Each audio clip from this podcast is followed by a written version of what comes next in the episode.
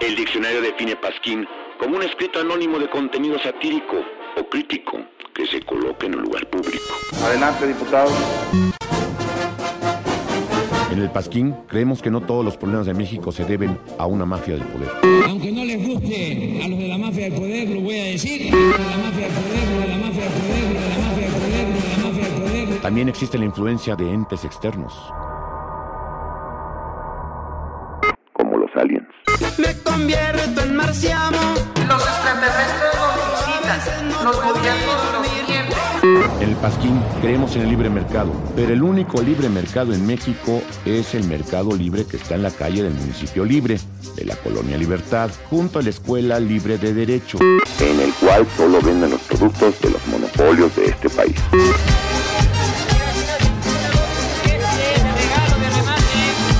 Hacemos ya realidad la nueva grandeza mexicana.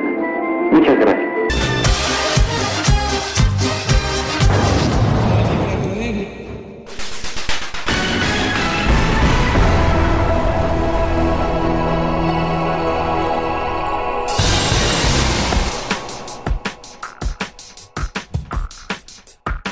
Fallece Porfirio Muñoz Ledo y toda la clase política mexicana lo llena de elogios cuando hace dos años ya nadie lo quería ni visitar. El país está en llamas, unido por la violencia en Chilpancingo, secuestran a funcionarios públicos y la alcaldesa está vinculada con el crimen organizado. Y se desatan asesinatos en Toluca, mueren varias personas luego de que el crimen organizado incendiara una bodega. En Jalisco un atentado con bombas mata a seis, pero no se preocupe, el presidente dice que todo es exagerado, menos mal. Ya comenzábamos a preocuparnos. Fox se pelea con Samuel García en pelea de tontos, reabrirán una parte de la línea 12 del metro. Y no, no hay culpables aún detenidos. Ya llegaron las lluvias atípicas, típicas de la Ciudad de México. Y revive el pez caca. Y ahora los empresarios están molestos por el superpeso que rompe un histórico. Y todos celebran, aunque la canasta básica sube y sube. Alfaro dice que al terminar el sexenio se retira de los seis siniestros. Y al parecer Dante quiere ser presidente para usar la Guardia Nacional contra el hombre araña. El PG le pide a Claudio X que ahora investigue las empresas de Sochi. A la oposición se le cae el sistema y eso que Barret está en Morena. El profesor Memelowski, alias Gabriel Cuadri, se baja de la contienda y a nadie le importa. La encuesta de parametría coloca a Claudia 10 puntos arriba y ella dice que ya no quiere más espectaculares y Marcelo ya no quiere ser el carnal Marcelo. Ahora prefiere ser conocido como el gran hermano.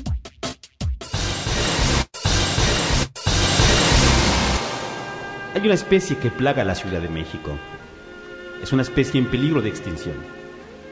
Esta especie es conocida como el pez caca. El pez caca inicia su trayectoria en las casas de la gente. Es ahí cuando el pez caca se encuentra con otros peces caca. Es la danza de los peces caca, uno de los fenómenos más hermosos que podemos observar.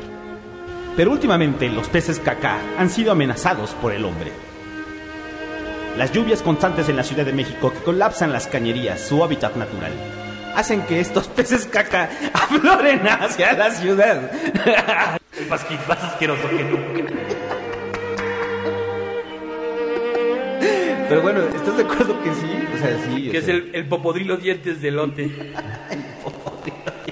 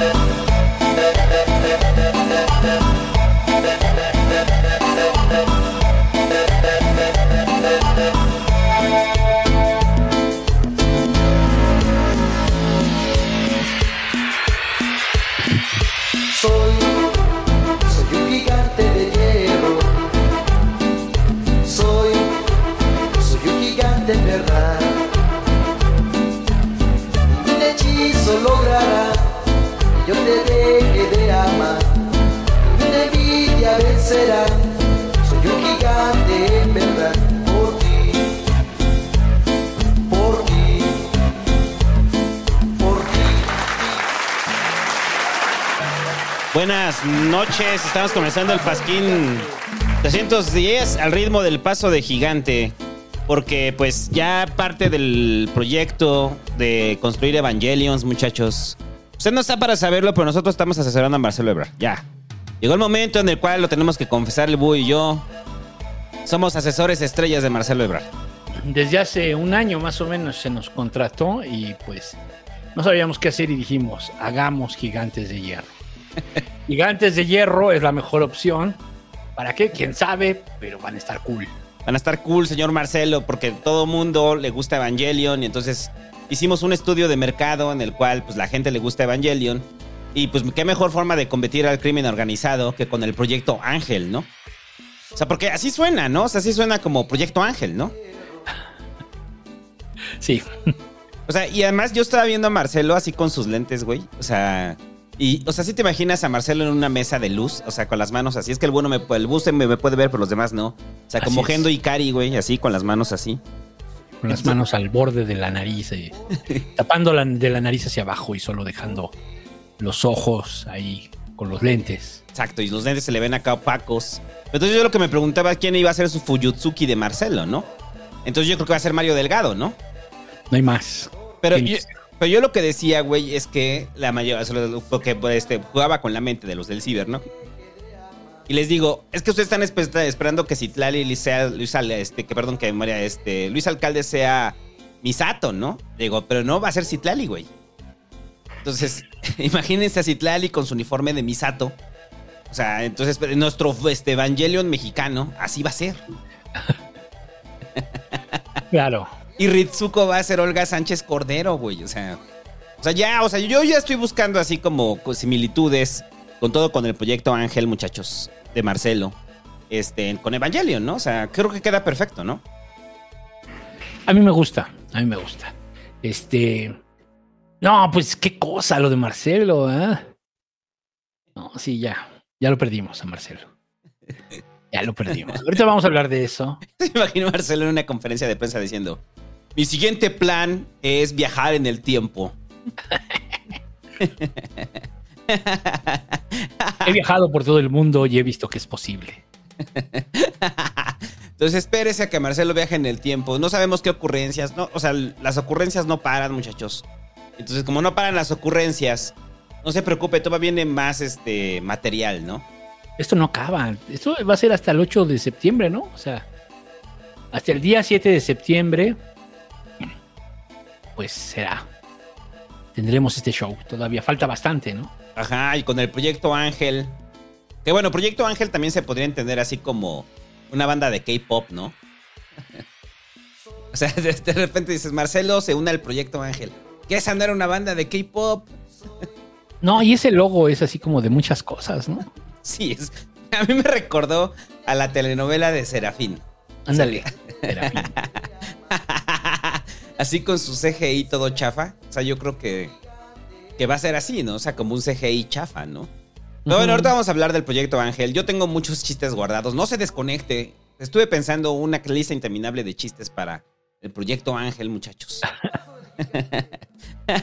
si ustedes del ciber no se desconecte porque son chistes que ni siquiera conté en el ciber porque cada vez que veía más del proyecto Ángel más me daba risa y más pensaba en cosas que podrían pasar.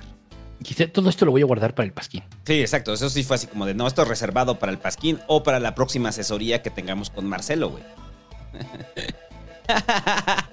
No, es mentira, ¿eh? La verdad no asesoramos a Marcelo.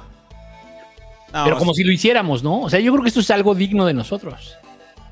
Sí, o sea, es como... Es que es como si el santo y el búho del universo de Nerdos, que es muy distinto al universo del Pasquín, Es correcto. asesoraran a Marcelo, güey. De hace, ¿qué?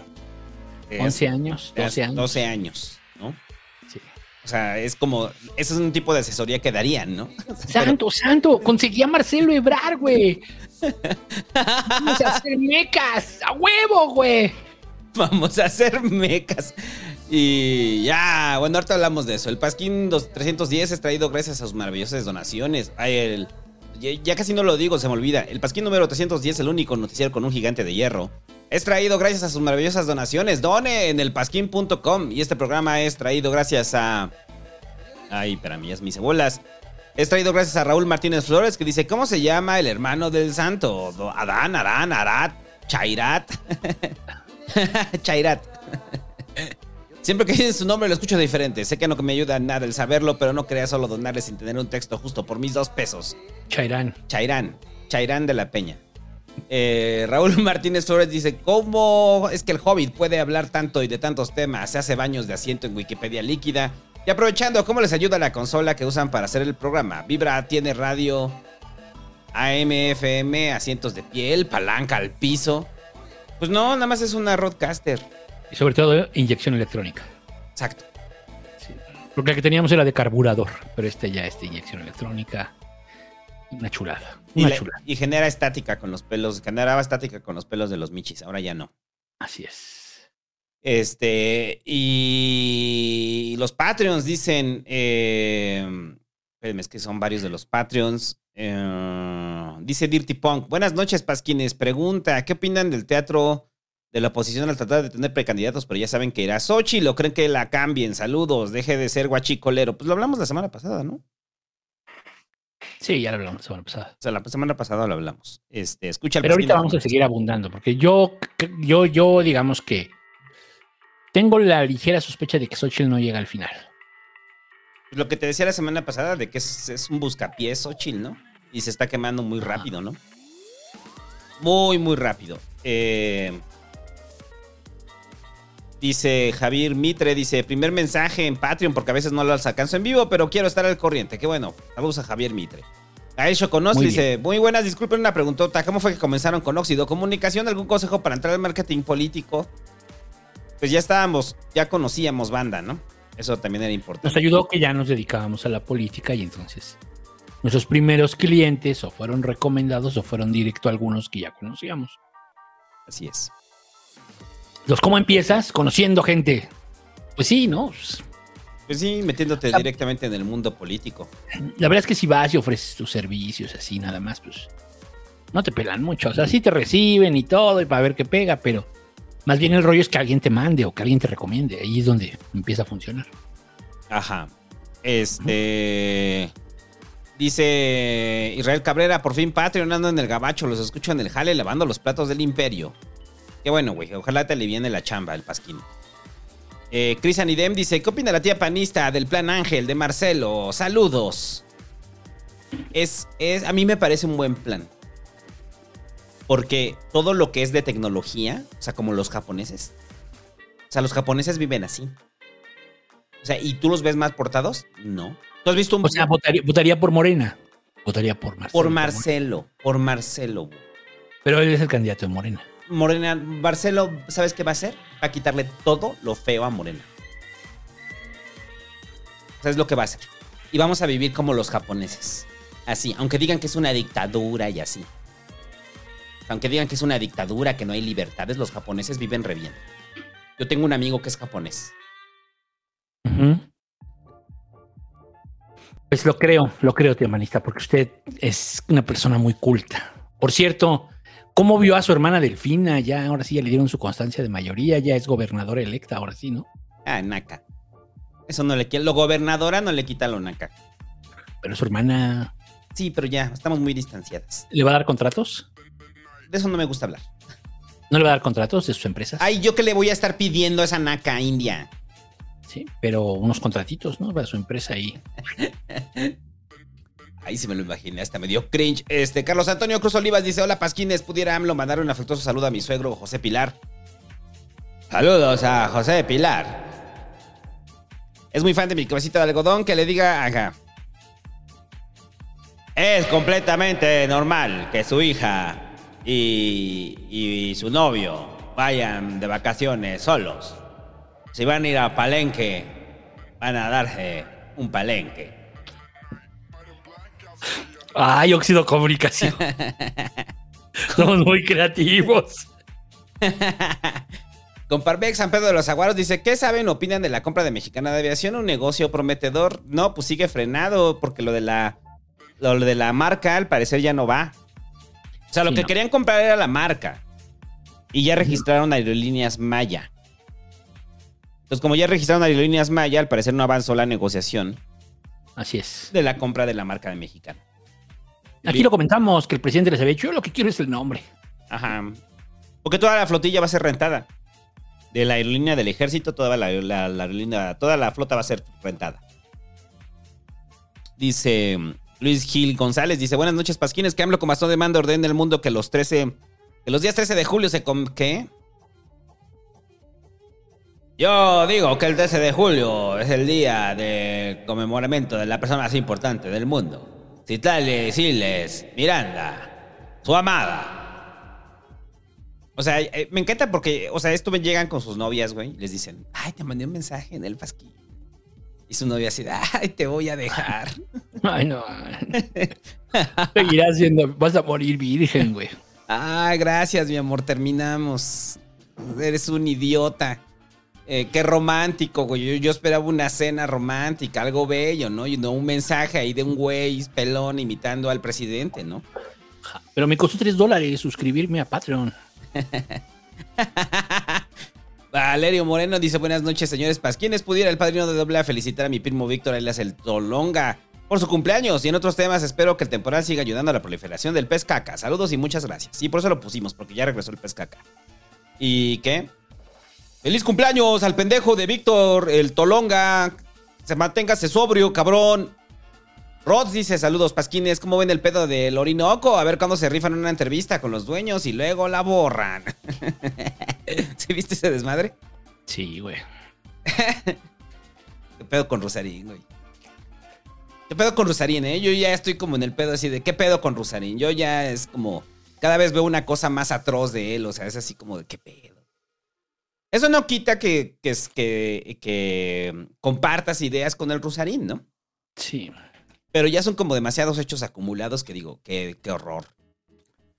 Pues es que, Reafirma cosas que yo ya había supuesto. que ya habíamos sospechado, ¿no? Eh, sí, sí. estaban ahí. Sí, o sea, tiene su banda y yo sé que muchos de us- de ustedes lo, lo ven, sus vid- su contenido, este, consumen su contenido, y está bien, pero, pues sí, un poquito, pues sí está bien cuestionar, ¿no? Sí, claro. Este, este Fra, el hada de los vacantes, el hada de los vacantes, de las vacantes, sí lo ubicas, ¿no? Sí. Sacó un video, ¿no? Como explicando qué pedo. ¿Qué pasó? ¿Cuál fue la polémica con Terror Restaurantes? Que también Terror Restaurantes es terror de todos. Ajá. Saludos a Terror Restaurantes, pero sí, es un terror para todos. todo el mundo lo anda bloqueando, se anda peleando con todo el mundo, ¿no? Entonces, pero bueno, también es de la banda cercana. Entonces, bájenle dos rayitas a su desmadre, a su radicalidad. Y pues en el caso de Rusarrín, pues más, más allá de que lo cuestionen o no, y es el cómo, ¿no? Pero entiendo que pues de plano bloqueó a banda que nada más le preguntó así, oye, ¿qué pedo con esto, no? Y ¡pum! bloqueado. Se parece al santo. Sí. Pero yo no es porque me cuestionen porque estoy defendiendo y lavándole la cara a restauranteros. Yo los bloqueo porque llegan y me insultan. O sea, o sea, por eso los bloqueo, güey. O sea, no los Sí, es que hay bloqueo. banda que piensa que, güey, que muchos piensan que somos sus amigos. Ajá. O quisieran que fuéramos sus amigos. Y no es posible porque no los conocemos. Y de hecho, pues, si supieran que somos muy amargados y tenemos pocos amigos. Eso también es una realidad. Esto es una realidad, ¿no? O sea, Lo que no sabes que estamos hasta el pito el búho. Yo, de- es el momento de decirlo ya. Estoy harto de ti, búho. me tienes hasta la madre, santo. 35 años conviviendo contigo. Estoy hasta el pito. Necesitamos un tiempo. Otros 35 años, ¿no? Ya nos reencontramos cuando tenga, en unos 35 años voy a tener 79, ¿no? Este. Pero bueno, entonces el punto es que, este, no sé, para mí Rosalín es el cúmulo de la incongruencia absoluta. Y, y ya, eso. Muy Sí, triste, o sea- muy triste su pedo. Pues Qué, qué, qué incongruente es ese cabrón. Pero bueno. ese es el rollo, ¿no? O sea, y sí es- se puede cuestionar, porque mucha banda dice que no cuestiona. Pues sí, sí, claro que se cuestiona. Yo lo cuestiono a cada rato. ¿Que no ven el ciber? Eh, y ya, Vázquez García Mosés dice: Buenas noches, señor Santo y señor Búho. Eh, espero se encuentren muy bien y les envío un fuerte vaso. ¿Qué tanto se les ha inundado la- su casa con las lluvias tan pesadas que han estado cayendo? Y que la tía panista me recomiende un buen Vips cerca del Zócalo. ¿Hay Vips? Hay quien come en Vips. Ay, qué naco. Esa comida es de plástico. O sea, no comas ahí. Pues hay uno en Madero y uno en 16 de septiembre, ¿no? ¿Tú comes Ahí, en Vips todavía, güey? ¿No te gusta Vips? Luego a veces no hay otra. O sea, que vas por ahí y quieres, pues, fondita, ¿no? Bueno, pero en el centro no. No, y en la mañana tampoco, o sea, Mm. me ha pasado que estoy en el centro. Hace- me, ha, me ha estado pasando, pues, o sea, voy al centro y tengo que esperar. Y entonces, ¿qué hago? Pues me meto al Vips a desayunar. Y tienen wifi. Pero sí, ya no, no es algo como que me guste mucho. O sea, ya comer, comer no. Muy raro. Sí, no. No, a mí no, no, desde hace años no me gusta comer. El, Y la otra vez me metí al portón. Estaba ahí en Buenavista. Ya ves que el portón ya no existe, ¿no? O hay muy poquitos.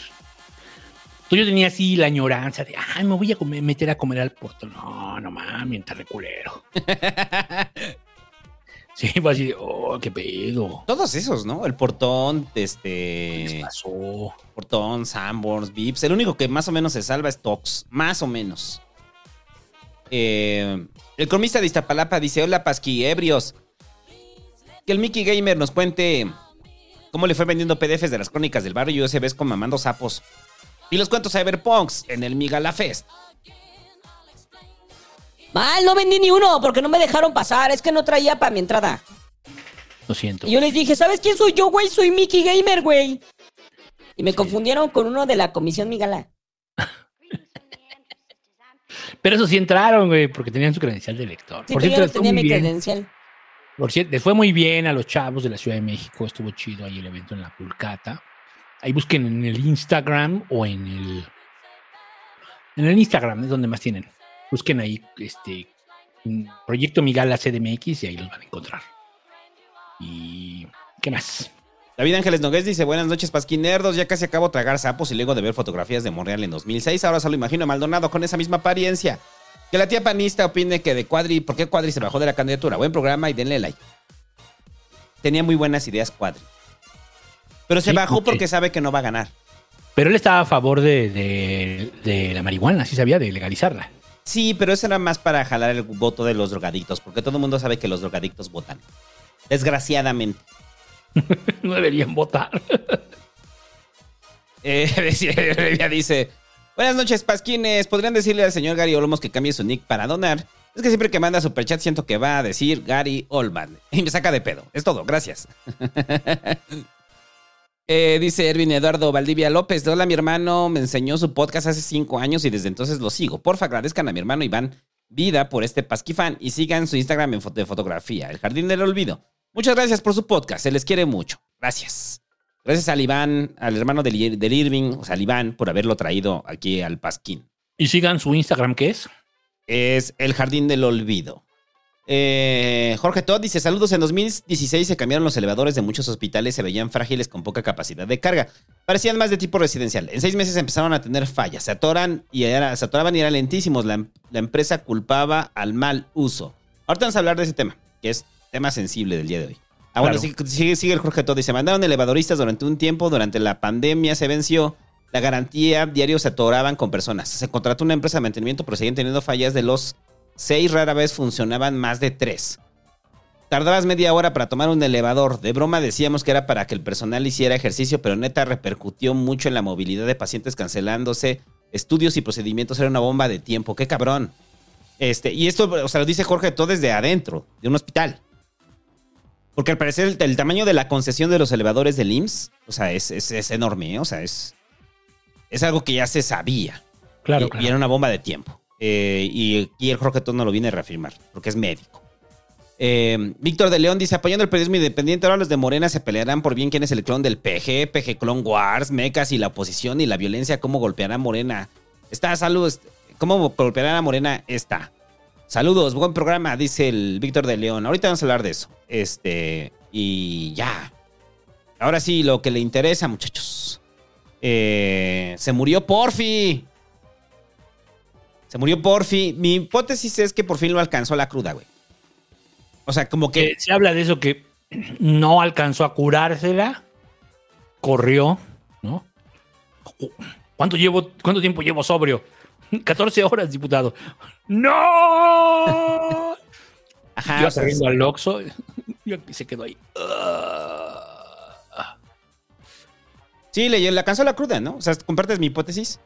Totalmente. O sea, recuerde usted, si se quiere mantener longevo como Porfi, no deje que le alcance la cruda. Entonces mucha gente dirá en este momento, qué insensibles son por estar hablando de, de, de la muerte de Porfi. Eh, yo creo que hasta Porfi se lo hubiera tomado a broma. O sea, si usted no vio a Porfi en la Cámara de Diputados y todo el show que se hacía con Porfirio, eh, era eso, ¿no? Porfirio siempre estaba buscando como ser jocoso, ¿no? O sea, con esta este, personalidad enorme que tenía Porfirio. Entonces yo creo que Porfirio va a apoyar cada uno de los chistes que hagamos el día de hoy sobre que lo alcanzó la cruda, ¿no? Totalmente. Entonces, un saludo a don Porfirio que está en el cielo. Este.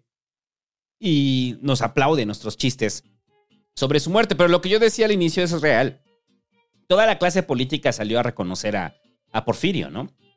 Tanto de Morena como de la oposición. Pero ya no lo aguantaban. Exacto, pero es, es como el viejito, es como el abuelo, que es cascarrabias, que es molesto, que nadie lo va a ver, que de repente si el, oye, ¿has visto al abuelo? No, güey, no. Es que no me gusta, siempre que voy me está regañando y está haciendo cosas bien culeras, bien hirientes. El abuelo es bien culero. Bien boomer. Ajá, exacto. No, y si has escuchado sus comentarios machistas y misóginos del abuelo. No, ya no lo quiero ver. Y se muere el abuelo y ¡ay! ¡Mi abuelo! ¡Abuelito! Yo te quería mucho, abuelito. No, no, güey, sí le pegó bien cabrón lo de su abuelo. Así están todos. Así están todos con Porfirio, ¿no? Ya no lo aguantaban. O sea, hace dos años, cuando Porfirio tenía una... No, eh, no, son tres, ¿no? Hace tres años que Porfirio era presidente de la mesa. Que fue cuando cobró mayor notoriedad, ¿no? Entonces... De esta última época. Recuerda que Porfirio buscó la reelección eh, en Cámara de Diputados. Y Ajá. Morena no se la otorgó. O sea, no le otorgó la candidatura a Porfirio, ¿no? Lo bloquearon. Entonces muchos están con este discurso de que Porfirio era el gran crítico de la 4T, que fue crítico Bueno, hasta sus últimos días. Eso y la presidencia de Morena. Así fueron las dos. O sea, primero la de diputados y luego la presidencia, ¿no? Que hubo un grupo que lo apoyó. Pues eh, iba con Citlali, ¿no? ¿Cómo, cómo, cómo? Porfirio, ¿no? Iba con Citlali. Sí. En la misma fórmula, ¿no? Y. Porque sí lo apoyaron, ¿no? La banda, o sea, la banda de Claudia y de ellos apoyaron a Porfirio para que fuera presidente. En contra de Mario. Sí. Eso sería un problema ahorita porque estaría muerto y entonces ya de cara a la elección. sí, Ese sí sería un problema. Pero, pues, de Muñoz Ledo, ¿qué, ¿qué se puede decir que no se haya dicho, no? O sea, este. Llegó a ser secretario de gobernación, fue presidente.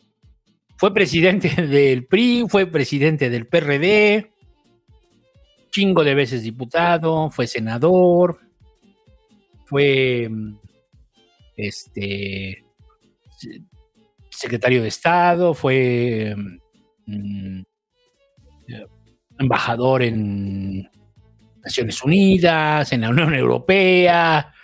O sea, él andaba en todo, pues, ¿no? Era como, es político profesional ya Davis, pues, o sea. Y era un cuate que pues sí había leído mucho y que conocía mucha banda y que era muy buen orador, y que le sabía y que echaba buen rollo. O sea, mucha gente pues le gustaba, ¿no? O sea, Porfirio, Porfirio. Caía bien. O sea, era una buena personalidad. Yo lo último, lo último que, que, que recuerdo así, antes incluso de que fuera diputado, en el constituyente. Él estuvo en el constituyente de la Ciudad de México y me acuerdo que llegó un momento que, que los del PRD andaban así como ah, ah, ah, titubeando sobre la agenda progresista y les dijo, a ver, cabrón. Y que les lee la cartilla, güey. Eran como las 2 de la mañana, güey. Dije, este güey ya se echó un bacachá para levantarse, güey. O sea, porque sí, güey, a ver, ahora. Sí les dijo, ¿eh? Aquí los tibios no caben, o se definen o se definen. A varios de. Porque entre ellos, pues, por ejemplo, Dolores votó en contra de del tema de la legalización de la mota, ¿no? Que no podía quedar en el constituyente. Bueno, sí podía quedar, sí podía quedar. Porque decía sujeto a las leyes, a las leyes federales, ¿no? O sea, en cuanto en las leyes generales, en cuanto la despenalicen aquí en automático, ¿no? Ese, ese fue el planteamiento de la Constitución. Y hubo algunos como Dolores que dijeron, no, no, no, qué horror. Marihuanos. Sí. Sí, sí. Y, este, y luego pues ya que le dieron la presidencia de la Cámara y que la verdad se, se la mamó, ¿no? Se lució. Fue el momento donde brilló. Yo creo que mucha banda, y, y yo lo, lo decía en la semana en el Ciber, ¿no? Eh, mucha banda no identificaba a Porfirio hasta que fue presidente de la mesa. Y sobre todo este, banda... Las nuevas generaciones. Ajá, banda joven. O sea, banda muy joven no ubicaba a Porfirio Muñoz Ledo. Entonces se empieza a cobrar notoriedad a partir de la que toma la mesa directiva. O ahí pregunta para los que escuchas, ¿usted ubicaba a Porfirio Muñoz Ledo previo a la, la toma de la mesa directiva? Esa es una buena pregunta. O sea, porque muchos que están con eso, es que Porfirio, el gran político, el, el político carismático, el animal político, yo creo que Porfirio estuvo mucho en la congeladora, este, desde los inicios de los 2000, desde que termina este, apoyando a Fox, hasta que lo resucita Morena, ¿no, güey? Sí. O sea, fueron casi, ¿qué? 16 años, ¿no? De Porfirio que estuvo como en la congeladora política, ¿no? Entonces, así como que digas que fue un animal político que siempre se mantuvo vigente, no. No, no fue. Y, y- y yo lo que. ¿Te, acuerdas que lo dijimos en qué? No acuerdo que Pasquín Tapado hablábamos de Porfirio, ¿no? Y que decíamos de que de toda la ala democratizadora del PRI, que no era otra cosa de los que no les tocó, ¿no? Entonces, los tres grandes pilares, que son el INGE, el Inge Cárdenas, Porfirio y Efigenia, este, de esos ya, es, esto es la carta de salida, ¿no? De esa generación. O sea, que permitieron la apertura democrática dentro del, de, o sea, dentro de su hacer berrinche, se, permi- se dio la apertura democrática, ¿no? O sea, pero que Porfirio fuera un convencido demócrata en ese entonces, mm, no. Simplemente era una corriente dentro de lo interno del PRI que perdieron frente a los neoliberales, ¿no? Pero sí eran diferentes en ese sentido. O sea, sí creían todavía más en el nacionalismo revolucionario. Y Porfirio era muy de la corriente. Él, creía mucho en el estado de bienestar. Hay varios momentos en la historia de Porfirio. O sea, sí. O sea, este es el último, pues, este de que fue presidente y que anduvo en grilla ahí con, eh, con este, con, con una parte de Morena, que fue con Mario Delgado, bla, bla, bla, y los llamó a él y a Marcelo, unos neoliberales y la chingada. Y luego ya cuando por fin se deschaveta, al final, con esto de que cuando, cuando se la avienta, ¿no? De que el, el- el crimen organizado y el gobierno, el gobierno de la 4T era, estaba coludido con el crimen organizado, ¿no? Pronto, el narco. Sí, ese fue del madrazo más fuerte. Ese ya fue. Pero, es, pero es- ya lo marginan, ¿no? O sea, yo creo que es yo, cuando- yo de Porfirio me acuerdo así, cabrón, o sea, obviamente lo de la corriente. De hecho, él es quien lo filtra, él es quien lo filtra el tema de la corriente. O sea, él- y él es de los que, eh, él, es el, él, él es el que lo plantea. Oigan, ¿qué creen? Pues vamos a hacer una corriente, ¿no? Él es el que lo plantea y él es el que lo filtra a los medios.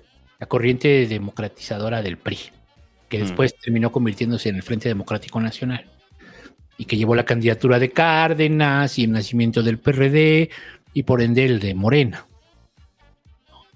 Entonces sí es importante Porfirio, sí, porque además él es el que dice, él es el que dice, vámonos de aquí, vámonos de aquí, es el momento. Estamos hablando de 1987. 1987 cuando él hace ese planteamiento. Ujú. Estaba fácil, el PRI gobernaba todo. El PRI gobernaba prácticamente todo acá, en ese momento todo. Ya después en el 89 perdieron Baja California, que fue el primer estado, pero en ese momento gobernaba todo. El PRI todos los estados. Y, o sea, es algo impensable en estos tiempos, ¿no? Sí, Morena tiene un chingo, pero no gobierna a todos. O sea, estamos hablando de que gobernaba todos los estados. Entonces sí, pues era una, era una, este, una partidocracia, una dictadura de partido, pues, una dictadura de partido, ¿no? Una dicta blanda, decía Vargas Llosa, ¿no? Una- una no era dictadura, era dicta blanda, o la dictadura perfecta. Y, y Porfirio hace eso, y después yo me acuerdo mucho de Porfirio cuando fue presidente del PRD, también me acuerdo cuando contendió contra Cárdenas la primera vez en el 97 por la ciudad, en la interna, y gana Cárdenas, Porfirio se queda muy frustrado. En el 99 vuelve a vuelven, en el 97 él se hace diputado, coordina la fracción de los diputados y le contesta el informe a Cedillo. También me acuerdo muchísimo de esa. O sea, yo, a mí sí me tocó mucho, mucho ver a Porfirio, especialmente que así que yo me acuerdo desde que era presidente. Yo no lo ubicaba, digamos, antes. Antes para mí solo era Cárdenas, en, la, en el Frente Democrático. Ya después, más bien con la historia, aprendes que hay otros y lo importante que fueron. Pero en el caso de Porfirio, sí me acuerdo mucho desde que fue presidente del PRD para acá. O sea, eso sí lo tengo muy claro. Y cuando fue diputado y digo, y le contesta el informe al Inge, al a Cedillo, y luego este y luego se avientan un vuelven a hacer una interna y es donde vuelve a ganar Cárdenas y Porfirio decide irse al PAR y luego se va de candidato del PAR, que era un partido resucitado, pero de la revolución verdadera, ¿no? Y este, y luego El partido de generales. el partido de generales, ya, ya hemos hablado de eso, el partido de los generales, el PAR. Y luego este, vino, eh, se- ahí Fox lo, lo convoca. Fox le dice, vente para acá, pues vamos a hacer bloque. Y él acepta, se va, o sea, declina, declina por Fox, se va al gobierno de Fox, lo mandan de embajador a la, a la Unión Europea para que no estuviera chingando aquí. Luego regresa, vuelve a agarrar fuerza. Pero sí, era como. eh, Porfirio siempre tuvo una, una carrera política como un. Como, como una montaña rusa. Se llegó hasta arriba y luego ya no, lo, ya no sabías de él, estaba abajo. O sea, cuando él sale del gobierno, cuando él sale del PRD, prácticamente sale apestado, ¿no? Apestado el PRD. Y, lo- y muchos lo llamaron traidor. Sí, por eso digo que ese periodo, como de los inicios de los 2000 hasta que lo resucita Morena, Porfirio estuvo muy ausente del reflector, ¿no? O sea, ese periodo es el que no recuerdo de Porfirio. Mm, O sea, porque no, o sea, yo, yo tratando de hacer memoria, o sea, de- del pedo de que si me tocó Porfirio como presidente del PRD, pues no, estaba muy morro. No me acuerdo de Porfi. Mm, no, yo creo que sí tuvo más. Habría que checar, pero sí, según yo sí tuvo todavía más. Pero cosas. tuvo de los 2000 hasta, hasta ahorita. Mm. O sea, que estuviera en el reflector Porfirio. Pues me acuerdo de él en el desafuero, ¿no? En el desafuero empieza su, su proceso de, de, digamos, de reconciliación con, con ese sector, con el sector de la izquierda que se había aglomerado en ese momento en el PRD. Ahí empieza él su reconciliación. Él llega al desafuero, igual que Cárdenas, llegan al, al- evento, a la marcha en contra del desafuero. Este. Y pues hubo ruido ahí de que empezaron a decir que le, le chiflaron y la chingada, pero tranquilo. Y ya más bien sí estaba con el peje en sus campañas. Sí estaba con el peje en sus campañas. Y también creo que a Porfirio lo postula Mancera. Igual que Ifigenia. Ujú. Para el constituyente. En el, en el constituyente. En el constituyente. No, pero el constituyente muy bien, Porfirio. Porfirio siempre fue un show. O sea, Porfirio siempre fue. O sea, te, te gustaba verlo. Eran de esos políticos así bien estructurados que decías, sabe lo que dice, está pedo, pero es coherente, chingada madre, ¿no? Escucharlo, Siempre- ¿no? O sea, a, mí que me tocó cubrir todo el periodo de Porfirio en la mesa directiva. O sea, sí era una gozada escuchar a Porfirio. Ujú. O sea, es alguien que sabía mucho. Eh, sabía demasiado. Sabía demasiado y, y, me estaba acordando también una vez que estábamos en una. Organizamos un foro, ¿no? Acá bien chingón, ¿no? Y llegó este. Este. eh, Fernández Santillán. Y llegó. ¿Quién más llegó? Estaba Fernández Santillán y está. Ah, Crespo. Este. José Antonio Crespo y Porfirio. Y entonces iban a hablar sobre eh, el- la socialdemocracia. Y Porfirio llegó pedo y habló de lo que quiso y todos le aplaudieron. Un foro que organizamos en, en aquellas viejas tribus. ¿no? Entonces sí, Porfirio sí, o sea, bien pues, ¿no? Que era manchadito, que el güey traía denuncias de acoso, pues sí. Pero ya le hemos dicho, era un político, de su- un hombre de su época, ¿no? No se justifica, pero más bien ya no lo puede seguir haciendo si quiere seguir detentando el poder, porque ahora sí hay un problema con todas estas prácticas. ¿no? Entonces sí, era un tema con Porfirio, era un cabroncete, ¿no? Era un, él le encantaba la élite, Le encantaba el ser fifí dentro de la política. O sea, él, para él, él, él, yo, él, yo creo que se autodefinía como, yo soy de izquierda, pero yo soy socialdemócrata, yo soy como danés, yo soy como sueco, ¿no? como francés. ¿Sí me explicó? Ajá. Como si fuera un socialdemócrata europeo. Él así, así se percibía, ¿no? Entonces en esa parte, pues sí chocaba, yo creo, con el peje, ¿no? El peje más bien cree más en, en este. Yo soy Mujica, ¿no? Lo cree. ¿No? O sea, algo así, pues, ¿no? Se visualiza así, ajá. Sí, no lo había pensado eso, tienes toda la razón. Porfi tenía una aspiración más europea. Sí, todo el tiempo, todo el tiempo. ¿no? Se echaba su coñac y, o sea, bebía chido. Igual que Pablo Gómez. Pablo Gómez es así, igualito. es- o sea, esos son de la. de esa izquierda que son fifís.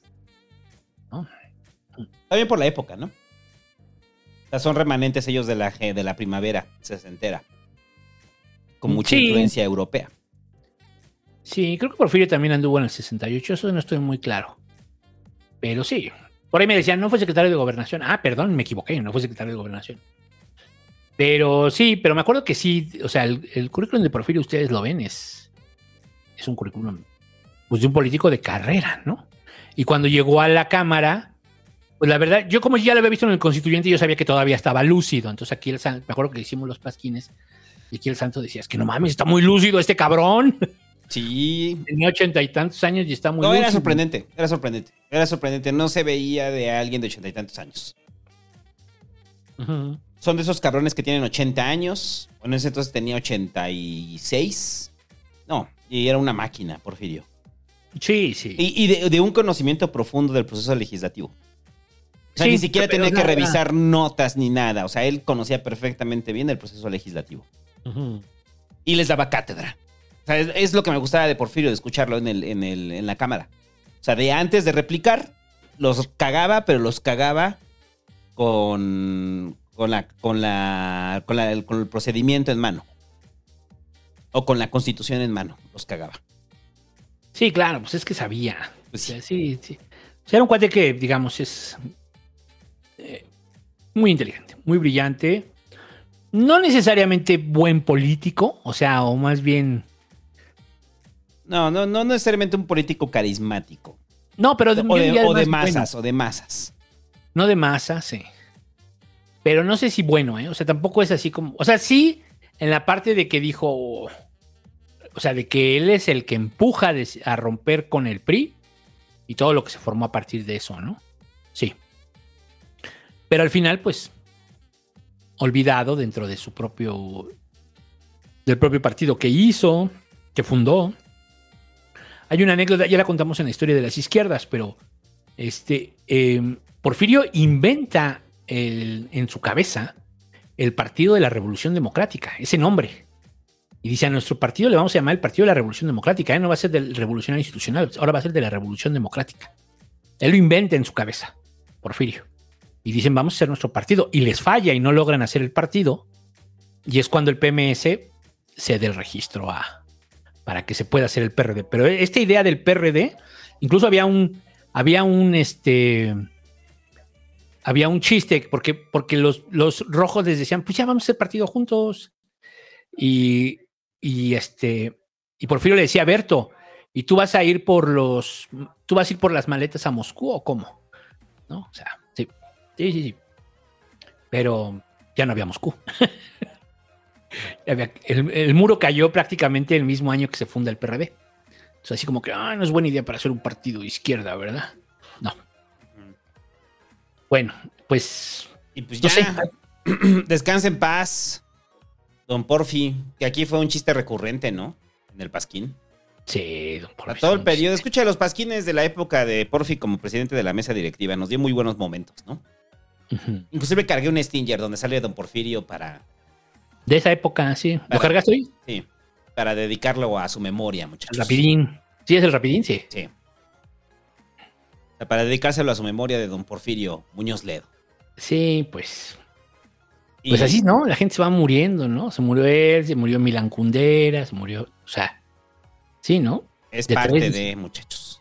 Y es parte de, es normal, se va. Todo el tiempo se muere gente que conocíamos, gente que. Bueno, pero en el caso de Porfirio ya era así como ya había rebasado por mucho. La, ¿A qué- la esperanza tenía? de vida, 89. No, Ifigenia es más grande. Ifigenia tiene 93, güey. Y el Inge es más chico, ¿no? Creo que es el más chico de los tres. Eso de No, son contemporáneos. 89 también tiene Cuauhtémoc. 89. Sí, 89 tiene Cuauhtémoc. Son de la misma edad de. Ifigenia tiene 93. Ifigenia es, Es Ifigenia. es más Ella sí se quedaba dormida en el constituyente. Y no. Recuerdo que una vez habló. Pero en general era súper. Lo que sí teníamos amigos que trabajaban con ella, ¿te acuerdas? Ajá. Teníamos compas que trabajaban con ella ahí en el Instituto, el Instituto Nacional de Formación Política del PRD. Las buenas épocas del PRD. Y ya, este, bueno, algo más de Porfi. Este. Pues no, pues ya. Que descanse Lástima. en paz. Pues ya no será tan mencionado en el Pasquín. Descanse, descanse en paz, don Porfirio Muñoz Ledo. Y ya pasando ahora sí al horror de la violencia en el país, muchachos. Que no para y no parece que no tiene intención de detenerse. Eh, lo que pasó en, en Jalisco, que, a ver, para, para contextualizar a, a- a los pas que escuchas, en Jalisco eh, atacaron va un convoy con, al parecer que eso fueron este, minas, ¿no? O sea, les pusieron minas, o sea, le pusieron un 4 al convoy y cuando iban en camino estallaron las minas y mataron a seis este, servidores públicos, ¿no? Bueno, no servidores públicos, elementos de la policía, ¿no? Hay seis este, lesionados, este, son seis muertos, me parece, hasta el momento. Este. ah, ajá, sí, fueron tres agentes de la fiscalía, un policía y dos civiles, ¿no? Que todavía no se identifican dentro de los, los muertos, ¿no? Aquí lo que llama la atención es la forma en la que fue planeado. O sea, que está, es un, es un atentado, no es un atentado planeado. Es un atentado planeado en el cual les ponen un 4 y estallan minas. Y entonces ya cuando hablamos de que estallan minas o hay explosivos dentro del el trayecto de, de este convoy, es cuando ya eh, pareciera zona de guerra, ¿no? Era obvio que iban a atentar, o sea, querían atentar, era un atenta- fue un atentado contra, básicamente contra el gobierno. Sí. O sea, de esa magnitud fue. Eso es. Y, y así hay que verlo. O sea, así hay que verlo porque si no, este, lo vamos a minimizar como parte de cualquiera de los hechos de violencia en el país, ¿no? ¿No? O sea, esto fue planeado. Y entonces cuando dicen que es un hecho aislado, pues ya salieron notas en las cuales no, hay, no es un hecho aislado. Simplemente que no han sido tan conocidos de que es una práctica común del crimen organizado. Una práctica común, este, poner cuatros y poner eh, eh, bombas en el trayecto este, de, eh, de los vehículos, ¿no? Pero ¿cuál es la versión del faro? La versión de Alfaro es que una de las madres buscadoras fue la que ayudó a poner el 4, ¿no? O sea, dicen no, que, no, no, no que ayudó, más bien, o sea, que ella la que les, les dijo que que habían que encontrado un cuerpo. Pero es lo que está señalando ahí es eso, que le están poniendo un 4. O sea, lo está diciendo así, o sea, no lo está diciendo claramente, pero está diciendo, ella fue la que dijo el del cuerpo. Y entonces, al momento de que se movilizan, este, o sea, cuando se movilizan, es cuando eh, sucede el atentado, ¿no? Entonces pareciera que sí las está culpando, ¿no? O sea, pareciera que sí les está diciendo que fue por eh, su. que fue por la llamada que se movilizaron, ¿no? Entonces las madres buscadoras o la Asociación de Madres Buscadoras de Jalisco ya salieron a desmentir al faro, ¿no? Y le dijeron que no. Dijeron, nosotras no fuimos. Ajá, exacto. Nosotros no fuimos. Este, nosotros no tenemos dato de ninguna persona que haya llamado para reportar ningún cuerpo. Y pues la línea de investigación sigue, ¿no? Y lo que están diciendo es que ahorita la van a parar, bueno, o se van a reservar la línea de investigación hasta esclarecer los hechos, ¿no? Entonces no es la primera vez que pasa algo en la zona metropolitana de, de Guadalajara en la cual el crimen organizado actúa de esta forma. Guadalajara es conocido por los narcobloqueos, o sea, porque ha habido narcobloqueos. Jalisco es conocido porque mataron al exgobernador de Jalisco, Aristóteles Sandoval. Sea, de esa magnitud es Jalisco, siempre lo hemos sabido, ¿no? O sea, creo que para nadie es desconocido qué tan, qué tan fuerte es el crimen organizado en Jalisco, ¿no? Recordar el, la balacera, ¿no? Con lo del cardenal. En el 94. Sí, desde 90 y- entonces, ¿no? No, 90 y... Ya habíamos dicho, ¿no? 93. Sí, y la presencia constante de los cárteles este, en Jalisco. Y ahora aquí, este, el... O sea, no se tiene claridad a qué grupo se lo quieren adjudicar, ¿no? Pero pues, por la zona de operación, pues al parecer es el cártel Jalisco Nueva Generación, ¿no? Que recuerde que el cártel Jalisco Nueva Generación es uno de los cárteles eh, más eh, peligrosos de esa zona y que tienen área de injerencia ahí. ¿no? Y no es la primera vez que el cártel Jalisco Nueva Generación se confronta con el Estado, ¿no? Por eso daba el ejemplo de Aristóteles. Aristóteles no lo mataron mientras fue gobernador. Pero bastaron tres años para que dejara de ser gobernador, que no le perdonaron y lo masacraron en Vallarta, ¿no? Así es. Y es que es lo que quiero que vean, o sea, es, o sea, no es cualquier cosa. Cuando hablamos de Aristóteles, es, es- es el exgobernador de Jalisco y fue asesinado en, en un bar donde después limpiaron la escena del crimen. O sea, ¿qué tanta influencia tiene el cártel Jalisco Nueva Generación para que puedan limpiar la escena del crimen donde asesinaron a un exgobernador, ¿no?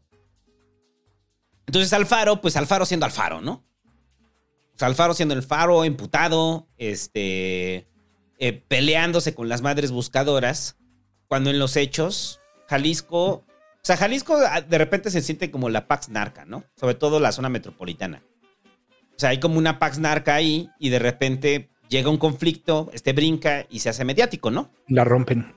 Para los amigos y las amigas de Guadalajara, ustedes sabrán lo que es vivir allá y lo que es la cotidianidad del crimen organizado allá, ¿no? O sea que mucha gente ya está habituada, ¿no? O sea, habituada al narcobloqueo, está habituada al operativo. O sea, y, y- y pensarían que, nada- que esto no- es en las zonas este, este, más alejadas de Zapopan, ¿no? O sea, las zonas profundas o de la periferia de la zona metropolitana. No, esto pasa en el mero centro de, de Guadalajara, ¿no? Entonces, este.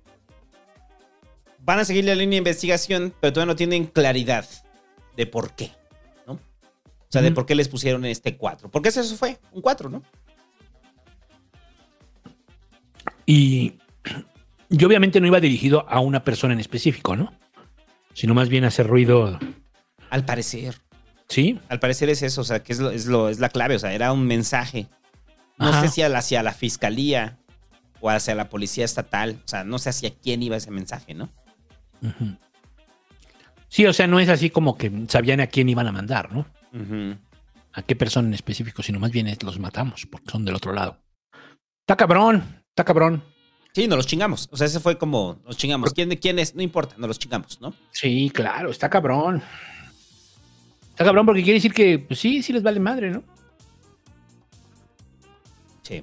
Es el, es el. Nosotros vamos a hacer lo que. Aquí nosotros vamos a hacer lo que querramos. Y entonces, si el gobierno no hace algo, porque ellos tienen mucha lana, ¿no?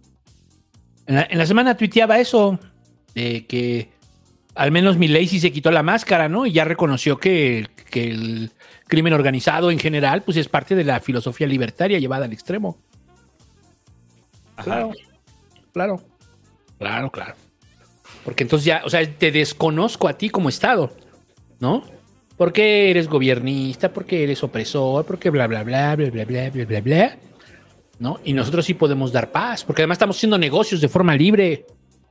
¿Tú quién eres para impedírnoslo, señor Estado? Claro, claro.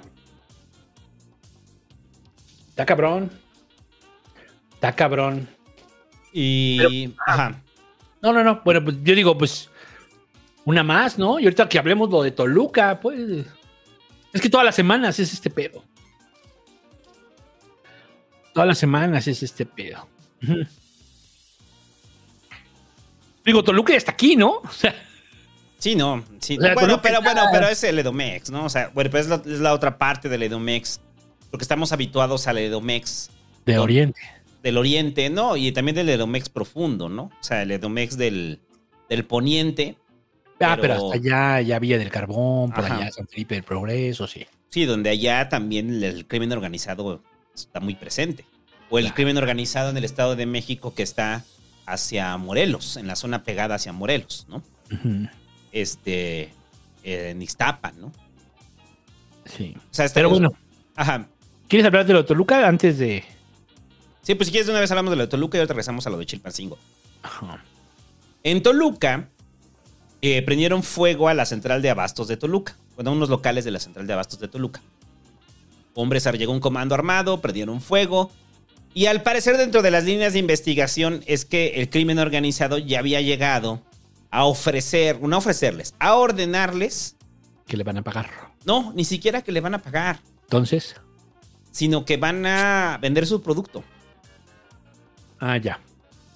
O sea, porque son. Es el crimen organizado. Porque mucha gente sigue pensando que el crimen organizado nada más son narcóticos, ¿no? El narco.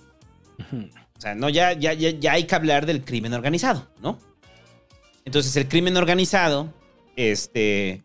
Eh, ya son productores, se han hecho de forma ilícita de terrenos de cultivo, y entonces, como productores, la forma en la que posicionan su producto es llegando a las centrales de abastos y diciéndoles, oye, este, tengo este aguacate. Oye, pero yo tengo mi proveedor. Sí, güey, pero vas a vender este. Oye, pero tengo mi proveedor yo de chiles. Sí, pero vas a vender este. Y te va a ir bien, güey. Tranquilo, relax, te va a ir bien. Oye, no es que me sale más caro. Güey, que lo vas a vender. Si no quieres que te pase algo, ¿no? Y entonces, al parecer, esa es la línea de investigación de lo que pasó en la central de abasto en Toluca.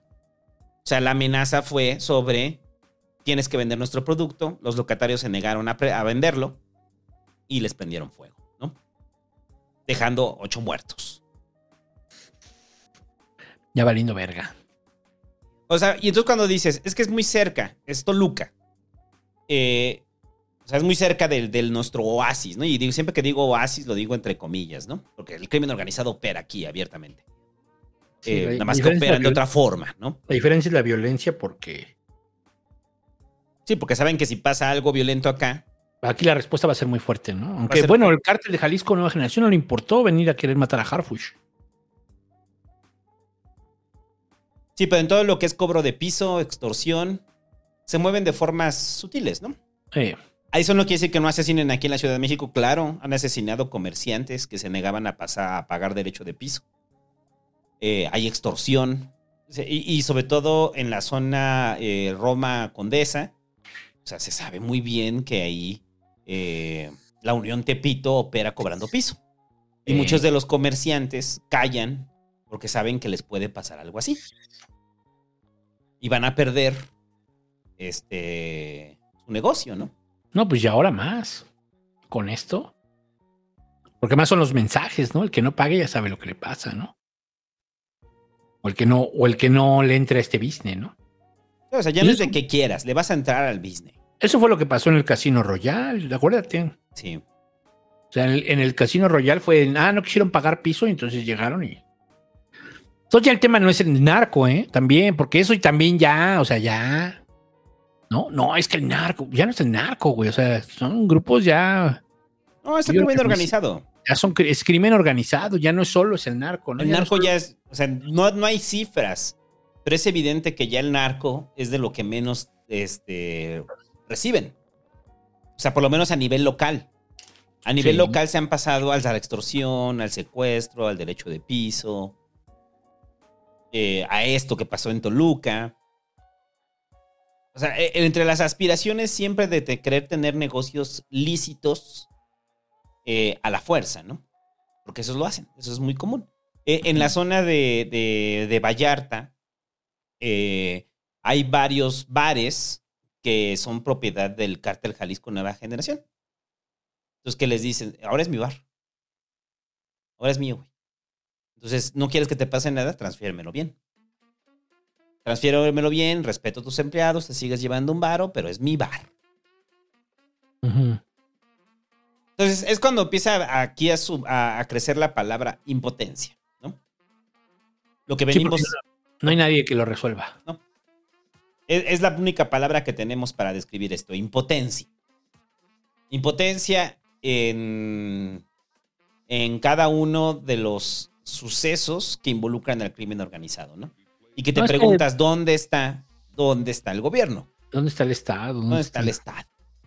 Es un Estado fallido porque entonces el gobierno, acuérdense, ¿no? Estado, pacto social que se plasma en una constitución. El gobierno es el que hace valer ese pacto social, es el que hace valer esa, esa constitución o las leyes. Si no lo hacen valer, si no hay quien lo haga valer, es cuando hablamos ya del Estado fallido, ¿no? Que ya llevamos rato diciendo, hay un Estado fallido y cada vez es más evidente y nadie lo puede solucionar y no importa el partido, nadie lo puede solucionar, ¿no? El PG dijo abrazos, no balazos, pues, pues ya, no están funcionando los abrazos, ¿no? Ya lleva rato que lo dijimos desde el segundo año. Desde el segundo año que, cumplió en la presidencia el PG, o sea, a partir de diciembre del, del 2021, no, del 2020. A partir de diciembre del 2020 nosotros empezamos a decir, pues ¿saben qué? Pues fracaso, ¿eh? Fracaso. En esto es fracaso. Y así se la ha llevado. Oye, ah, también en la pandemia, eh, todo eso es subjetivo y podría analizarse y debatirse, pero lo que no es subjetivo, o sea, el tema de la seguridad sí es un putazo. Pero nadie lo puede, nadie lo puede decir abiertamente de los otros, de la oposición, porque ellos también fracasaron. Pues es que todos fracasaron. Es No. esta generación de políticos del fracaso que obviamente están fracasando en este tema, ¿no? Yo ya no quiero decir lo que hemos dicho en cada podcast sobre la estrategia de seguridad, sobre que no hay. No hay. Y, y cada vez que hablamos de cómo impacta el crimen organizado, es más desalentador sobre el futuro que nos espera. Y, y que pareciera que esto es una hidra y no se detiene, ¿no? Entonces, ¿cuántos años ya llevamos con esto? Y no podemos ver un camino, ni una salida, ¿no? De esto. Ujú. Y entonces de repente, no sé, o sea, a mí, ahí perdóname, güey, pero a mí se me sale de repente lo facho. Entonces frente a la impotencia se te sale la agresividad, ¿no? Y, y te dan ganas de que la guerra frontal sea aún más frontal, pero eso ya demostró su fracaso. O sea, se me sale lo gregario, aunque sé que no va por ahí, ¿no? Porque es eso, es la impotencia. Frente a la impotencia, ¿qué haces? Volvemos al tema, mientras sigan llegando las armas que llegan, porque eso los empodera, ¿no? O sea, ahora traigo una bazooka, ahora, o sea, el operativo contra Harbush. Ese, o sea, ahí se vio, ¿no? Todo lo que traen, todo el armamento, ¿no? O lo que le pasó a, lo comentábamos hace la semana pasada, el, asunto de, de Hipólito, ¿no? O sea, que, que, que le dan un calibre 50. Pues claro. ¿Y eso qué? O sea, ¿eso qué? ¿Lo compran en Amazon o, o lo Eh, compran en el Oxxo? ¿Cómo funciona? Porque aquí nadie me explica, ¿no? O sea, ahorita vamos a hablar de lo Marcelo, pero eso dices, güey, ¿y el otro pedo qué? ¿Nadie, ¿Nadie se va a meter con eso? O sea, nadie se va a comprometer a que ya no van a entrar las armas a México. Ma- Marcelo lo dijo, ¿no? Todavía en su periodo como canciller fue un tema recurrente para él. Bueno, sí, el asunto sí. de las armas, ¿no? Sí. Pero ahorita no lo ha dicho. Ahorita no lo ha dicho. Pero como canciller fue un tema recurrente. ¿no? El asunto de las Porque no se quiere pelear con los gringos, ¿no? Ah, y ahí retomando la, la pelea que yo tenía con el Hobbit, con el asunto de las autodefensas, ¿no? ¿Qué haces frente al crimen organizado que trae barrets? O sea, por mucho que esté bien armada una autodefensa, no puede encontrar un barret. Pues me compro, me compro un calibre 60. Tú tienes 50, yo me compro un 60 y así, ¿no? Sí, pero no alcanza los recursos. Y, y lo vimos cuando en Aguililla, cuando, cuando se armaron las autodefensas en Aguililla y que confrontaron al cártel y que después llegó el ejército, eh, las autodefensas traían sus blindados y los y, sus carros, lo que hacían era colgarles láminas, soldarles láminas, ¿no? Hacerlos antibalas. Y eran carros cualquiera, ¿no? Carros normales, camionetas frente a tanques blindados o vehículos blindados que trae el crimen organizado, ¿no? O sea, en una dinámica de guerra no le vas a ganar al crimen organizado por la superioridad que tiene de armas. En una dinámica de guerra de autodefensas. Y entonces viene la otra pregunta. Entonces, ¿qué armamos mejor el ejército? El ejército ya está bien armado. El ejército ya está bien armado. Por eso cuando hay enfrentamientos, el ejército eh, mueren dos o tres soldados Y del lado del crimen organizado, las bajas son 20, 30 soldados, o entre 20 y 30 narcos, ¿no? o sicarios. Entonces, el problema es expandir el terreno de guerra. Y, y no sé, a ver, eh, y eso te lo pregunto a ti, porque yo sigo con esa idea. Si hay un pacto, hay un pacto de, de que, lo hemos tratado de, como, como lo hemos visto, como lo intentó el gobierno de la 4T con el narco. Y cuando digo ese pacto no es como que estén coludidos, lo que decía Porfirio. O sea, el no hacer es pacto. El no detonar es pacto. O sea, yo sé, si, yo sé que si meto al ejército a Jalisco, a ciertas zonas de Jalisco, va a desatar la guerra, ¿no? Entonces, el ser omiso también es hacer un pacto, ¿no? Y creo que sí hay una estrategia de, de parte del gobierno eh, del, del PG para mantener esa Pax Narca. Pues sí. Para que no reviente. O sea, es, es, lo contrario a lo que hizo Calderón, de pegarle al avispero, ¿no? Ahora, ¿eso basta? No, porque los grupos del crimen organizado se pelean entre ellos. Porque son un negocio, son depredadores, ¿no? Sí. Entre ellos se van a depredar. Entonces, no sé si tú apoyes esta idea de que sí hay un acuerdo tácito entre ciertos gobiernos y el crimen organizado. Sí, sí, pues hay, hay lugares donde la guardia ya no entra, ¿no? Hasta aquí entramos nosotros. ¿no? A partir de aquí ya es otro pedo. A partir de aquí eh, ellos mandan. Sí, claro. Claro. Todos los gobiernos lo han hecho. Todos los gobiernos han eh, hecho acuerdos con el narco eh, de forma, eh, en algunos casos, pues muy este, o sea, como decías, ¿no? Implícito, ¿no? Y en otras formas tácito. Sí. En, otras, en, otros, en otros gobiernos también tácito, ¿no? Como lo que se ve con, con García Luna, ¿no? O sea, yo siempre, yo, ¿cuál es mi hipótesis del tema de García Luna? Yo no creo que Calderón recibiera dinero de, del narco. Eso. No directamente. ¿No? O sea, yo no creo que Calderón dijera, bueno, pues cuánto me mandó el Chapo esta semana, ¿no? ¿Cuánto me mandó este. Eh, el Mayo, ¿no? Porque se supone que estaban aliados con ellos. O sea, yo no veo a Calderón en esa postura. Más bien creo que dijo, pues a mí me garantiza que apoyar a un grupo y este grupo me dice que van a pacificar, pues órale.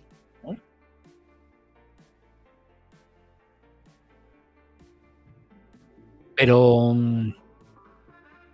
No, está cabrón armarse. Estoy oyendo al Hobbit. Por eso digo que les den recursos a las autodefensas. Ah, sí, sí, Hobbit. Tu ya nos peleamos la otra vez. Entonces, ¿eso qué? Les damos barrets. Entonces, a las autodefensas hay que darles drones, güey. Ah, eh, eh, la misma lógica aplica con Zelensky. O sea, denle más armas a Zelensky, güey. Para perpetuar la guerra, ¿no? No sé. Yo no tengo la respuesta. O sea, todo lo que tenemos son aproximaciones a este desmadre. Y siempre que pasan eventos violentos de, este, de esta magnitud, siempre nos lo cuestionamos. Y mientras tanto, hay un hay un caso omiso del gobierno de la 4T. Eso es lo que hay, caso omiso. No, no, no prestan atención, el PG denosta todos los, todos los, este, todas las críticas que se le puedan hacer. Y, pues, porque si viste, ¿no? La pelea que tuvo con el reportero sobre Chiapas, en el cual hablaba de, de los desplazados, ¿no? Ajá. Y que decía, es que hay desplazados por la injerencia de crimen organizado en Chiapas, ¿no? Y que el PG dice que lo mismo de siempre, ¿no? Que los conservadores tienden a exagerar las noticias, ¿no? Y cuando la semana pasada hablábamos del conflicto en Chiapas, ¿no? El conflicto con el machete. Eso no es exagerar, el conflicto está ahí. Y, entonces se está exagerando también lo que está pasando en Jalisco, lo que pasó en Toluca y ahora lo que pasó en Chimpacingo. No es una exageración es que no ha habido resultados claros en este gobierno con el tema de seguridad. No los hay. Y lo vamos a seguir diciendo hasta que acabe este sexenio. Y probablemente empiece otro sexenio y los primeros años sean exactamente igual, ¿no? O sea, ya es un tema cíclico. Sí, la cosa es, o sea, ¿qué, va- qué- o sea, ¿qué vamos a hacer, no? O sea, está cabrón, o ya nos rendimos. Ya, la verga, que sea la ley de lo que ellos digan. Sí, no. Esa es la pregunta, ¿no? No, no se puede. No se puede. Ah, No, es que no se puede. Yo sé que es este eh, antipopular, impopular, perdón, la, la respuesta, pero no se puede. Y la confrontación tiene que seguir. o sea, ¿qué necesitamos? Que tenemos unas. Yo sigo pensando que debe de haber confrontación, pero a la par de estrategias, a la par de alternativas. O como Bukele. Esa es la otra. Y por ahí alguien decía en el chat, ¿no? Por eso Bukele es tan popular. Sí. Y es que es bien fácil en nuestra burbuja de la Ciudad de México hablar de esto. O sea, es bien fácil decir, no, es que hay que buscar estrategias. La gente está muy enojada. Muy, muy enojada. O sea, la gente desplazada está enojada. La gente que le quema su negocio está enojada. A quien se le cuesta un familiar está enojada. Entonces llega con esa gente y diles eh, que vamos a buscar eh, métodos alternativos no violentos. Esa gente quiere sangre. Quiere confrontación, quiere el ejército. Por eso el ejército sigue teniendo tan buena imagen dentro de la gente. De la percepción ciudadana.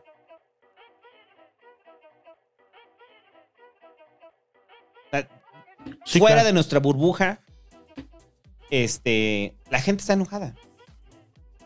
Y fuera de nuestra burbuja está también la narcoaspiración.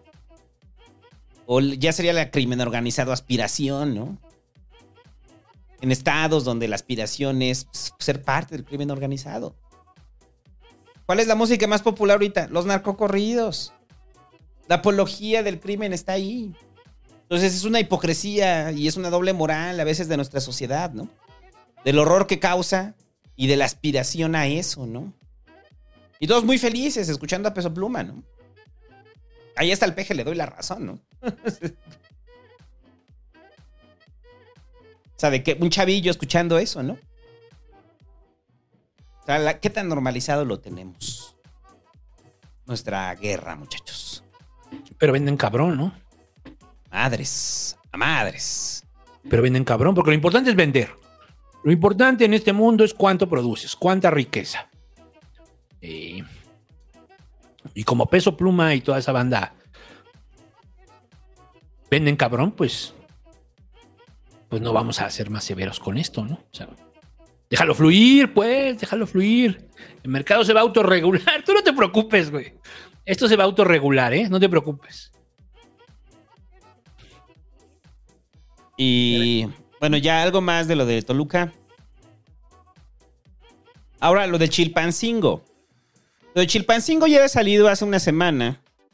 eh, una, una cartulina que le pegaron a la presidenta municipal, a Norma Otilia Hernández, en la cual eh, los del grupo de los ardillos le están diciendo que se quedó pendiente un desayuno que tenían, ¿no?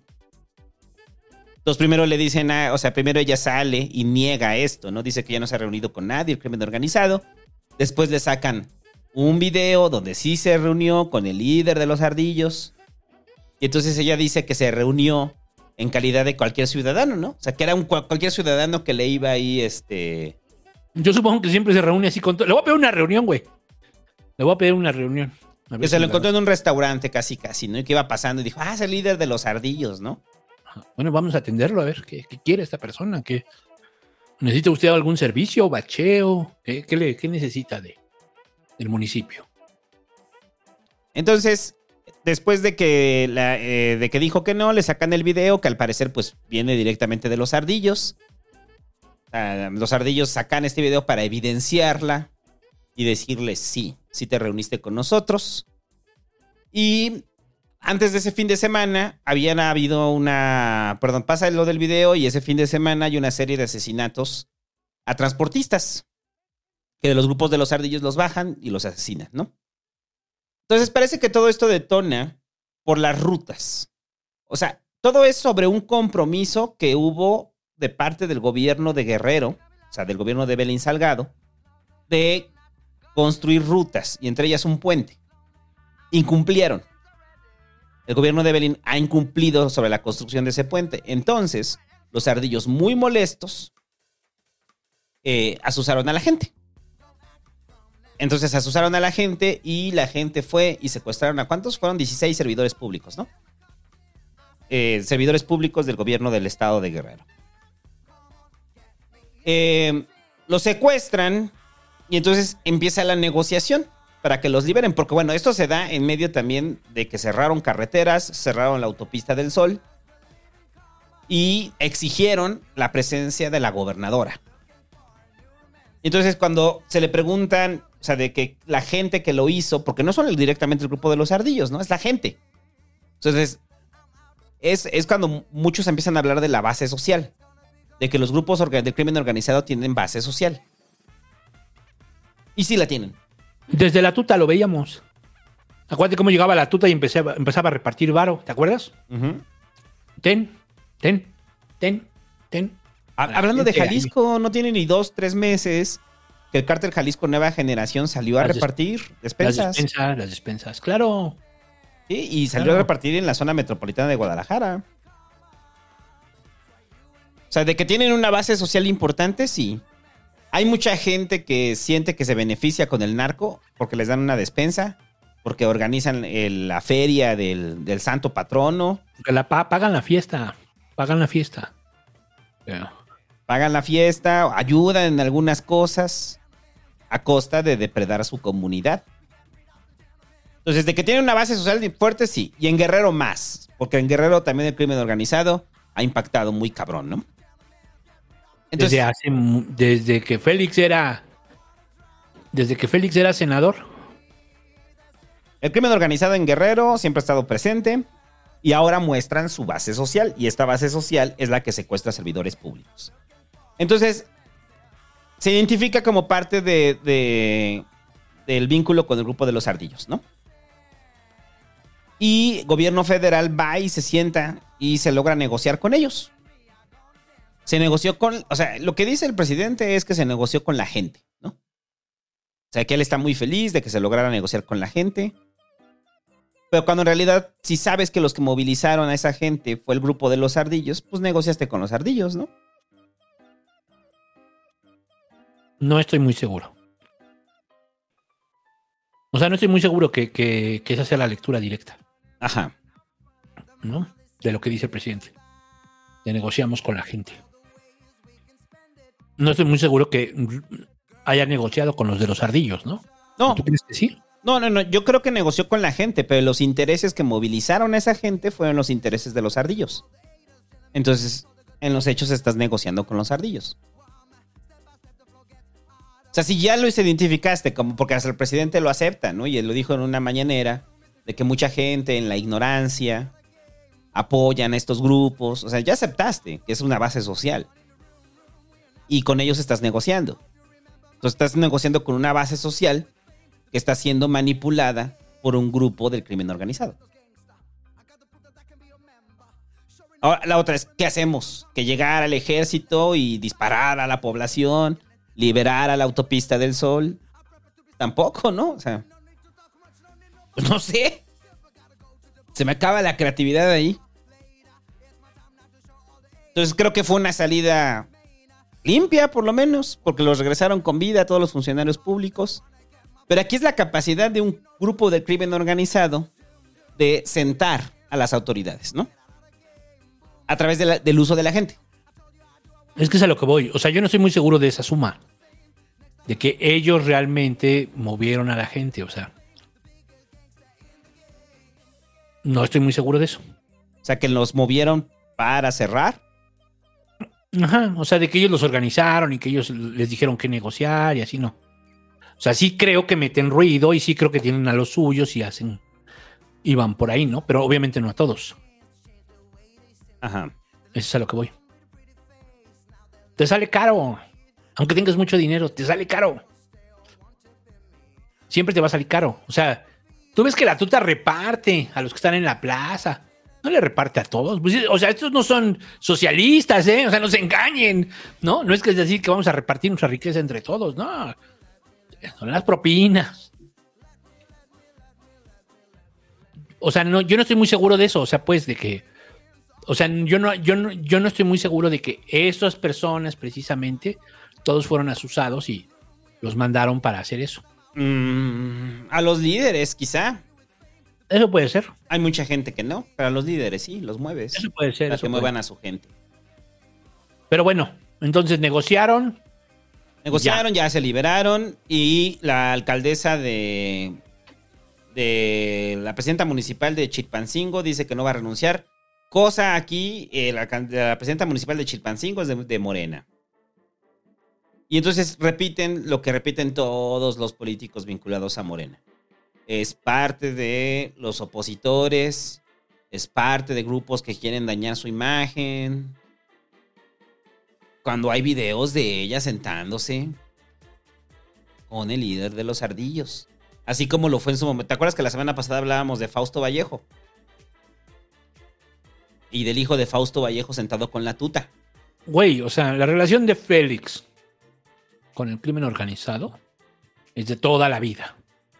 Y todos lo saben. Y es al que elegiste para que fuera gobernador. Que te lo tiraron, bueno. Pero es el que tú elegiste para que fuera gobernador.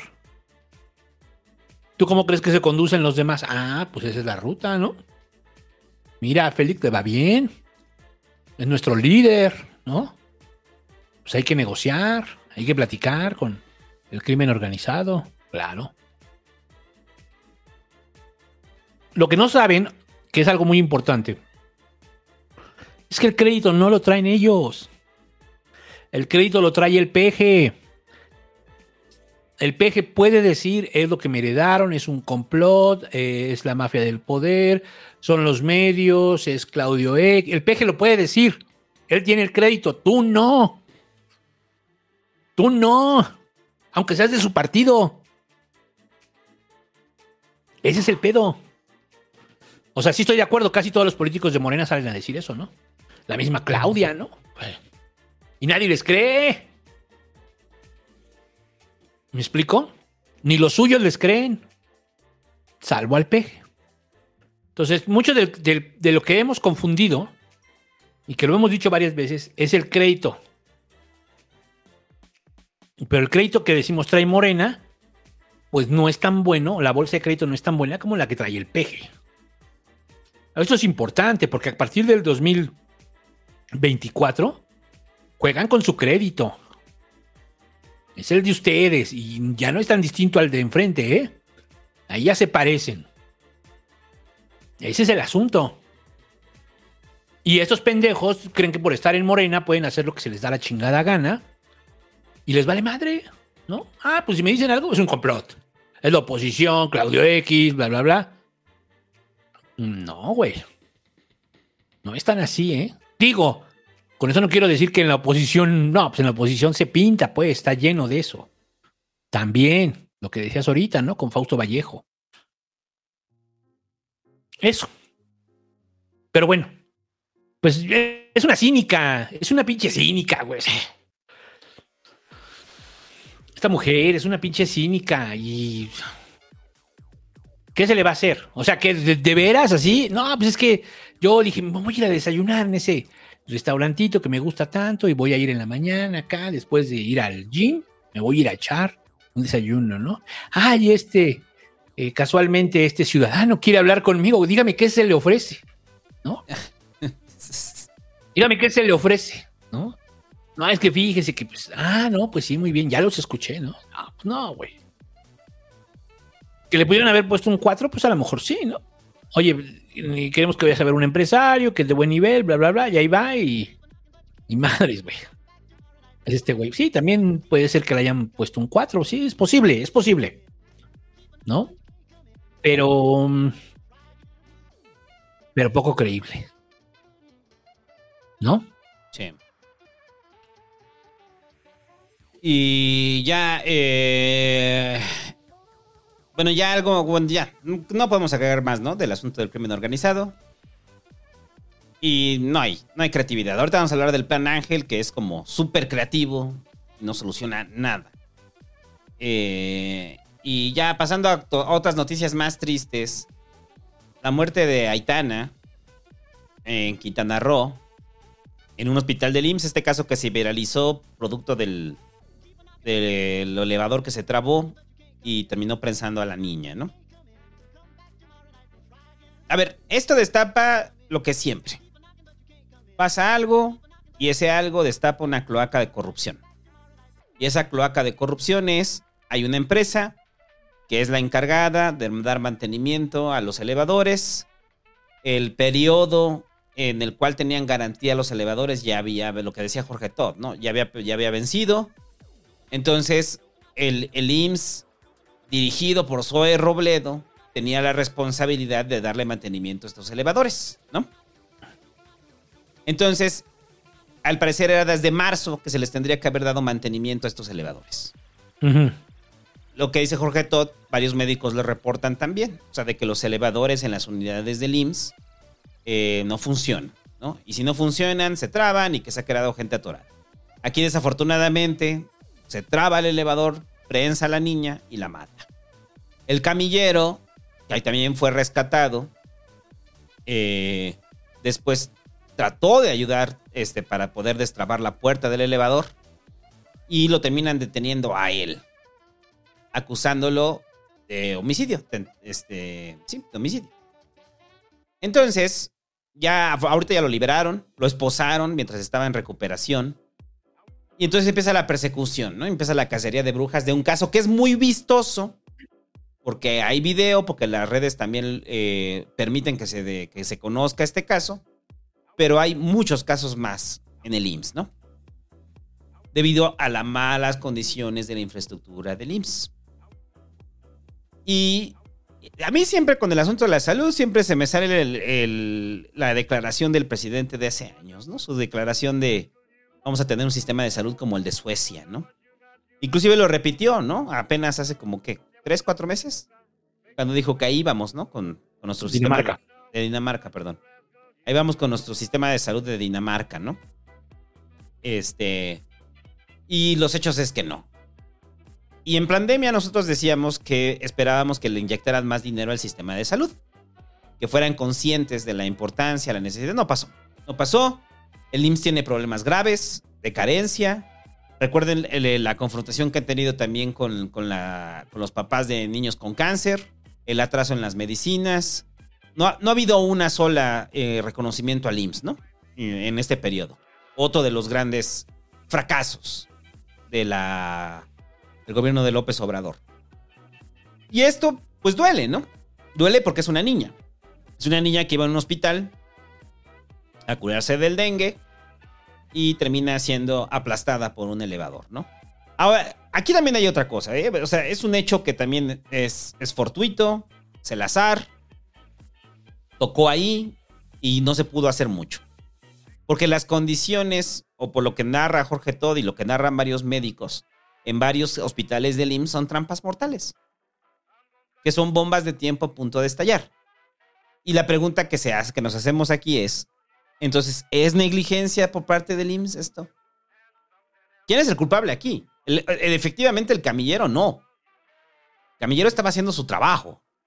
Falló un elevador que tiene descompuestos los sensores. Entonces, ¿quién es el responsable aquí? ¿El IMSS? Híjole. ¿El IMSS, el gobierno de López Obrador? ¿Quién es el responsable? Hay responsables aquí. Sí, el IMSS. El IMSS, no hay más. El IMSS. Ahí le puede costar la gobernatura a Zoé Robledo, ¿no? Ahí le puede costar la gobernatura. Es el IMSS. No hay más. Incluso eh, suponiendo sin conceder que no tuviera nada que ver y que fue negligencia de la empresa, tú contrataste a esa empresa. Y que ya salió que la empresa participó en una licitación donde compitió con una empresa que tiene el mismo domicilio fiscal. Y que tienen domicilios fiscales en Ecatepec. O sea, lo turbio, ¿no? Es lo primero que pasa. Empiezan a investigar la empresa. Sí. Y ya salió que... Sabes que es turbio. Sabes que es turbio. Saludos a la banda de Catepec, es choro. Es- Simplemente que tenga el domicilio fiscal en Ecatepec, ya valió madre. Esta es una empresa fantasma. Entonces, eh, todas las concesiones que tienen para el mantenimiento de los elevadores, pues ahorita ya se va a investigar, se va a supervisar a la empresa. Yo creo que la empresa también es responsable. O sea, como, como lo es responsable el IMSS, también es responsable la empresa, ¿no? Y yo creo que gobierno se va a ir contra la empresa. Porque no es lo mismo una empresa. Y aquí ahorita que vamos a hablar del metro. No es lo mismo una empresa de elevadores que le puede Que pertenecer a un sujeto cualquiera que ICA. Carso. Ica Carso. Porque con Ica Carso se murió gente en el accidente de la línea 12. Eh, No hay detenidos. Nadie es culpable. Uno, uno está haciendo campaña ahí para ser presidente. Eh, los responsables de mantenimiento también está ahí. Y el hombre más rico de México se comprometió porque es muy amable a, a reparar todo, ¿no? sí. Y no hay responsables. No, pero incluso, oye, sales y dices, tenemos un serio pedo, ¿no? ¿Qué creen que estos güeyes compraron puro elevador chafa, no? Sales y lo dices, a la verga. Pero no lo puedes decir porque si no dicen, ah, pues vas a cambiarlos, ¿no? Vas a poner unos buenos. Eh, no, nada más lo quería denunciar. No, pues no puede ser, ¿no? También. Pero, pero, o sea, ¿ves responsabilidad del IMSS? O sea, ¿de quién es responsabilidad? Es del IMSS. ¿De quién es responsabilidad lo de la línea 12? Es de Claudia. ¿De quién? Pero que hay otros factores y que probablemente sea su responsabilidad, pero no sea culpable. Es que son cosas distintas. Es tu responsabilidad porque tú respondes por lo que pase. Ahora gobiernas y ahora respondes. ¿No? Oye, es que yo me caí. No, es que esa coladera la puso el PRI. Me vale verga, güey. Tú respondes, güey. ¿No? O sea, es así de simple. sí. Es así de simple, eso es lo que hay que entender. O sea, eso es lo que. Y todos tenemos que entenderlo así. ¿Quién, res- quién es el responsable? Del IMSS, pues el gobierno federal, el gobierno del PG. El IMSS de Zoé Robledo, así, tal cual, pum. ¿No? Cuando fue lo de la guardería ABC, ¿quién era el responsable? Pues el del IMSS, Molinador Casitas, pues tú, güey. Tú eres el responsable, ¿no? Es que es así, clarito que fue ahorita lo de los migrantes, pues el, el director de migración, pues ese es el responsable. Ese es el responsable. Sí, porque para eso son funcionarios públicos. Sí, o sea, y ya, O güey, sea, lo para eso son. O sea, para eso estás ahí. Se quemó, se quemó, pues ni pedo, renuncio, ¿no? Pido perdón y me voy. Y entonces puede ser, insisto, que sea responsable más no culpable. Es que sí es distinto. Es que sí es distinto. Entonces yo creo, eh, para mí me preguntas, ¿quién es el responsable? Pues el, eh, el IMSS, el IMSS de Zoe Robledo, el IMSS del gobierno federal que gobierna el PG. Así. Tal cual. ¿Son culpables? Pues tal vez no. ¿no? Como Claudia es culpable, pues tal vez no, tal vez es más Marcelo. Pero en este momento el responsable eres tú, güey. Y asumes y lo afrontas. Porque también yo creo que esta, este jueguito de no, no, no, pues es que se lo hizo el PRI, ¿no? Pues a mí me vale verga, güey. O sea, pues para eso voté por ti, no para que me digas esa mamada, ¿no? Ajá. Así de simple. Por eso voté por ti, güey. Por eso te escogimos a ti. No para que me vengas a decir que todo fue del PRI, que todo fue del PAN. ¿No? Lo asumes. Y ya. Lo asumes. Pero bueno. Esta pinche demagogia. Y pues no, vamos a ver si le cuesta esto a Rosober Robledo. Van a tapar, van a hacer, van a decir que están revisando, van a decir que ya hubo investigación. Lo mismo, lo mismo de siempre, ¿no? Y, y- y ahí va a estar chido, ¿no? O sea, para, para los médicos, o sea, como Jorge Todd, saber en meses si ya arreglaron los elevadores. Sí, hay que ver ese pedo, güey. Porque tomando la experiencia de otra tragedia como es el metro, en el cual eh, pusieron atención solamente para que no se les quemara más el metro, pues quiere decir que van a poner atención en esto, ¿no? En teoría. Sí. O deberían de. Lo que sí, los, los hospitales que está haciendo IMSS Bienestar en ese sexenio, todos son planta baja. O casi todos. Los rehabilitados, obviamente no, pero los, los que están haciendo son planta baja, solo de una planta. Ujú. Eso sí, no sé. O sea, realmente no sé bien por qué. ¿Salen más baratos? Pues, pues no, porque compras más tierra. Que ca- pero bueno, también el tema Bueno, es que se la donan. sí, les- se la la- donan. la tierra no hay bronca, ¿no? Sí. Sí, o sea, compras más terreno, ¿no? O sea, eso sí. Eso sí, yo lo he visto. Y también que, que la, idea del modelo Bienestar sí es universal, sí. Sí. Pero, pues no, güey. O sea, eso, o sea, eso tendrían que decirnos los que saben de presupuesto, a ver cuánto se le destina y cuánto se le tendría que destinar.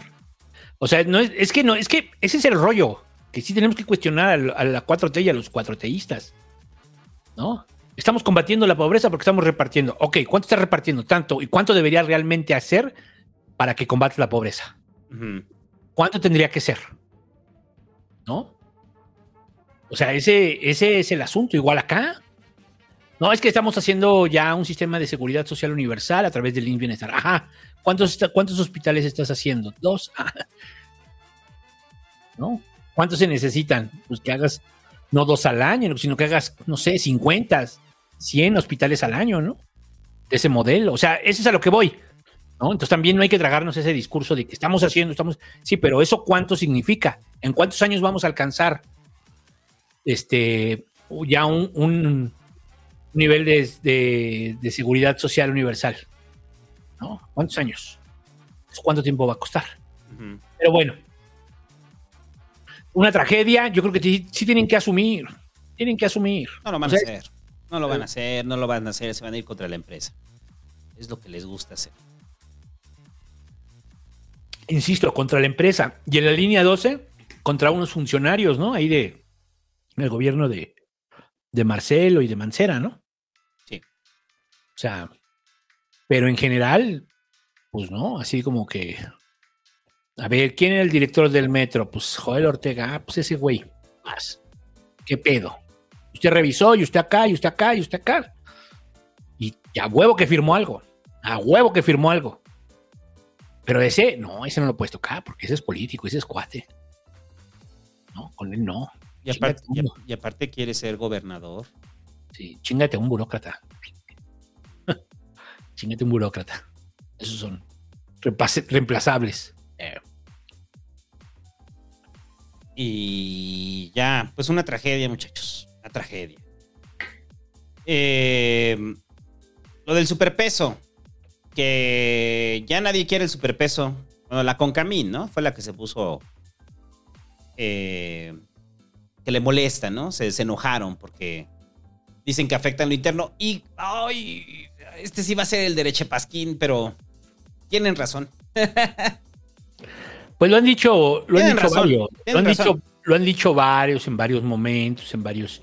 O sea, se ha dicho en muchas cosas, ¿no? Que el petróleo lo vendemos más barato porque pues lo vendemos en dólares, que todo lo que las remesas pues llegan en dólares y entonces ya están llegando y pues ya no rinden igual, que bla bla bla bla bla bla, ¿no?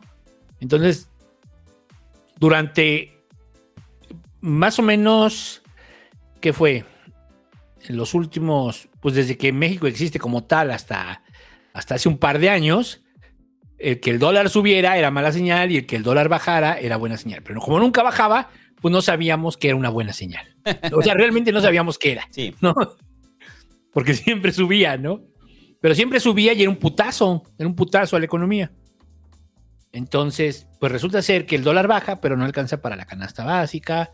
Resulta ser que el dólar baja, pero la inflación sigue igual. O sea, y salvo que tú compres mucho por Amazon, Que compres mucho por Amazon, que tengas vacaciones a Estados Unidos.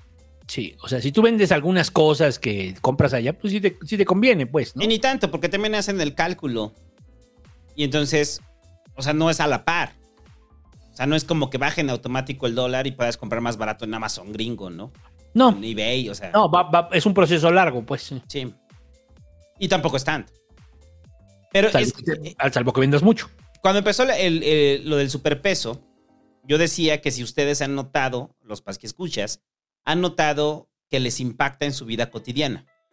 O sea, cuando digo vida cotidiana, no es las monas chinas que se piden en eBay.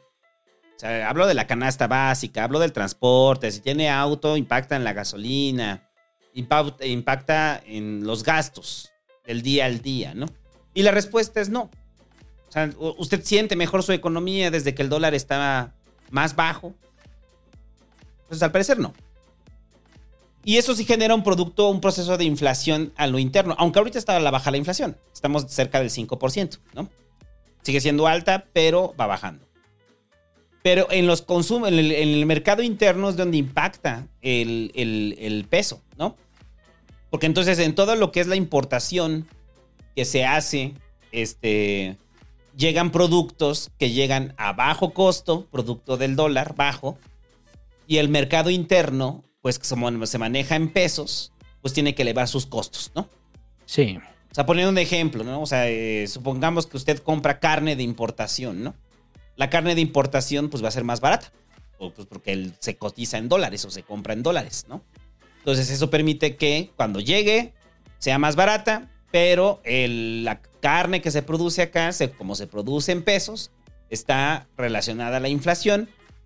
Y entonces le sale más caro consumir carne de consumo este, nacional que consumir carne importada, ¿no? Entonces, en general. Sí.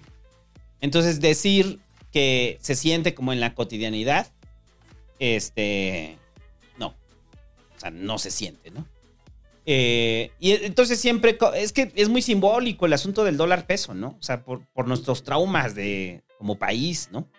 O sea, después de las, de las crisis, después de la devaluación, o sea, es muy simbólico el dólar. O sea, cuando alguien ve que el dólar está bajo, sí, sí dice, ah, sí, ya estamos ricos. O, o se sostiene, ¿no? Como aquello que platicamos del 12.50. Eh, y, y no, y por ejemplo, no sé, pensando en los saludos a la ratiza del ciber, ¿no? O sea, de que, ok, ya el dólar está más barato, entonces comprarte un PlayStation te sale más barato, ¿no? Pues no, cuesta igual. en pesos. A menos de que lo compres gringo, ¿no?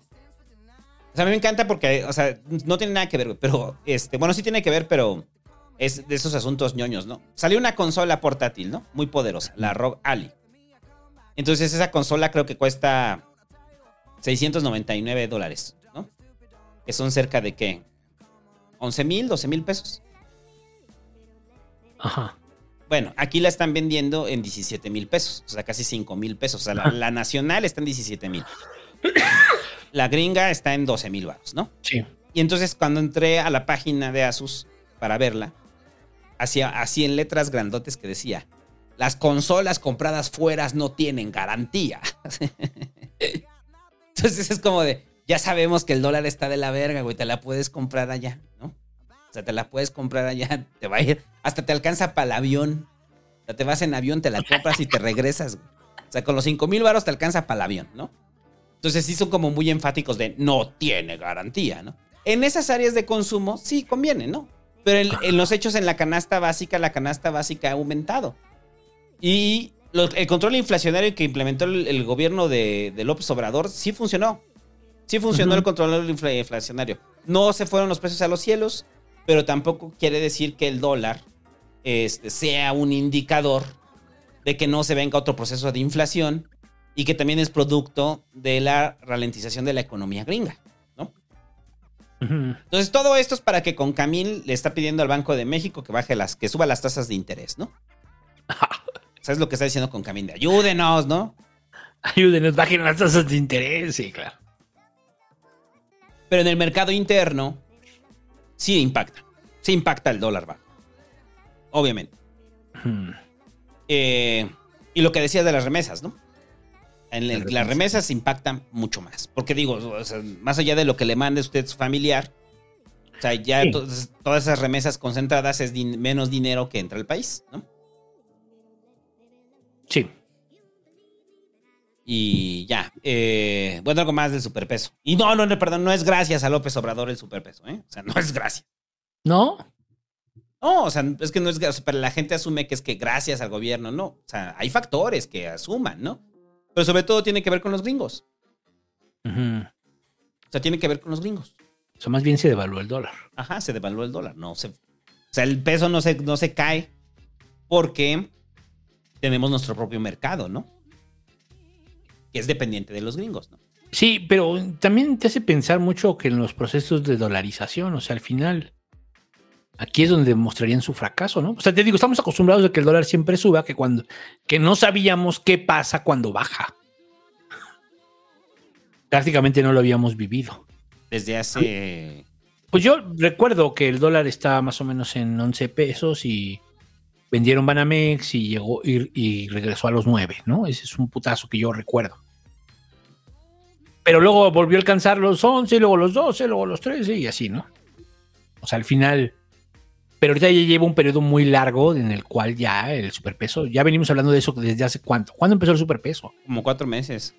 Más, no, más. ¿Más? A ver, déjame ver el histórico anual. Más, más. No, empezó en. No, en enero todavía estaba en 18.85. Ajá, pero ¿a cómo lo tomó? A 20. Eh, finales de año estábamos a 19.78, sí, 20. O sea, llevamos medio año, medio año con el superpeso. Medio año. O sea, que, que empezó a bajar, ¿no? Y ahorita estamos en un histórico de 16. Ya prácticamente 16. 16.80. Que esto no lo veíamos desde. Desde el 90 y, desde el 2015, ¿no? 2015, máximo. Ajá.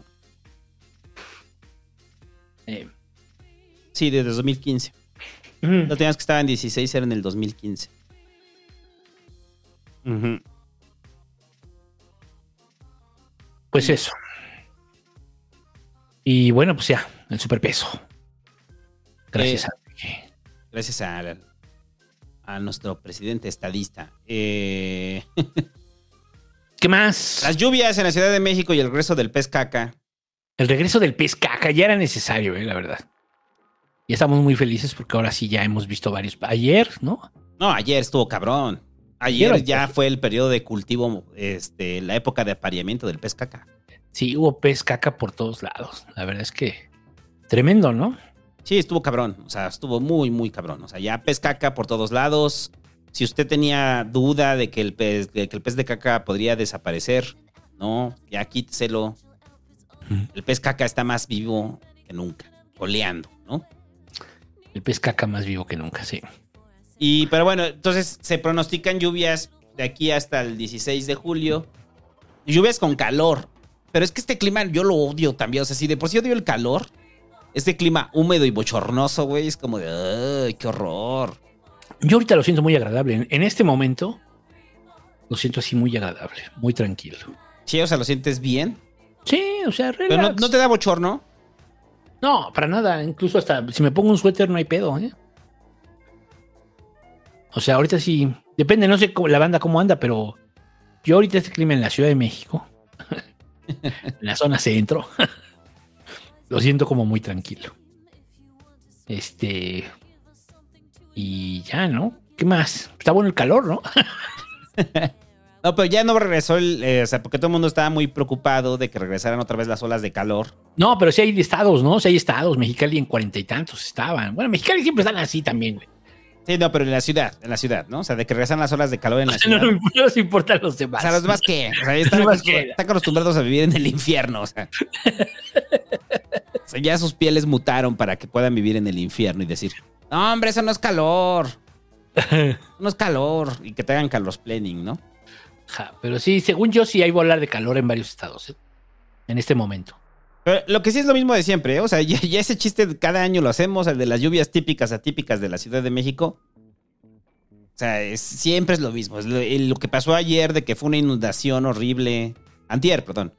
¿En dónde fue? En la ciudad. ¿Pero en dónde? O sea, que se inundó, o sea, emitieron alertas en Benito Juárez, en Mipalta, en Miguel Hidalgo, de inundaciones. Entonces, siempre es lo mismo, ¿no? Son lluvias atípicas. No son típicas, son típicas de la ciudad. Cada año la ciudad se inunda. Ah, Pues ese es el tema. Seguimos tirando basura al drenaje. Y luego la ciudad se hunde, entonces los drenajes están chuecos. sí, eso es un pedo, güey. Eso es real, ¿eh? Esto que estoy Ah, diciendo. Cuando ves que anda gente tirar basura en la calle, te dan ganas de meterles un putazo, güey. O sea, Sí, pero, pero, pero también este, digo, este, este tema de que los drenajes están chuecos. No, y no les digas, recojan su basura, cabrón, porque se encabronan. Ah, sí. O sea, si tú ve- ves a alguien tirando la, su basura en la calle y dices, oye, recoge tu basura. Se te cayó tu basura. Ah, que te valga madre. O sea, oh, pendejo, pues no me vale madre. Vivo aquí, idiota. Sí. Cosa distinta de cuando te estás comiendo una naranja en la calle. Usted se preguntará qué hace un señor pelón comiéndose una naranja en la calle. Pues yo soy ese señor pelón. Y me voy comiendo mi naranja en la calle. Y entonces, o mi manzana. Entonces ya el huesito vas y lo pones en una jardinera, ¿no? O sea, es orgánico, ¿no? O sea, si de repente pasa alguien y me dice, ay, güey, ¿por qué no tiras tu basura aquí? Güey, es una manzana, idiota. O sea, es una cáscara de plátano. ¿Qué aprendimos de las caricaturas? No las dejes sobre el asfalto. La Eso gente sí, se no. puede caer. Pero la jardinera, no hay pedo. Como hoy en la mañana que me tocó ver una cáscara de aguacate y fue así como de, ¿por qué alguien tiraría una cáscara de aguacate? O sea, te vas comiendo una manzana, ¿no? O tú te vas comiendo un aguacate. Sí, claro. Bueno, pero puede ser con atún. y Ajá. Pero bueno, alguien dejó una cáscara de aguacate en una jardinera. O en medio del asfalto. en medio del asfalto. Ah, no, pasó una señora que vendía y dijo, ahora sí ya. Esto está ya no tiene absolutamente nada de aguacate. Era la de los chicharrones preparados. Sí. Después de que le, que- que le alcanzó para vender 50 chicharrones preparados con un pinche aguacate, Con medio aguacate. con medio aguacate lo tiró en la calle.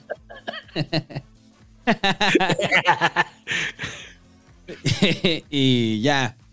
Este. Se reabre la línea 12 del metro, del tramo desde Periférico Oriente, desde de ahí donde está Plaza de las Antenas, hacia este. ¿Qué es? Metzicalcingo, ¿no? No, Metzicalcingo ya estaba abierto, ¿no? Atlalilco. Atlalilco. Ah, sí. Sí, de Atlalilco hacia Periférico Oriente. Se abre este fin de semana. Eh, se va a viajar gratis. eh, para que se le olvide a usted que el metro se cayó. Pero todavía no es el tramo que se cayó. A la mayoría de las personas no les beneficia esto. o sea, es así como, ¡ota madre! Me voy a tener que bajar el periférico, tomar un RTP. Ya mejor mándame de RTP desde acá. Sí, o sea, para toda la banda que vive hasta Tláhuac, en lo profundo de Tláhuac, les da igual. O sea, Ahora, los, que... que- viven, los que viven en Puente Titla y toda esa zona, bueno, pues sí, no. Puente Titla es la que está sobre Peri. Puente Titla, no, Puente Titla es a la altura de, eh, de Iztapalapa. O sea, es Iztapalapa y la que sigue es Puente Titla. Ah, ya. Por donde estaba el rayo, ¿no? Ah, el no salón sé. de eventos, el rayo. No me acuerdo, pero. Ahí hay un VIP y una Sí, plaza. ya y- sé dónde, ya sé dónde. Bueno, pero ya se abre y pues, lo, pues ya lo dijimos, ¿no? O sea, es Ica, es Ica Carso, no hay pedo, se les perdona todo, pero el tramo que se cayó todavía no lo reparan. Sea, no se está abriendo el tramo que se cayó. No. Se está abriendo el tramo que se supervisó, que se revisó. No, que se reforzó. Sí, esa parte se reforzó. Hay una parte que sí se reforzó. No es después de Periférico Oriente la que se reforzó. Mm, Porque según yo en esas no... no, antes de periférico se reforzó. Antes de periférico se reforzó. Yo, yo pasé hace poco. Sí, pero antes, de, antes periférico viniendo de Tláhuac. No, no, no, de, de- de acá, del, del poniente, pues. Ah, ya. Ajá. Del poniente, yendo hacia allá, ya ves que te vas por ahí por. Por este. um, ay, ¿cómo se llama? Este. Sí, por la ESIME. entres por que entre- ajá, Por la ESIME Culhuacán. por la CIME, por Culhuacán, exacto. Que entres por Culhuacán. Por ahí entré yo y me mandó por esa parte y dije, ay, güey, todo esto lo están reforzando. Todo esto lo están reforzando. Pero bueno, este. Y ya, güey. O sea. Pues es que no creo que le solucione. ¿eh? O sea, sí, sí soluciona para algunos, ¿no? Para los que están en intermedio, pues. Pero los que llegan hasta allá, los de Lomas Estrella, los de. Pues sí, esos, pues sí. Chido por ellos, ¿no? Pero los, los que van hasta Tláhuac, pues no. No. Y esa era la maravilla de esa línea, ¿no? Mm, pues sí. Que llegar hasta allá. O sea, que llegara hasta Tláhuac, ¿no? Porque Tláhuac siempre ha sido lejos. Usted no está para saberlo, pero Tláhuac está lejos. ¿De dónde? De todo. Bueno, menos de Valle de Chalco. Porque realmente son vecinos. Entonces, este. um, pues no, no, no sé qué tanto ayude el, eh, esto, pero. Pues es que ya ni sé, güey. O sea, Claudia, pues no, no, no, no fue capaz de entregar nada de este pedo, güey. Se fue allá a su campaña, ya a su pedo, güey, ¿no? O sea, que acabando el- antes de que acabe el sexenio, ¿sí va a quedar la pinche línea 12 o cómo va a estar el pedo? No sé, ni siquiera se está anunciando cuándo se va a recuperar el tramo que se cayó. Ahorita es este tramo, pero no se habla si se va a inaugurar el tramo. No, pues se había dicho que en julio, que en julio ya quedaba, que en julio de este año. Entonces lo que están anunciando solo es hasta periférico. O sea, lo demás, quién sabe, cuándo, ahí, cuando pueda, ¿no? Pues qué. Pues ni pedo, pues al final son pobres. La verga.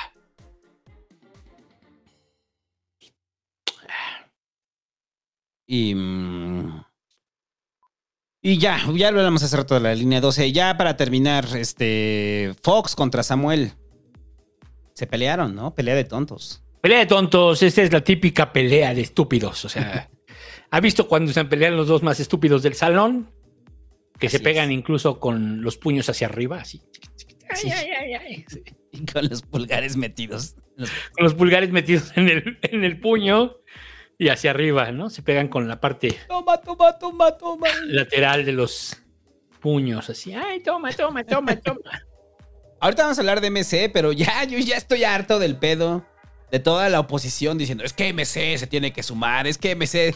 Oye, son un, son un partido, güey, tienen, son, son autónomos, son independientes, o sea, de, de- de la coalición, pueden tomar su decisión, o sea... O, o sea, pero además hasta en los cartones y en todo, ahorita que Sí, los cartones son así con de... de los que- cartones así, del peje manejando a Dante. Ajá, güey, yo cuando lo vi fue así como de, ¿qué pedo? ¿Qué pedo, güey? O sea, Fue de Rictus ese cartón, ¿no? O sea, de que está el peje manejando a Dante y Dante manejando a Samuel, ¿no? Andan bien enojados porque no se suma MC, la oposición. Tan enojados andan que Vicente Fox le dijo eso a Samuel, ¿no?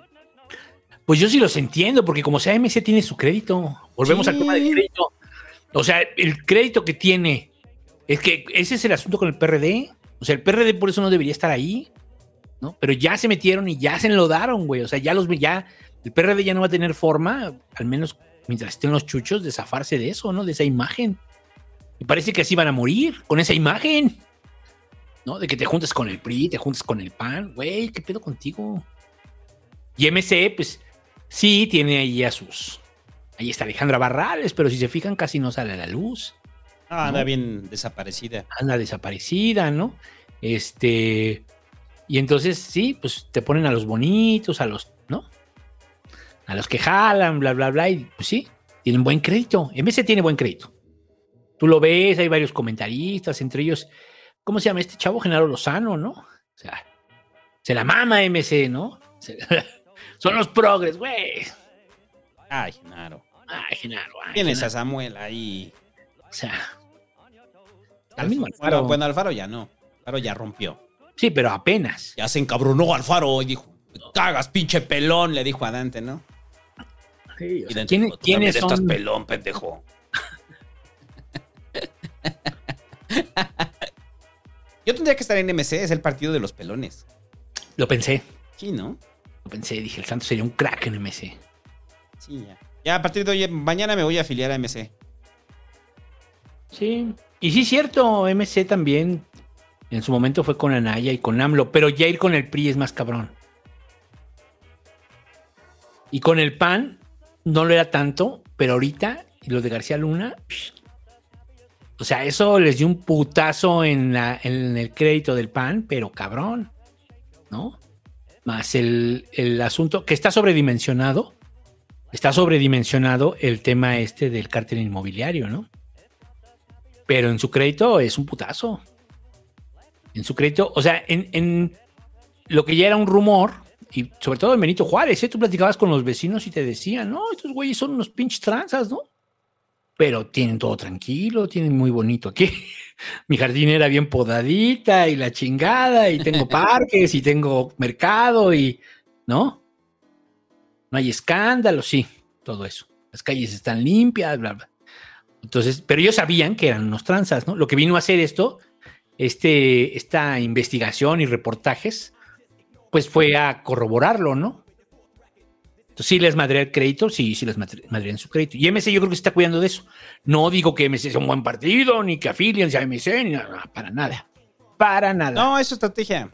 Es, su estrategia. estrategia, les está funcionando. Está funcionando. Y al parecer les va a funcionar rumbo al 24, salvo el coqueteo que tienen todavía con Xochitl. Que esa fue la pelea que tuvo Dante con, con Ciro, güey. Estuvo bien cagada esa pelea. Ajá. O sea, ¿Por qué no la porque? Dante, o sea, Ciro le dice, a ver, entonces sí, o sea, porque, o sea, eh, salió este, ay, cabrón, ¿cómo se llama este diputado de MC? Este, ay, ya se me olvidó el nombre del diputado. Ajá, el que dijo que, que sí, ellos sí a la alianza. Que ellos sí la alianza con Xochitl, ¿no? Que con Xochitl sí daban ganas. Ajá. Y Dante lo salió a, a contradecir en, en A entrevista, ¿no? corregirle La plana, sí, claro. Y a decir, no, Ciro, es que es una, es una, es una tontería apoyar a, decir que vamos a apoyar a una candidata. Entonces, ¿dónde queda el proyecto de los ciudadanos? Dice, ¿dónde queda la elección? Entonces, todo esto es una simulación. Sí, ya me trajeron el guante de protón, espérame. Y se lo pone así. Y abre un portal. Spider-Man. Yo por eso decía, Dante, o sea, en su imaginación sí está pensando en ser presidente para, Para acabar con Spider-Man. para acabar con Spider-Man. Pero bueno. Pero bueno, para esa era- ti, esa- pero tiene razón Dante, o sea, de que ya les están diciendo que apoyen a Xochitl. O sea, no, es que no están diciendo que se sumen a la alianza, están diciendo ya apoyen a Xochitl. Sí, o sea, ya es a huevo. Y si no eres traidor. Ajá. Y. No, Entonces los dicen- y- y no, y Dante tiene razón. O sea, no que es una elección, todavía no hay candidata. Todavía no hay candidato de la oposición. ¿Por qué vamos a apoyar a alguien que todavía no se define quién es el candidato, no? Tiene razón, Dante, güey. Pues sí. Pero hasta el propio Ciro es como de. No, Dante, ya defínete, ¿no? O sea, ¿por qué Bueno, pero es que Ciro es muy de Xochitl. Ciro es amigo de Xochitl. ¿Qué? Es como de, ya, mira, ve, aquí te voy a afiliar ahorita. O sea, bueno, tienes que dar tu firma. Pero, pero es eso, o sea, yo me, sí me, me parece muy molesto el pedo de, de que, ¿cómo chingan a MC, no? O sea, de que ya, ya, ya, pues es que están muy necesitados. Y dentro de eso es que MS ya se decida, ¿no? Sí. Y ya, este, bueno, algo más de Samuel contra Fox. Pues nada, pues nada, yo creo que. Este. Batalla de tontos. Pero pues. Eres un idiota. Samuel. No, tú lo eres. Yo, yo creo que Samuel le contesta bien. ¿no? O sea, yo creo que así, ah, chica tu madre. Ya, viejito loco. Ay, no había visto ese meme de Wolverine con Timbiriche, güey. Está bien chido. Serían los, los memes de Wolverine. Sí, viste las imágenes que se filtraron, ¿no? Sí, lo estoy viendo ahí que lo pusieron con los de Timbiriche. Sí se parece, sí parece que esta canta ahí con los de Timbiriche. Sí, sí parece. También luego le ponen uno de la América y también se parece. Este. mm, Y ya, ¿no? ¿Qué, qué sigue? ¿Pausa o qué? Pausa, reporteros pasquilijas. Ahorita ¿Cuántos venimos. hay? Hay? dos. Te da chance de hacerte un. Una Un medio sándwich. Medio sándwich. Y ahorita venimos. Voy a ir al baño. No se vaya. Ahorita venimos. Ay, se, re- se, se grabó, crashó el OBS. A ver, espérame. Eh, No manches. sí, se crashó, pero no hay problema. Seguimos trans- no, no, seguimos transmitiendo, pero seguimos, La retoma, ¿no? seguimos grabando. Entonces, como seguimos grabando, Pero la retoma, ¿no? El OBS. sí, ya la retomó. Y ya, ahorita venimos. No se vaya.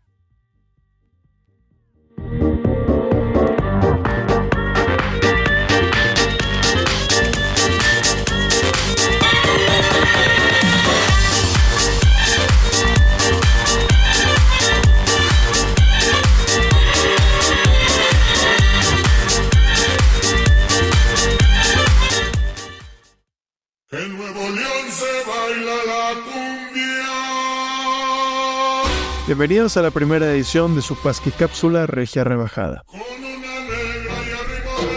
El pasado jueves 6 de julio, Nuevo León sufrió otro de sus polémicos acontecimientos.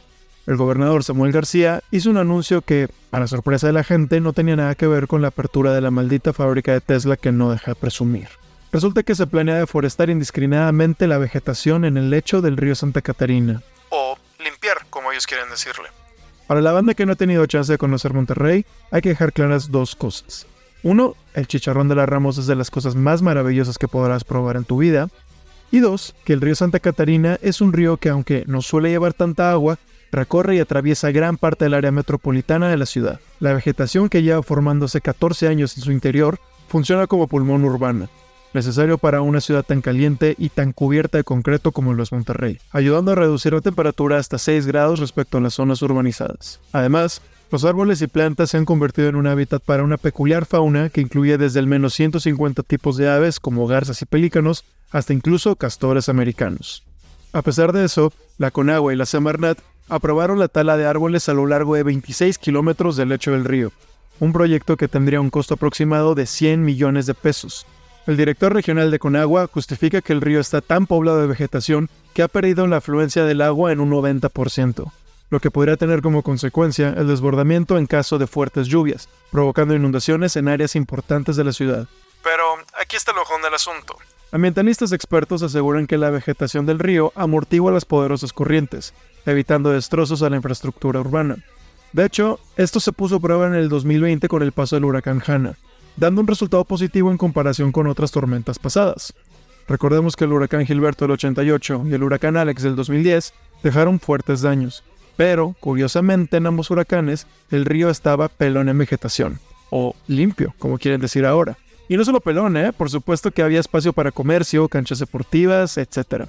Por lo que no sería una sorpresa que el día de mañana el gobierno de Samuel García anuncie un nuevo proyecto de urbanización y o comercialización centrado en la cuenca del río, como ya lo ha propuesto varias veces en campaña.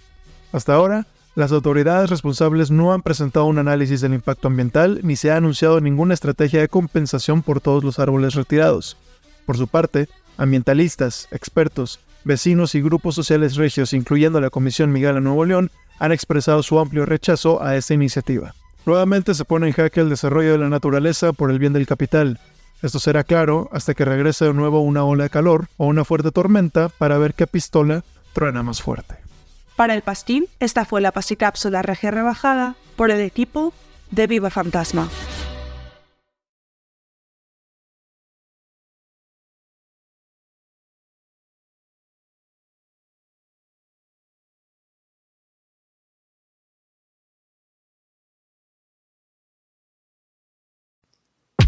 Para un niño o un adolescente, la escuela debería de ser, después de su casa, el segundo lugar más seguro, ya que por el tiempo que estos pasan, se les debe de dar un ambiente tranquilo para que puedan aprender correctamente.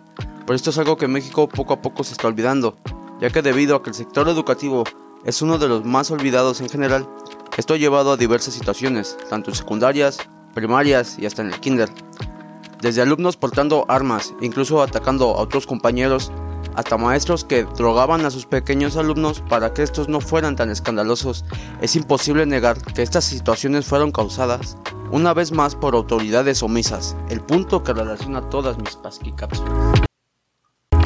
El primer caso que tocaré es el más perverso e indignante en mi opinión, ya que la Oficina de la Defensoría de los Derechos de la Infancia reveló un informe llamado Ya no es un secreto, ahora se grita en las calles, que es una actualización de casos presentados en el 2021 sobre 21 niñas y niños que fueron víctimas de abuso sexual organizada en escuelas, y a lo largo de dos años han identificado cuatro casos más, por lo cual suman 25 casos de violencia sexual cometida por algún directivo de la escuela o maestro, en un total de 11 ciudades de México. Y se preguntarán, ¿qué hizo la SEP ante estos casos? Pues de los 25 casos, 24 se reportó encubrimiento por parte de las autoridades, así como tratar de hablar con los padres con la finalidad de que bajen la denuncia. La violencia también se está haciendo presente en otras maneras, ya que si bien los que fuimos a secundarias públicas de barrio sabemos que las peleas eran en cierto punto comunes, pero no al punto que sucedió en Iztapalapa, ya que un menor agredió con una pistola a uno de sus compañeros en el pómulo derecho. Se supo que estos ya tenían rencillas y estos se habían encontrado para pelear. La PDI está en investigación de cómo obtuvo el arma el menor, y aunque los padres de la secundaria pidieron que regrese el programa de Mochila Segura, Recordemos que por una recomendación de derechos humanos en 2019, este fue suspendido, por el cual quedó en que se platicaría en reuniones. Y el último caso del que hablaré no es el menos indignante, ya que este se centra en menores de 5 años, después de notar comportamientos atípicos, situaciones en las que tardaban en entregarle a su hijo y un comentario de una maestra que lo tuvieron que dormir temprano porque estaba muy inquieto, alertó a los padres del menor, de que luego de buscar lesiones físicas visibles no encontraron nada, así que decidieron llevarlo al médico, quien le sugirió que le hicieran análisis, con los cuales se llevaron la sorpresa de que le, le administraron clonazepam en solución líquida, por lo cual de inmediato levantaron una denuncia en la fiscalía de la CDMX y acudieron al colegio Graham Greene a pedir los videos de las cámaras de seguridad, los cuales no han sido entregados alegando que tienen que proteger la identidad de los demás menores. Asimismo lanzó un comunicado en el cual dicen que llegarán a las últimas instancias contra el responsable. Por es obvio el encubrimiento por parte del colegio. Y estos son los casos que se reportan, que tantas cosas que no sabemos están pasando en las escuelas y cómo se debe de tratar esto para que los niños y adolescentes tengan un entorno seguro en la escuela. Para el Pasquín, alfabeta. Rapidín, rapidín, rapidín, rapidín, rapidín, rapidín, rapidín. El Pasquín. Rapidín. Muy buenas noches, compañeras y compañeros bípedos. Quiero señalar que dije bípedos con esdrújula, no con grave.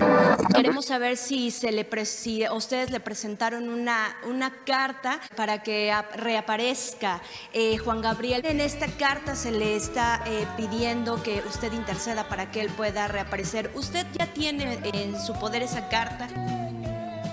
Una persona, eh, esté vivo o esté muerto, excepcional. Es amor eterno. Independientemente que en el imaginario o en la cabeza del señor presidente Juan Gabriel siga vivo o no, es importante hacerle un enérgico llamado para poner atención en el escandaloso aumento de la violencia en el país. El ADN es la molécula de la vida y está constituida por tres elementos fundamentales. Bases proteicas, la adenina, la timina, la citosina y la guanina. Todavía dice que dejarán sus armas en la puerta. Yo les diría que dejen sus celulares en la puerta. Segundo, te- allá afuera, hay una charola. Hay menos diputados que vienen a reflexionar y más diputados que están presentes únicamente para convertir el oxígeno en dióxido de carbono. Por su atención, muchas gracias. Señores diputados, una pregunta nada más así usurpando ahorita las funciones aquí de la mesa directiva. Levanten la mano quienes ya se hicieron su chequeo anual. Haz ejercicio y toma mucha agua. Ese periódico, si sigue así, va a terminar con un pasquín. Con un pasquín. Con un pasquín. Ojalá y rectifique. Rapidín, rapidín, rapidín, rapidín, rapidín, rapidín, rapidín. El Pasquín. Rapidín. Confórmate con un rapidín.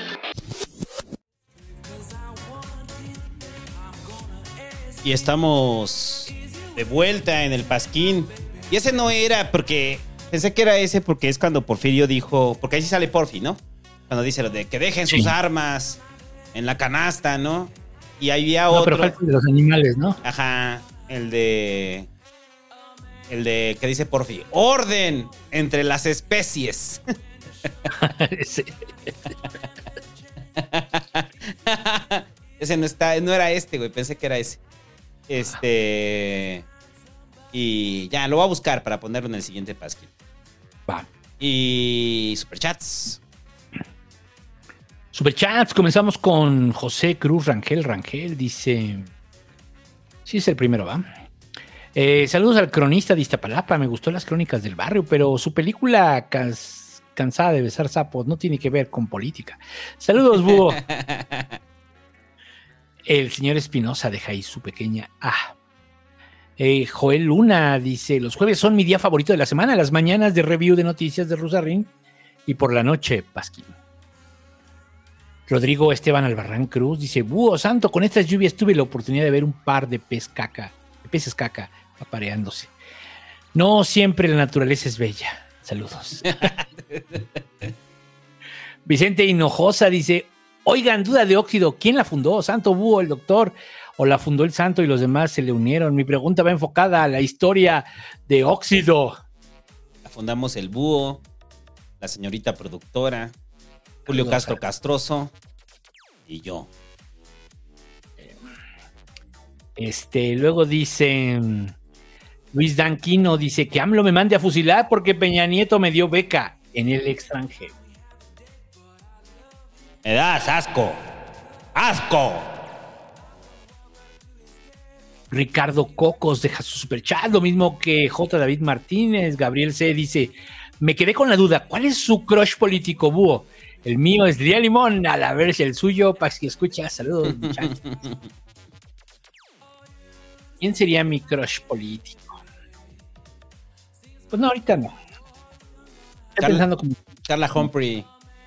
Carla Humphrey, Carla Humphrey. Pero ¿saben qué? Ya no. No, así como no. Pero es que no es político, ¿no? Ese es como más de famosos del círculo rojo, Ajá. ¿no? Este. El ese.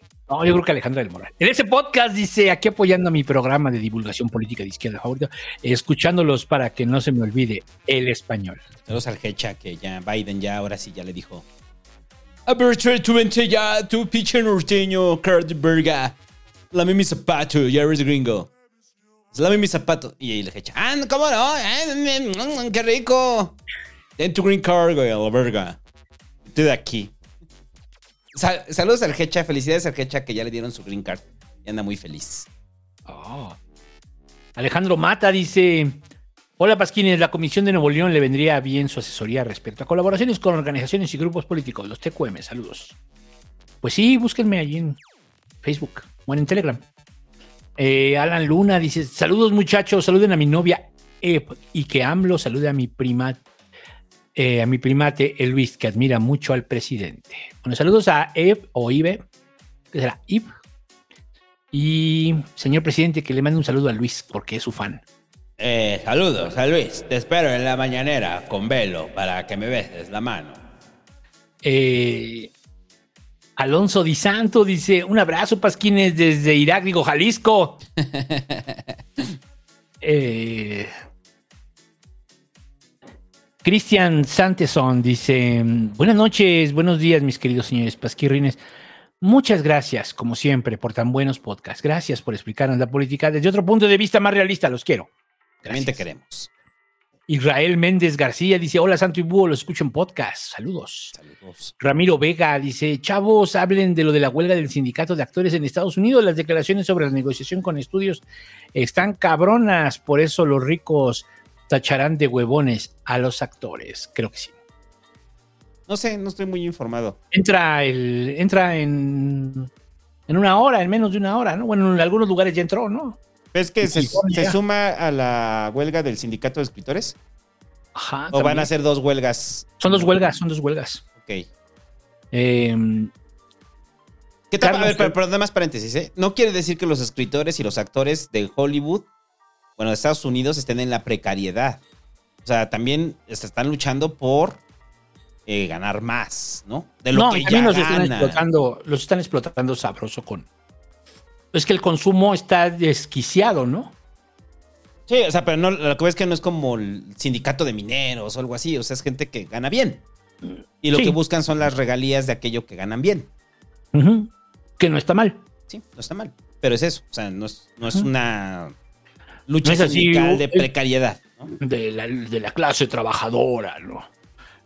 Los- la clase trabajadora de México está con los actores de Hollywood, pobrecitos. Sí, exacto. exacto. Camaradas. Eh, Carlos Alfonso Sagaste Bernal dice: En Mexicali se destruyó el transporte público para crear el problema y vender la solución. Decreto de regularización de los carros chocolates. Les haría una cápsula, pero mi dicción está del carajo. Hazla para que mejores tu dicción. Es lo que decía con los autos chocolate. O sea, lo que tenemos la discusión la vez pasada, ¿no? O sea, de que en ciertas zonas de la frontera sí es necesario el auto. Mm, Porque hay falta de infraestructura en el transporte público.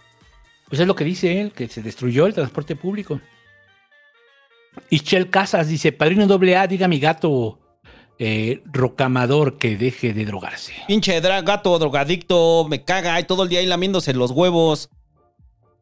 Oiga, padrino, pero es un gato. Sí, pues pinche huevón. Con, ¿pa' qué le dan? Pero pues el gato que se roba el catnip o tiene un dealer o cómo. Tú se lo das, Ischel. Gustavo Toski García dice, Máscara Sex Magin los invita a la Feria del Juguete en el kiosco Morisco, en Santa María la Ribera. Cáele, pelón, va a ir tu morra, Sandra, jálate al pepón. Los va a ir a levantar. Va a ir a levantar, güey. Les va a ir a decir que se quiten de ahí. Y cuando ves a máscara, uf, ¿qué es esto? ¿Qué, qué es esto? Ay, ¿qué, es esto? ¿Qué- Ay, qué nacada. No, Qué de mal gusto. Eso, eso, eso llama a la mala vibra, a los malos espíritus. Van a pensar que somos nacos. Alberto Soria dice: Gracias por el programa, los escucho mañana. Saludos. De Hellish Robin, deja ahí su superchat. Muchas gracias. Jesús Pérez dice: Saludos al santo, no se vaya a quebrar el domingo. Ah, saludos. El domingo vamos a correr ahí con toda la banda del Ratatouille del medio maratón, muchachos. Ahí nos vemos. Si ve a un señor pelón ahí. ¿No vas a correr 21 kilómetros el domingo? Sí. Qué loco. Si ve ahí un señor pelón tirado a la mitad del camino, nada más sortéenme, no me vayan a pisar, por favor. Rodéenlo, por favor. Ajá, rodéenme. Eh, Mazapán deja ahí su super sticker. Gracias. César Carrillo di- dice: Padrino, que le diga a Emiliano Coria. eh, acaba la carrera, que acabe la carrera. Emiliano, acaba la carrera, pinche huevón, mantenido. Viva Fantasma dice: actualización de la pasquicápsula regia. Samuel ya paró ayer las obras para analizar la situación. Saludos, muchachos. Bien. Eh, Ciberpeje dice: A mi primo lo mataron hace dos semanas por una confusión. No andaba en malos pasos, era veterinario y nomás por andar en una moto roja le tocó. Acá en los Estados Unidos yo trabajo con su papá y la rabia e impotencia era palpable. Yo no lo miraba pensando estrategia, solo pensaba en venganza. Es la sensación que tiene la gente. Sí. David Ortega Sagú dice, van a hablar del morrillo drogado con clonazepam en la Ciudad de México. Pues ya lo dijeron en la, En la capáscula. en la, en la segunda pasquicápsula. Eh, Gary Olmos dice, saludos Pasquini, los escucho mañana en podcast. Saludos. Shoy Fire dice, el reportero que confrontó a AMLO es Ernesto Ledesma de Rompeviento TV. Para mí Ernesto es uno de los mejores periodistas de este país, lo recomiendo. Ahí está. Está chido. Y Rompeviento sí es como cargado a la izquierda, pero sí es crítico, ¿no? No sé, yo no soy, no, no, no, no los he leído. Sí, eh, no, es un, es un canal de YouTube. Así búscalo, Rompeviento TV. Israel C. Oliva dice: Saludos, Pasquines, dejo mi diezmo, pero honrado. Gracias. Jesse Feliz dice: Buenas, señor Búho y señor Santo, aconsejeme para decirle a mi jefa que dejaré la carrera de finanzas para estudiar filosofía. Postdata, los quiero mucho. Ay, no sé. Qué difícil, güey. No sé. Me gustaría darte un buen consejo ahí, pero No, Jesse, la verdad es que si yo fuera tu papá, yo te corro de la casa. Si llega mi hija y me dice, oye papá, ¿qué crees que pues ya voy a dejar la carrera de finanzas para estudiar filosofía? Le diré, no, ni madres, acaba, acaba finanzas y luego te metes a filosofía. Yo diría que es como que depende de cuánto lleves avanzado, ¿no? Si Sí, llevas como también. uno Si o dos semestres, No hay pedo. sí, salte. Pero ya después del tercer semestre, ya no mames. Héctor Julián Celey Rojas dice, ya tenemos un sistema de salud como Dinamarca, pero como Dinamarca durante la Segunda Guerra Mundial. Saludos, Pasquines. Saludos. A Peirón C137. Saludos, gente. Dos cosas. Uno, ¿siguen con lo del partido? Sí. Dos, Santo de las Crónicas, ¿se han acercado a alguien que haya relatado su historia? No. No, no. Mm, Baku Galaxy dice, con voz del Santo ñoño, como la de la pasada, como la papada de la semana pasada, ¿Qué dice? según la ley. Ah, según la ley federal del trabajo, no pueden hacerme firmar un papel en blanco de renuncia. Ahí está. Escucharon aquí del Santo Teto. Eh, Roque Ay Rodríguez, ¿qué? FL dice: "Mm, Me parece irreal comprarle la narrativa al peje de que Claudio X manda. Cuando ni es tan rico, ya se vio que todo el tema Xochitl surgió ajeno a él. Bueno, pero se monta en él. Y que no es que no es tan rico, o sea. O sea, es Kimberly Clark. Sí, no, sí son ricos. Créeme que sí son muy ricos. Este. O sea, que es que dicen, no, es que no es tan rico como Elon Musk. Pues, pues no, güey. Pero sí es rico. Ahora, la otra es de que yo, yo, a ver, pero ¿quién llevó a Xochitl entonces a la gira de medios? Sí. O sea, esa es la pregunta. Lo dijimos ¿Quién- toda la semana pasada. ¿Quién llevó a Xochitl a la gira de medios? Porque esa gira de medios no es así espontánea, ¿eh? O sea, en menos de cuatro o cinco días ya había, había tocado todos los medios de la derecha. Mm, David Beans dice: Saludos, Pasquines. Es mi primera donación. Por favor, pásenme lo que resto de la pensión alimenticia que tengo que renovar mi INE. Eh, ¿Qué opinan de que Chong retomó el discurso del PRI de Elías Calles como era antes el PRI de la Revolución. Los escucho mañana en podcast. Saludos. Es que yo no escuché eso de Chong. No, yo tampoco. Y lo otro es mi primera donación. Por favor, pásenme lo, lo que restó de la pensión alimenticia que tengo que renovar en mi INDI. No entendí eso bien, pero si me estás queriendo decir que te estás gastando aquí la pensión alimenticia, no mames, eso es un pretexto. Trabaja el doble, güey, para que alcance, para que des la pensión y dones. Es las dos. Sí, güey, si es necesario, a la chingada, güey, métete de Uber, métete de, de Rappi, no sé, a ver qué haces. Sí, queremos las dos. Anto- pero no descuides allá. Antonio de Jesús Madrid Rivera dice que el padrino doble A regaña a Deo y Carlos para que se pongan a chambear y puedan pagar superchats al pasquín en vez de estar de huevones y ser parte del vulgo. Adeo y Carlos, pinches huevones que no apoyan a nada, nada de lo que hace aquí el Pasquín. Que los rehabilita de estupideces que creen. Exacto. Luis Hernández dice aquí comprobando la tarjeta para el eterno, para el estreno de Blue Beetle el 18 de agosto, solo en cines. No entiendo Eh, ese meme de solo en cines de. Yo tampoco lo entiendo, güey, pero se- fue el meme, güey, fue el No, meme. no, no, no lo entiendo. Yo tampoco lo entiendo. güey. Cosas de. Ya, ya. Desde que, No, ya son cosas de los chavos, güey. desde que ya casi no entro a redes, güey, me pierdo de todas las cosas de los chavos. O sea, así como de ya no. Miguel Ángel Ibarra dice, primera donación, gracias por su contenido, lo disfruto mucho. ¿Conocen algún taller de creación literaria en la Ciudad de México que recomienden? Soy nuevo en la ciudad. No. Ve al faro, busca faro de faros, busca red de faros así en tu, en tu dispositivo con el que te conectes a internet, busca red de faros. Y llama y, y, o sea, ve cuál te queda más cerca, si es que hay alguno, yo creo que sí, y llama por teléfono y pregúntale si tienen taller de creación literaria. Y algún, muchos de ellos tienen. El Faro de Oriente sí tiene, ¿no? El primero, pues. Eh, que por cierto, está bien descuidado, güey. La otra vez fuimos y está bien descuidado, así todo lo bonito, así que llegabas, oh, el faro acá. Ya se ve viejo, se ve así, no, como que sí les valió madre. Están bonitos los faros. Sí, no, o sea, digo el de Oriente, ¿no? El faro de Oriente. El- pues apenas vi el Cosmos, pero pues ese lo acaban de hacer, está, está bonito, ¿no? Este, Galamot Shaku dice, tomen mis sucios yenes, gracias al superpeso, saludos. Ah, mira, nos dieron yenes, chido. Eso está muy bien, eso está muy bien. Usted puede donar en yuanes. Donen en yuanes. Pueden donar en, ¿qué será? Hasta en rublos. Cualquier, cualquier moneda es recibida, bien recibida aquí en el Pasquín. Sí, pero el dólar, pues no tanto. Mejor en pesos. Eh, HTDB88. Que el faro me motive para pararme temprano. Es para mi alarma. Haz paro santo. Aldo estruendoso. A ver si ya te paras. A ver si ya te paras, porque por la gente como tú, Jalisco está muy mal. No tiene nada que ver el crimen organizado. Es gente como tú, huevona. Que me enojan. Como Dante. David Arreola dice que el peje felicita a mi esposa Ariadna y a mí por nuestro 15 aniversario de boda. Saludos pasquines desde el único municipio gobernado por Morena en Nuevo León. Eh, feliz 15 aniversario a David Arreola y a Adriana. Qué bonito es el amor. Roberto Brito dice, los quiero mucho, papá santo y tatabú. Que el padrino doble A mande consejos para alguien que va a entrar a trabajar en el gobierno. Róbate las hojas.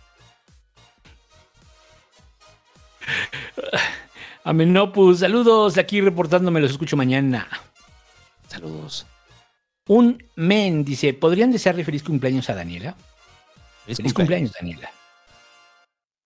Fantasmita Rojos dice, ayer las compas se la rifaron hablando de maternidad en el podcast de Huesera. Escúchenlo. Ustedes que Chávez eh, felicite a Dulce Mireles por su cumpleaños. ¡Felicidades, camarada Dulce! ¡Es el primero de la noche! Luego, Rodri dice, eh, Rosarín sigue siendo amigo de mi gala. Sí, sí, ¿por qué? No sé, pregúntale al hobbit. Pregúntenle, ventanilla equivocada. Marco Isca dice: Buenas noches. bu- buenas, buenas, los escucho en podcast. Oscar Rivera dice: Saludos desde San Luis, donde balearon en un baile sonidero a personas con dos muertos y varios heridos. Eh, Axel Sandoval, saludos, los escucho mañana en podcast. Y David Beans dice: Me refería a lo que les debo del guachicoleo. Ah, no, todavía te falta mucho. No, pues mostras bastante. Pues cuenta el número de programas y multiplícalo por un dólar. Ahorita está barato. Ahorita usted podría ponerse perfectamente al corriente. dice. Son 310 dólares a la verga, güey. Agarras la tarjeta, la de crédito, si no tienes suficiente, vas pagando a meses sin intereses. Usted puede pagar aquí, ponerse al corriente a meses sin intereses.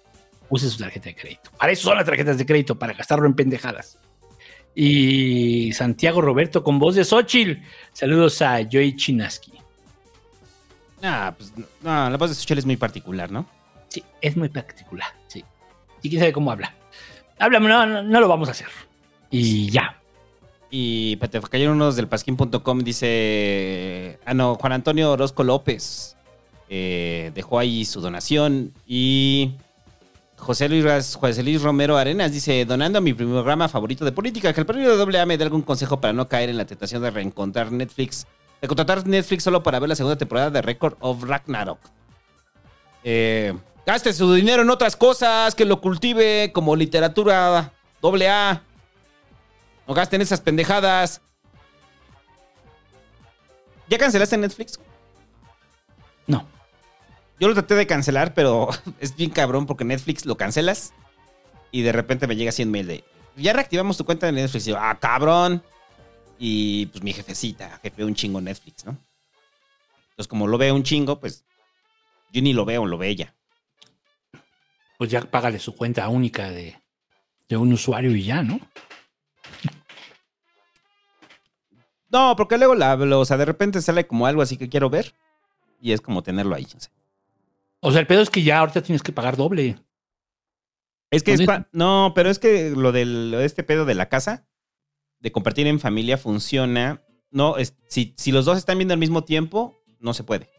O sea, si tú me compartes mi cuenta, tu cuenta, y yo la estoy viendo desde mi casa, al mismo tiempo me saca. Entonces, pero pues generalmente nunca estoy viendo como Netflix al mismo tiempo que está viendo Netflix mi, mi jefa, ¿no? Ok. Bueno. Ya cayeron los últimos superchats. Cayeron otros superchats, sí, cierto.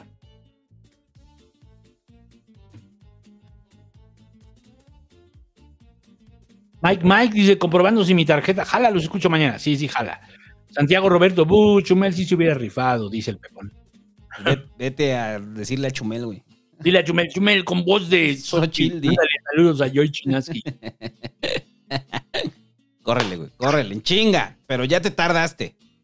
Eh, y ya. eh, ahora lo que le interesa, muchachos, las corcholatas. Que esta semana anduvieron como placas, ¿no? Las corcholatas. Esta semana estuvo tranquilo de todo el tema de la sucesión, ¿no? Salvo MC fue el que dio la nota realmente. Ajá, pero lo que dio la nota realmente esta semana es el, el programa, el plan Ángel de Marcelo. Es que si vamos a hablar de eso, vamos a hablar con música de Evangelion. Me vale madre. O sea.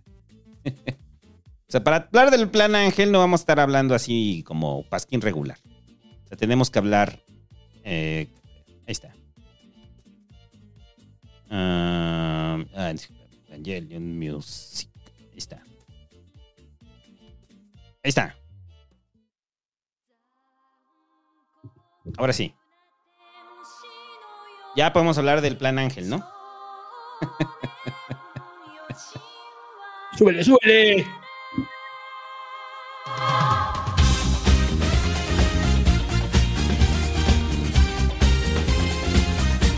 Evangelio. Plan Ángel. Marcelo Ebrard.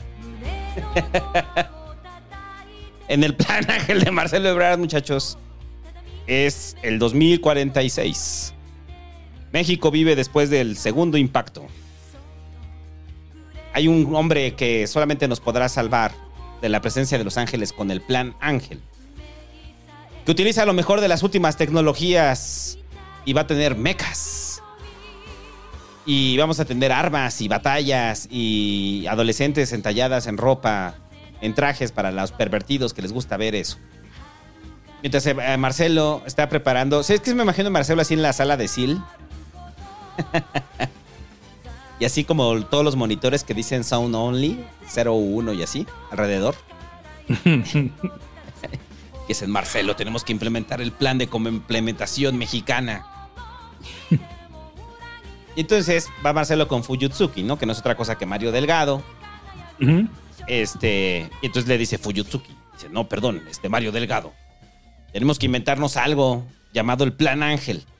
Y el Plan Ángel, aparte de construir mecas que son clones, muchachos, del primer de Adán.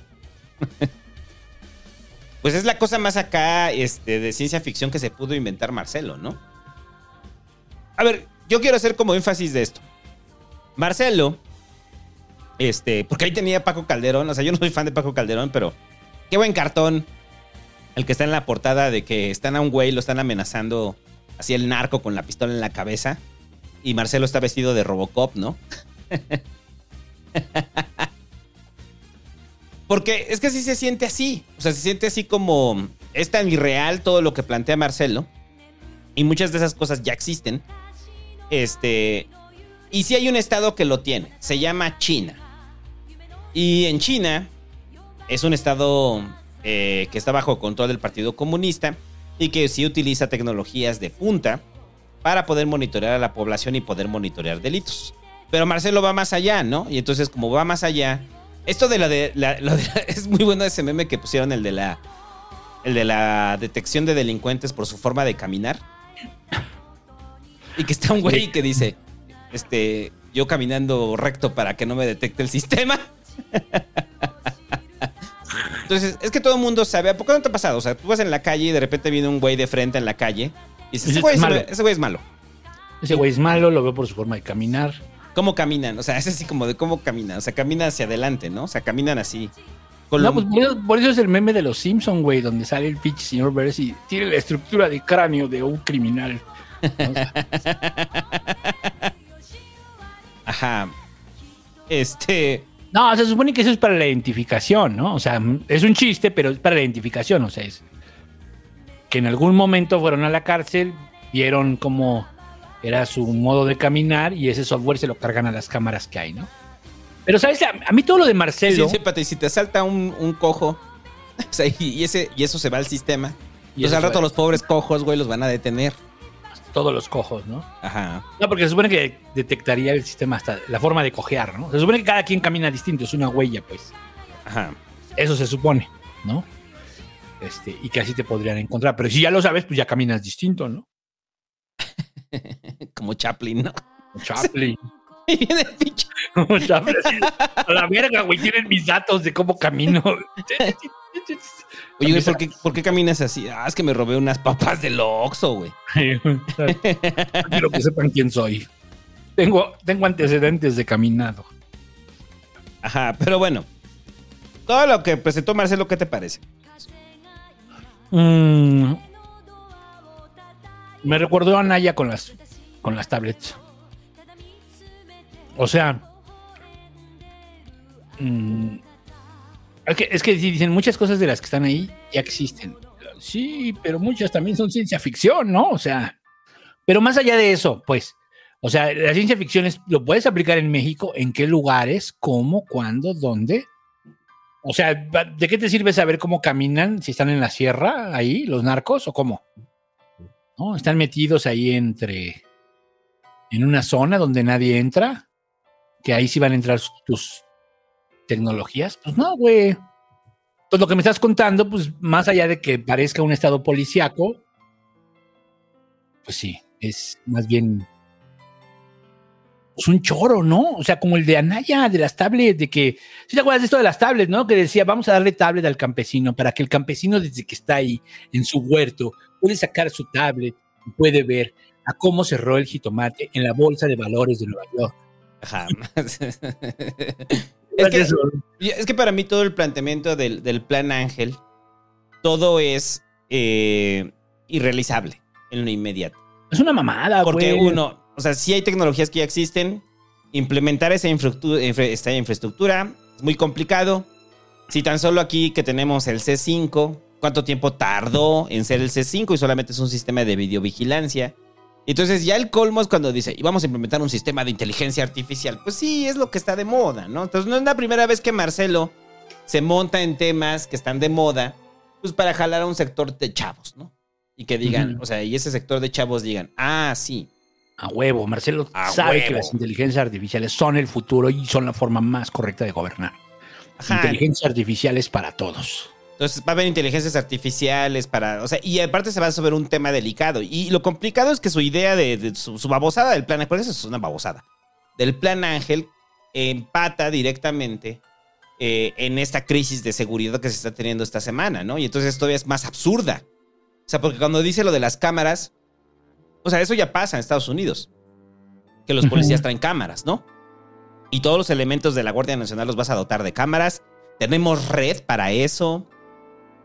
O sea, te- te- tenemos. ¿cu- ¿Cuánto cuesta su plan de Marcelo, no? O sea, ese es como la otro, ¿no? O sea, ¿cuánto cuesta su plan de Marcelo? O sea, si fuéramos China, probablemente sí nos alcanza. Si fuéramos los gringos, probablemente también nos alcance, ¿no? ¿no? pero él dice que no hay incremento, ¿no? Si con lo mismo que nos gastamos ahora en esto. Eso fue porque eso fue muy claro, ¿no? Sí, esto no va a costar más. No, Esto no va a costar más del presupuesto que ya está establecido. para mí es un absurdo. O sea, obviamente Claro, va a pues no costar puede. más, o sea. Pues no puede costar más porque ya no hay. Ajá, entonces, este. e- En el caso de los drones, ¿no? O sea, pues los drones, o sea, que vamos a. O sea, vamos a dejar de tener policías y ahora van a ser drones, ¿no? Sea, son ocurrencias, pues. Y inclusive el escenario donde lo presenta, la forma en la que lo presenta, es para eso. O sea, hay gente que sí cayó y lo vieron y dijeron, ah, sí, va. Este. Me gusta la idea del México futurista, ¿no? Del México futurista en, en asuntos de seguridad, ¿no? Y no, para mí solamente es una ocurrencia, es irrealizable. eh, irrealizable porque pareciera que funcionamos en un estado que funciona, güey. O sea, que vivimos en un estado que funciona. Y, El y problema para- es de fondo. Sí, el problema es de fondo. O sea, esto. Esto es un maquillaje, esto es un maquillaje. Esto es. Sí, o sea, pónganle que sí, compren las cámaras. ¿De qué Es sirve? cosmético porque el problema es de fondo. Es cosmético porque el problema es de fondo, sí, claro. Sí, o sea, el problema de la inseguridad o no, de la violencia no se va a solucionar con tecnología. No se va a solucionar con tecnología. La tecnología es una herramienta para una sociedad que ya está cimentada, como el caso de los chinos. O sea, las políticas de, de, de Xi Jinping simplemente encuentran una herramienta que es la tecnología. Los No, y- gringos igual, son herramientas. Y, y recordar que en el caso de los chinos, tienen una visión muy distinta de lo que nosotros tenemos de derechos humanos. O sea, el. el- o sea, tú imagínate estos grupos así, enfrentados, de- así del cártel Jalisco, enfrentados por el gobierno chino. Sí, no, los O barren. sea, sabes que si los acaban. Los barren, los barren. Pero la, la visión de... O sea, no existen... Para ellos, para ellos tienen una visión distinta. O sea, para ellos los derechos humanos es parte de la occidentalización. Es una Ujú. pendejada. Es una pendejada. O sea, no, no. Fre- frente a la eh, Problema mayor. No, frente a la preservación del, del Estado, eh, cualquier cosa que pueda atentar contra los derechos humanos es un riesgo que pueden correr. Porque Sí, pero porque, porque tienen una visión distinta de derechos humanos. Una visión muy distinta. O sea, culturalmente para ellos es así como... Y, y- y tam- y ya lo hemos dicho aquí, o sea, de que siempre el problema de analizar China es analizarlos desde los ojos de Occidente. ¿no? Ajá. En la forma es la como que se entienden, ellos. En China no habría pasquín. Pues sí, probablemente. ¿no? Sí, no, no habría. No habría. Entonces, pero bueno, entonces, eh, Y luego vemos, ¿no? Y hay un pasquín también así. El santo y el búho chinos. ¡Ay, no! te- ¡Ay, no! de repente entra el Partido Comunista, la policía y los mandan a una cárcel negra, güey, por estar haciendo chistes de Xi Jinping. Exacto. Entonces, A ver, que, que el santo le haga como Xi Jinping. pero aquí sí le podemos hacer. Lo tenemos vigilados a todos. No hagan estupideces. Claro. Sí. Ah, mira qué bonito. Ya vamos a hacer más podcast con la música de Evangelion. Qué bonita es. Me preocupa el copyright, pero bueno. Porque no nos baneen, todo está bien. Porque monetizar, pues, usted sabe que no monetizamos. O sea, este programa jamás va a monetizar. El lenguaje, la música, el ambiente, no es para monetizar. Sí, este programa no se monetiza. Pues como no se monetiza, por eso vivimos de donaciones. Y por eso podemos decir verga. podemos problema. decir verga y por eso podemos poner música de Evangelion de fondo.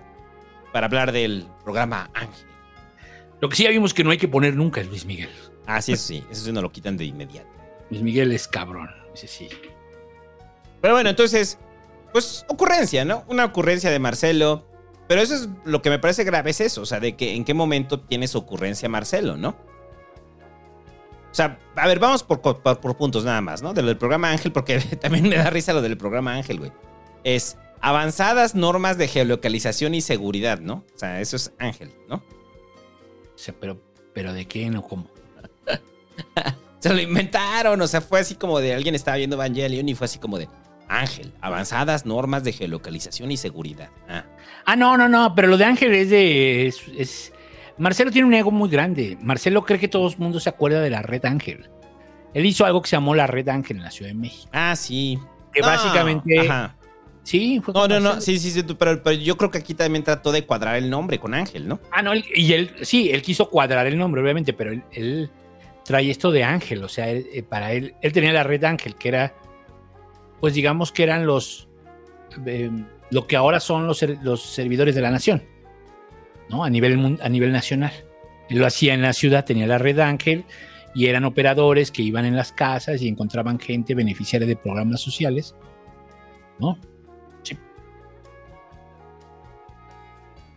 Sí. Y.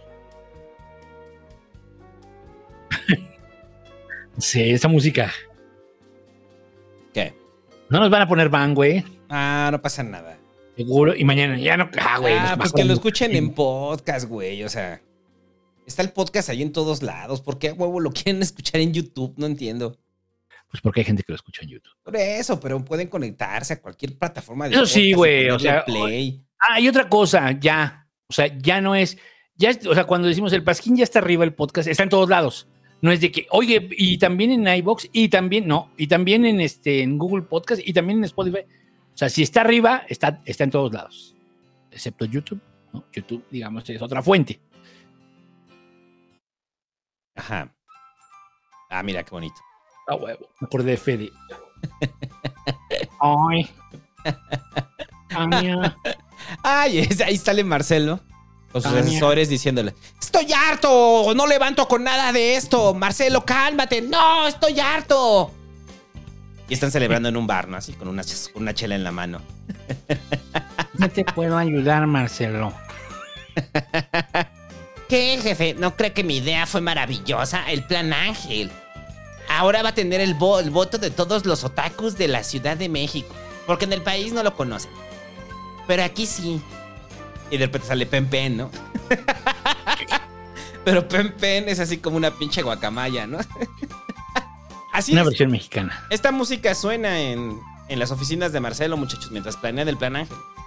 Eh, pero bueno, entonces, el plan Ángel, este... O sea, sí tiene cosas que funcionan. O sea, en China el reconocimiento facial obviamente funciona, pero es para perseguir a sus ciudadanos. O sea, para eso es.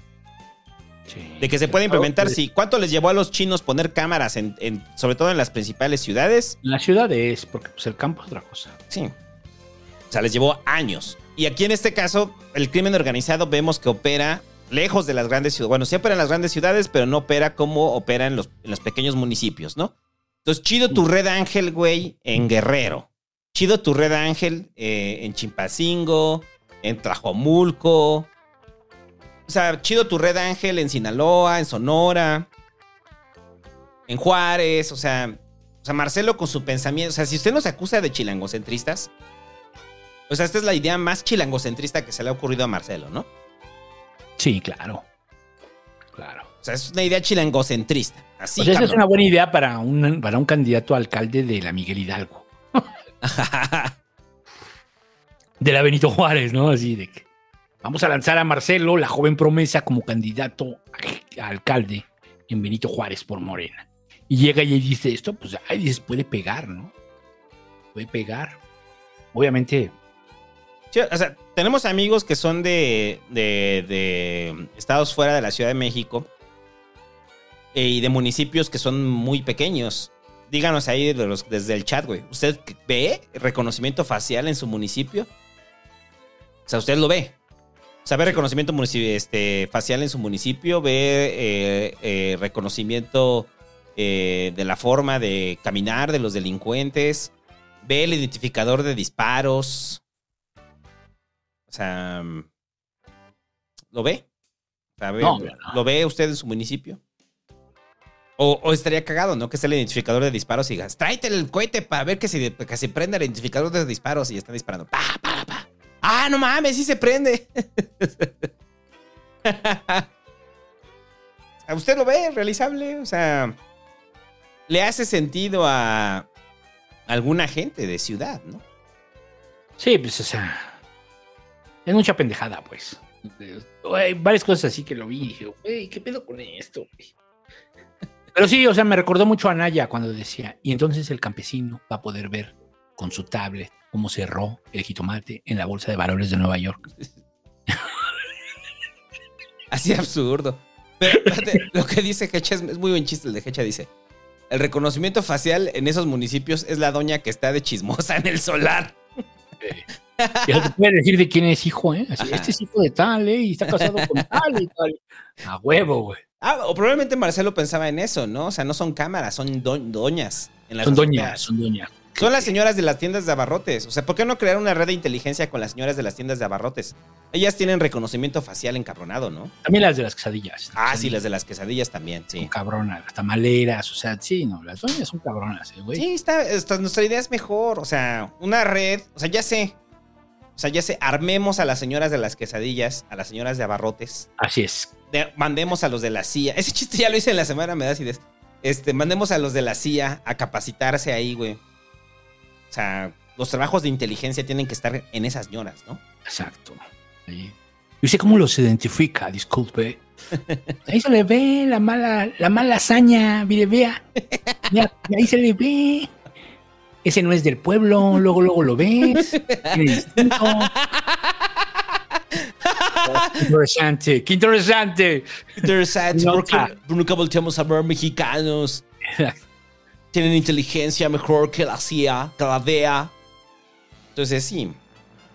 Pero eso sí es cierto, ¿eh? yo cuando llego a una zona y empiezo a trabajar, las primeras que me empiezan a ubicar son las señoras, en general. Son las primeras, luego, luego ya te empiezan, ah, buenas tardes, ya te empiezan a identificar, ¿no? Y es- siempre se da mucho más, pues, con las señoras, porque son más conscientes de su entorno, ¿no? Entonces, ahí está la clave, Marcelo. La red Ángel debería ser Ángela.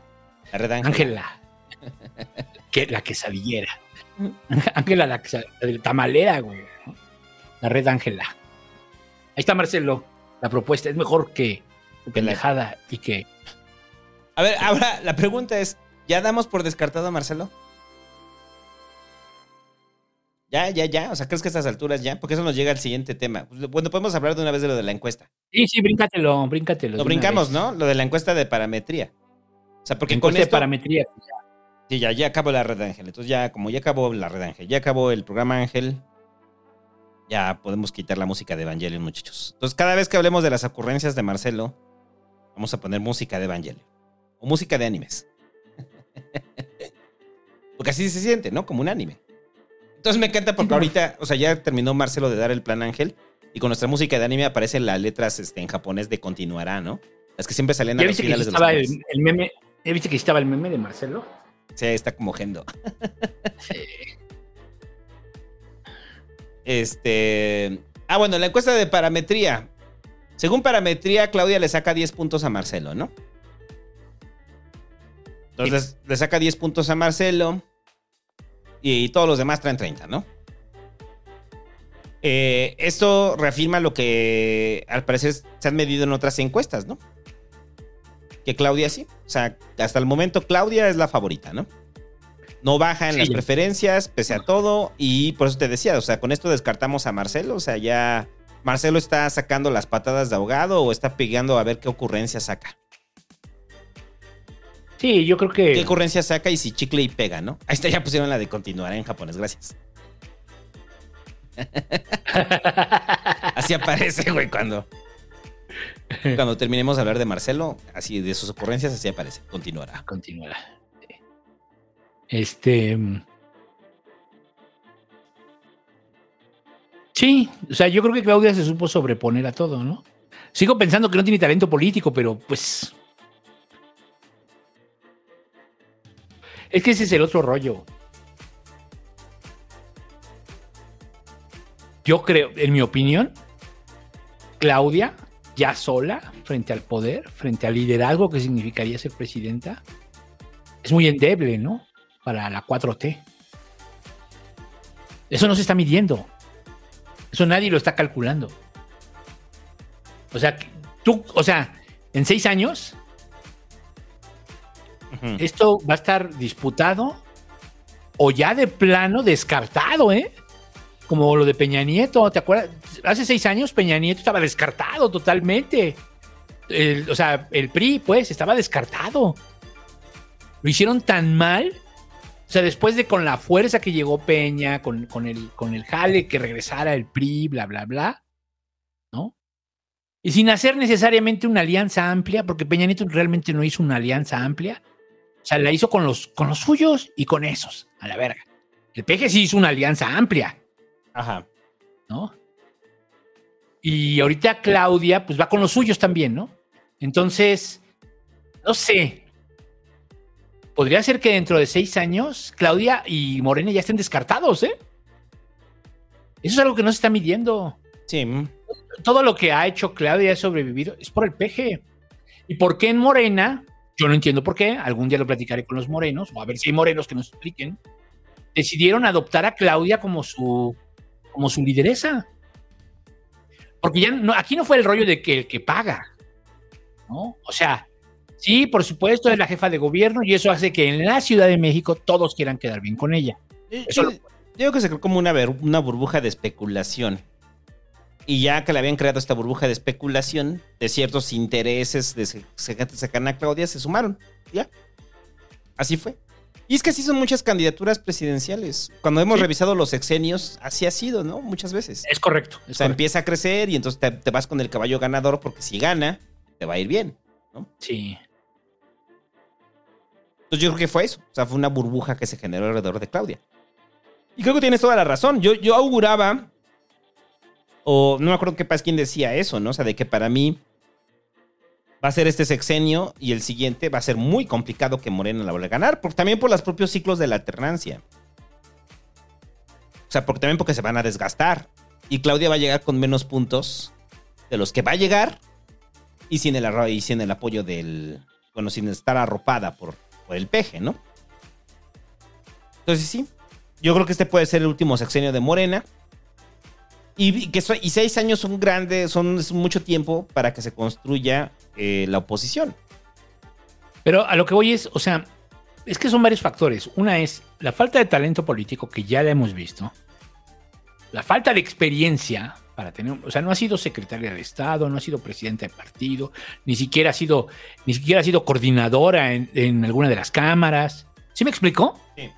O sea, eh, o sea, hagamos esta valoración real, ¿no? O sea, sin el PG, ¿cómo le hubiera ido con la línea 12? Sin el PG. O sea, si pasa lo de la línea 12 sin el PG, ¿cómo le hubiera ido? No le hubiera ido igual. Y entonces, y a eso súmale, o sea, el carisma cero. El carisma cero. Que no le va a ayudar. Yo estoy de acuerdo que a un político, su, trabajo político sí se le debería de evaluar por, por, su- por sus acciones, no por su carisma, bla, bla, bla. Estoy de acuerdo. Pero en la política sí es necesaria la carisma. Pero, pero el carisma es, o sea, es así como, como, como para, en el caso de ella es cero.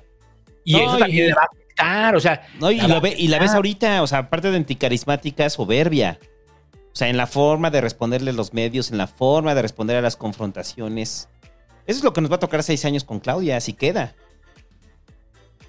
Y eso la va a bronquear, porque no es lo mismo el peje eh, denostando a los medios que Claudia, ¿no? Y ya, y la vimos que uno de sus hobbies favoritos de Claudia es imitar al presidente, ¿no? La oposición quiere que gane Marcelo.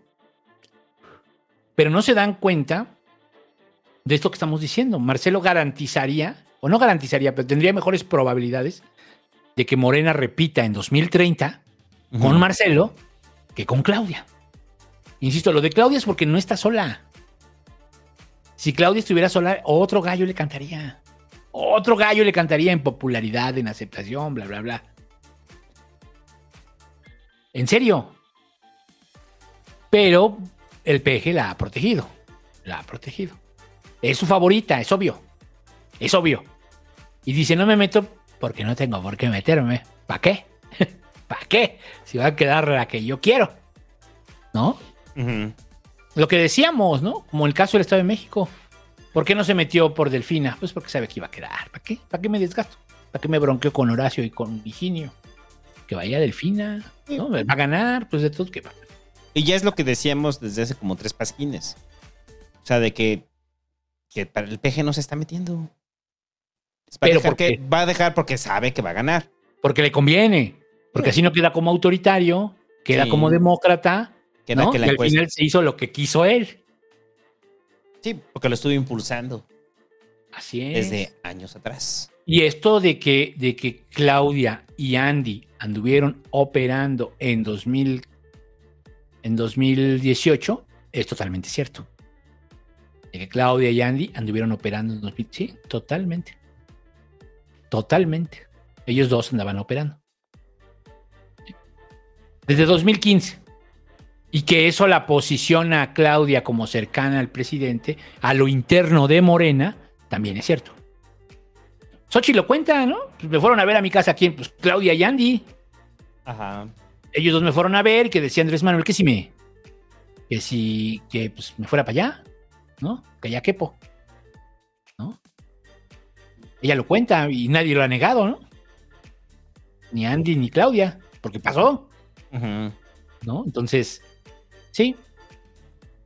Pero, pues todavía no se acaba. Pasan cosas, pasan cosas como ahorita lo, que comentábamos hace rato de, de esta Aitana Betsabe, ¿no? De esta niña que quedó aplastada en el elevador, que la verdad es que es muy triste y yo por eso casi no quise hablar del tema porque sí me pega, ¿no? Pero, pues porque es una niña pequeña, ¿no? Tiene la edad de mi hija. Entonces, sí, es así como, no, no quiero ni pensar en eso, ¿no? Este, si pasa una cosa así, donde, o sea, aguas, ¿eh? Esas cosas mueven, ¿no? O sea, no te salva la bendición del peje. Es lo que quiero decir. Sí. Parece que va en caballo de hacienda, o sea, parece que ya nada la va a frenar. O sea, parece que estamos en julio, cuando la encuesta va a ser en septiembre, y ya parece que ya está hecho. Parece que ya está hecho, y eso puede significar que sea presidenta de este país. Eh, por supuesto que sí.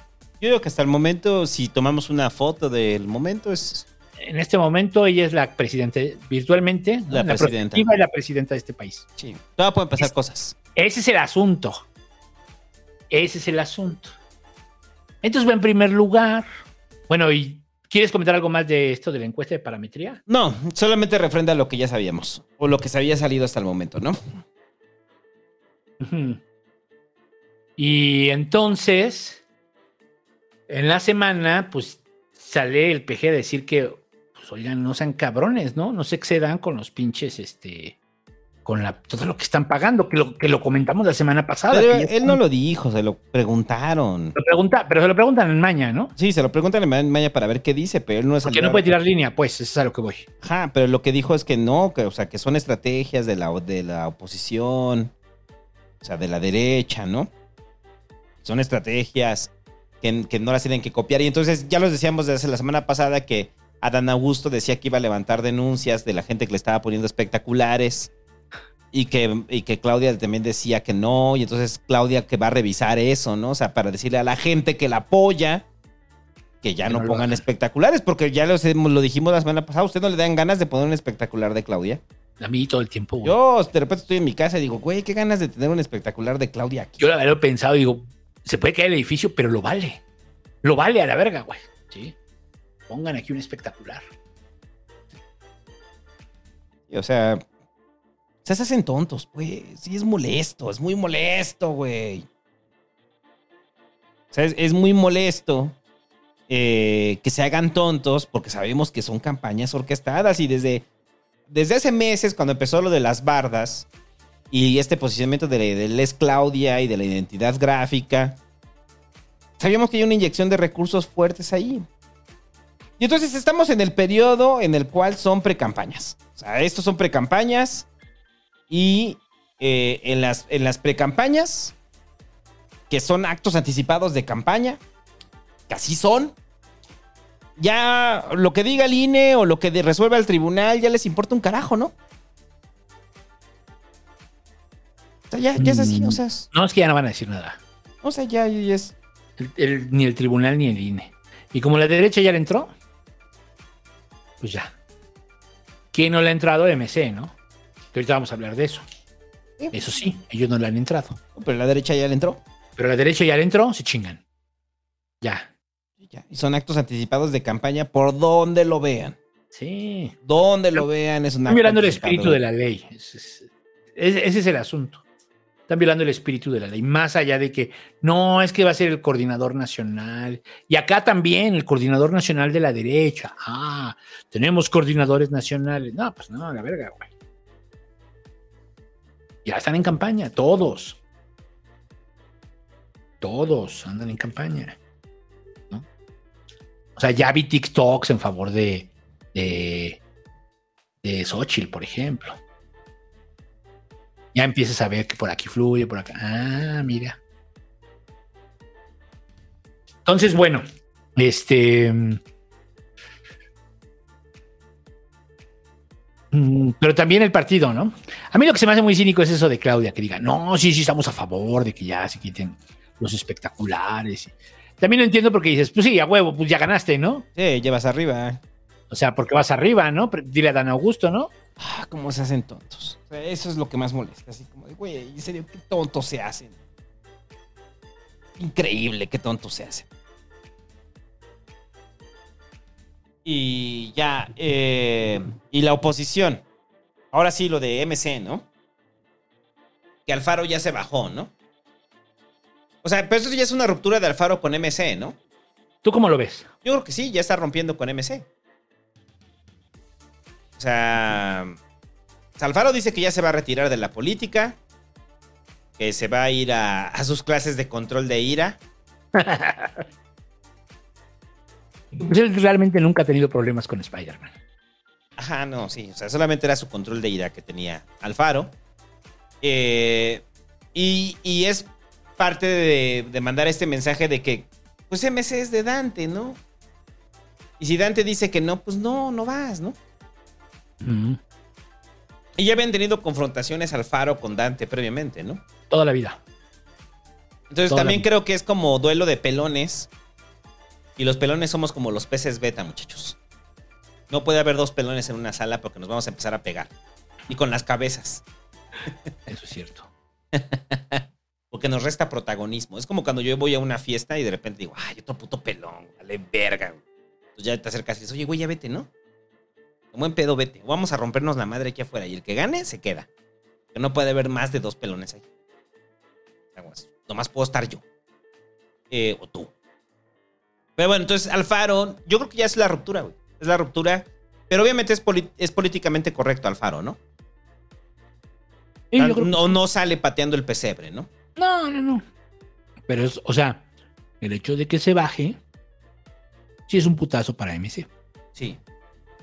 Porque Sí, realmente sí, es de sus cuadros más.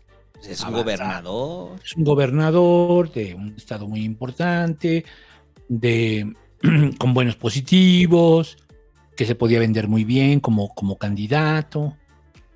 Sí. Ahí sí. Es un putazo para MC, Sí. la verdad. Sí se siente así. Yo creo que Dante le estaba poniendo la negociación muy alta al Faro. Y el Faro dijo, a la verga, si de todo el mundo voy a ganar, ¿para qué quiero esto? ¿Sí me explicó? También, o sea, Alfaro hace una valoración que no va a ganar. Mm. Y si no, ¿tú crees que se baja? Sí, no. No se baja. Pero hay que le pide Dante, o sea, en la negociación. Todos los que se están bajando son de la derecha. Son los de la derecha. ¿Y por qué se están bajando? Pues porque no tienen chance. Entonces ahí le pide la negociación. ¿Qué? ¿Dante quería ir con la alianza o al revés? Eso no lo sé. Yo creo que Alfaro quería, o sea, también hizo presión para que ya hubiera una definición de MC, ¿no? Y frente a, frente a la estrategia de Dante, yo creo que Alfaro no la comparte, ¿no? O sea, Alfaro es como de ya vamos a salir vamos a salir con lo que podamos, ¿no? Y es que podamos hoy soy yo. Entonces, pareciera que MC se queda sin cuadros, ¿no? Y en el momento en el que se queda sin cuadros, pues Dante dice, pues yo voy, ¿no? O sea, que, o sea, porque a Dante el mensaje es como de macho alfa y tóxico. Que dice, ah, pues qué, yo también estoy, güey. Yo todavía las puedo, güey. Yo también estoy pelón. También estoy pelón y puedo ser como Alfaro, miren, también me enojo. O sea, Dante yo creo que ese es el mensaje, ¿no? O sea, el mensaje es, MC tiene más cuadros que Alfaro, ¿no? Entre ellos yo. ¿Por qué otra cosa se destaparía Dante a sí mismo? Es su partido, es suyo. Yo, por- yo creo que por contención. Porque como sea Dante, sí es respetado en MC, en lo general. Eh, pero ese es el mensaje. O sea, todavía estoy yo. O sea, te- no, o sea, Alfaro, ¿Alfaro qué, güey? Hay más cuadros en MC, ¿no? Ujú. Porque Y sí, volvemos al mismo rollo. De todos modos, no vamos a ganar. También lo calcula Dante. O sea, no es que Dante diga yo voy para. No, sino decir, pues mira, también puedo ir y vamos a sacar el mismo porcentaje que contigo. Porque somos los diferentes. Ajá. Porque esa es nuestra estrategia. Eh, Eso se me hace falso. No creo que Dante sea tan buen candidato como Alfaro. Ah, no. Sea, yo creo que Alfaro iba a meter, les iba a meter 15 puntos sin pedo. ¿Sí? ¿Crees? Yo soy más mesurado. Yo como un 7, 8. No. 7-8 el PRI. No, MC solo. No, no. No sé. No, no creo, no los veo metiendo 15. No. No. De todos modos, yo creo que el. O sea, de todos modos, sí les da para un muy buen porcentaje. Sí, Para sea, mejorar su porcentaje, incluso sí. Para refrendar gobernatura. o Ujú. sea, Jalisco. Quizá competir en otra. Meter una Para bancada una- grande. Para meter una bancada grande, exacto. Sí, para eso sí. Entonces. Sí les falta, ¿no? Sí les falta, pero. Y le- les va a hacer falta, definitivamente, Alfaro. O sea, para mí sí es un error, ¿eh? De MC. No haber, no haber podido contener la salida de Alfaro. También creo que Alfaro está hasta la madre de la política. O sea, eso sí lo creo en él. Lo ves enojado todo el tiempo. Y, y, pues. Está ya, tomando, Enrique, veme, tú no eres así. está- está tomando el curso de director técnico. Quiere dirigir a las chivas. Y eso va a pasar. ¿Qué? ¿Alfaro dirigiendo a las chivas? En algún momento Alfaro va a ser director técnico de las chivas. Podría ser. ¿Te lo imaginas? Y que les grite, órale, hijos de su pinche madre. Muévete, cabrón. O sea, si lo ves. Muévete, pendejo. Si lo ves así, haciendo ademanes, gritando en la cancha, dices, a huevo, este güey es de ahí. Sí. Sí, erró de meterse a la política. Erró, güey, no debiste, tú no eras político, tú eras director técnico. Entonces, eh, yo creo que alguien se lo dijo, lo tiene asumido. Tengo más probabilidades como director técnico que como candidato de MC, Sí, yo también lo creo. ¿Verdad? Entonces, bueno, este... mm, ¿A quién van a poner de candidato? Dicen que a Samuel. No, no creo. Pues está Luis Donaldo Jr., ¿no? Sí. Pero, pero ese es el mensaje, o sea, de que pareciera que MC con esto se queda sin candidatos. O sea, y es, lo que, ¿por que- y es lo que trata de parar Dante, ¿no? No, si tenemos candidatos. Sí, pero Porque no. si ya pero- tomaron la ruta de ir solos, pues ya tienes que tener un candidato. Ya lo debes de tener. Ajá. Pero no, ¿por qué? Pues que se maten ellos, ¿no? No. Para, para mandar este discurso de la vía alterna, ¿no? Yo, yo no sé a quién van a mandar de candidato, ¿eh? ¿Que DMC? Puede ser a Luis Donaldo, sí. No, yo todavía no sé. Puede ser a Luis Donaldo, puede ser a Samuel, A la Pati. pero puede ser a la Pati. y Entonces sí, a la verga. Si va Pati, A la verga. va a estar cabrón. Para Porque- mucha banda. Porque Pati fue candidata cuando no había redes sociales. Sí, Esa es una diferencia cabrona. sí. Sí, sí. O sea, tú, tú veías eh, discursos de Patty o estabas... Bueno, yo alguna vez estuve en, una, en un lugar donde ella estuvo hablando, en una... en un forito. Y la ves y dices, ay, cabrón, ¿no? Es muy elocuente, es buena, es rap, o sea, habla rápido, habla bien, sabe lo que tiene que decir y es muy progre. Sí, muy, Es- muy progre. Es muy progre. Entonces, sí puede ser así que de repente madres, güey, ¿no? Todo tiene progre, feminista, buena oradora, buena política, académica, Es fotogénica. aparte es guapa. Ajá, es guapa, es fotogénica. Es lesbiana. O sea, es todo, güey. sí. O sea, y no mal la pueden vender como la Merkel mexicana, casi, casi, Mm. güey. O sea, ¿Mm? Ella también fue del PRT. sí. Ella también venía del PRT, era, era trosca. Si no sabe de quién hablamos, busque Patricia Mercado, muchachos. Mm. La han desaprovechado un chingo. Chingo. Pero también se volvió loca, ¿eh? En el Partido Socialdemócrata se volvió loca. Ah, sí. Se, se llenó de poder y, y yo soy el Senado y madres. Pero bueno, sí, también creo que ella por el tema de la y- Sí, muy progre. Eh, pero y eso va a enamorar a un sector grande. Que le puede quitar a, a Morena, sí, claro. O sea, si va para ti, me la pienso, ¿eh? Sí, yo también. Y estoy seguro que muchos pas que escuchas Se la van a que probablemente no la conozcan, les- este, cuando la conozcan se la van a pensar. Ajá, la van a comprar. La van a comprar. Entonces, mm, que como ya les dijimos, ella es de este grupito de Lorenzo Córdoba, Waldenberg, bla, bla, bla. Sí, también, eso es cierto. Pero sí es cierto también, fue sindicalista, fue, o sea, fue obrera, fue sindicalista, fue este, eh, militante del PRT, fue candidata ya a la presidencia una vez. Pero sí sería un, sí sería un crack.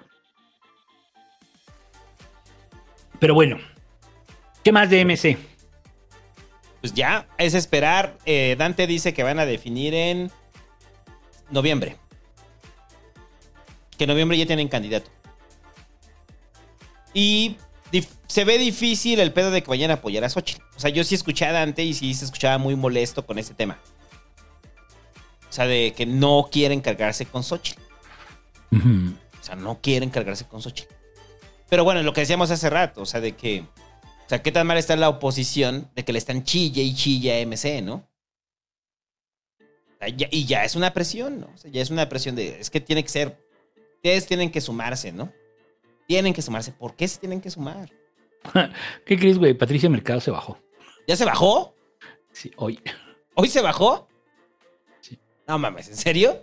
Sí, que quiere ser senadora. Que quiere regresar al Congreso, se va a querer reelegir como senadora. Así fue hoy. No, pues olvídenlo. Ya no va Patricia Mercado, ya se bajó. Los últimos minutos, olvídenlo. Todo lo que acabamos de decir, olvídenlo. Ya se bajó Patricia Mercado. Pues entonces vamos con Pati Chapoy. vamos con Pati Chapoy. Pati Chapoy representa los valores de este proyecto, de tanto del proyecto Migala como los Pasquiscuchas, como los del Santo. Pati Sí, Chapoy. Pati Chapoy. Pati Chapoy. A falta de Pati Mercado, va Pati Chapoy. Qué cagado, güey, que se bajó hoy Pati Mercado. Eh... no, ya se encantan cancela. los mensajes, güey, no mamen. O sea, no, yo me había mandado a hacer playeras de vota por Pati Mercado. Güey, cancela las 10 mil playeras que mandamos a hacer. ¿Tú nos regresarán dinero? No, ya valió madre. Ya valió madre, va. No te digo que Pati Chapoy porque dicen, ahí dice vota Pati y no alcanzaron a poner mercado, entonces Hay que buscarnos otra Pati. necesitamos a. Pati Chapoy o Pati Navidad. ¿Usted qué prefiere? ¿Cuál cree que va más con nuestros valores? ¿Pati Chapoy o Pati Navidad? Y ya, bueno, hasta ahí DMC. Este. A ver, rápido lo de Xochitl y sus empresas. En la semana el presidente ha estado hablando toda la semana de Xochitl, ya es un nuevo tema favorito. Pues como ya es un nuevo tema favorito, salió lo de las empresas de Xochitl, ¿no? Y el PG le dijo a Claudio X, eh, así, así fue, eh, tal cual. El peje le dijo, le mandó un mensaje a Claudio X en la mañanera de que meta una solicitud de transparencia al INAI que no puede sesionar para que investiguen en las empresas de Xochitl y de los contratos que recibió durante el periodo de Fox y de Calderón. Eso fue. Porque el PG está diciendo que Xochitl recibió contratos, ¿no? Con Fox y con Calderón. Y Xochitl ya le dijo que no. Entonces, usted sabe de qué es la empresa de Xochitl, no es de gelatinas. Si usted supone que era de gelatinas, no es de gelatinas. Me dijeron que vendía gelatinas. Que tenía una super empresa. O sea, ubica gelatinas, Dani, eso es de Xochitl. Exacto, ¿no? Xochitl vendió gelatinas. A Walmart. Su empresa es de edificios inteligentes de Xochitl. Entonces, asesoran para la construcción de edificios inteligentes, les dan mantenimiento, hacen estudios. Y ese es su, su business, Xochitl, ¿no? Entonces, están viendo en licitaciones públicas si Xochitl participó en algunas, ¿no? Ajá. Pero no lo va a investigar el peje. O sea, por eso dice, le, le dice a Claudio X que meta una solicitud al INAI, ¿no? Van a seguir con el tema de Xochitl. El peje ya le, ya le agarró el modo, ¿no? Y lo que decías al inicio de que probablemente por eso no aguante Xochitl, ¿no? Porque se está quemando muy rápido. Ajá. Y no se está quemando por algo malo que haya hecho, ¿no? No, es la exposición mediática la que la quema.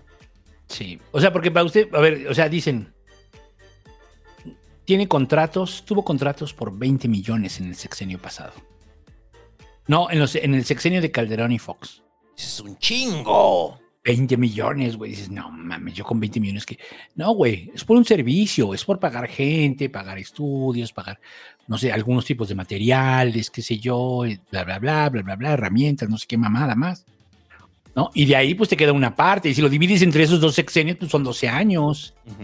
Así me dices, en el sexenio de Calderón y Fox, en esos 12 años tuvo 20 millones, pues, pues, tampoco es tanto, ¿eh? O sea, No, dices, qué poquito. ¿cuántas familias viven? Sí, ¿cuántas familias viven de una empresa, no? Con 20 millones, ¿cuántas familias te alcanza para que vivan? O sea, no son tantas. No, no, no lo son. No son tantas. No, pero eh, siempre es el, el manejo de- Sí. de- del cabeceo en los medios. Recibieron 20 millones en contratos. No todo es para Xochitl. Sí, lo decíamos con esto de, de los hijos del peje y el IFI. Digo, y el, el Naim y todo eso, ¿no? El PELT, el parque ecológico, ¿no? Todo esto que decían. Pues es que no, no es tanto, güey. O sea, y con Xochitl también lo decimos, ¿eh? Es que la neta no es tanto. O sea, o sea, más allá de que le venda, que tengan contratos con el gobierno, pero hace escándalo.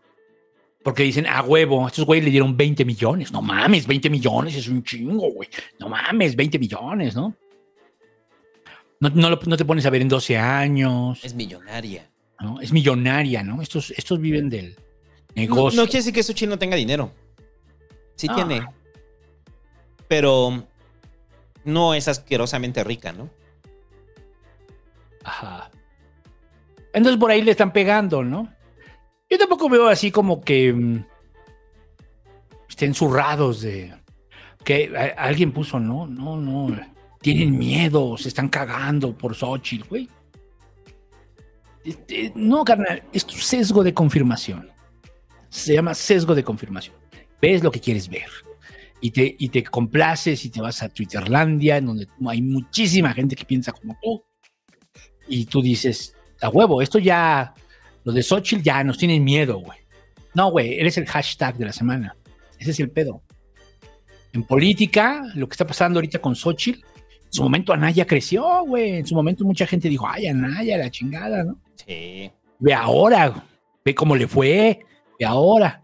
Y con Meet, pues más de lo mismo, ¿no? Lo destapó la CTM y luego llegaron los del Panal y acá, pinche acto protocolario, ¿no? Y muchos decían que con Meet, porque era el que realmente sabía, era el burócrata de profesión, bla, bla, bla. Velos dónde están, dónde quedaron. O sea, eh, hay, que tener, hay que tener memoria, güey, o sea, y este pedo no está totalmente hecho, ¿no? Pero yo no creo que Xochitl, o sea, realmente, o sea, yo no la veo corrupta, pues, ¿no? O sea, si me dices, No, no, es tampoco. Que sí, que no declaró algunas de sus empresas, sí. Tuvo la oportunidad cuando fue candidata en Miguel Hidalgo de declarar sus empresas. Sí, No pero, pero, pero de eso a verla como corrupta, no. Yo no la veo corrupta. Se los digo de con franqueza. Yo no la veo corrupta.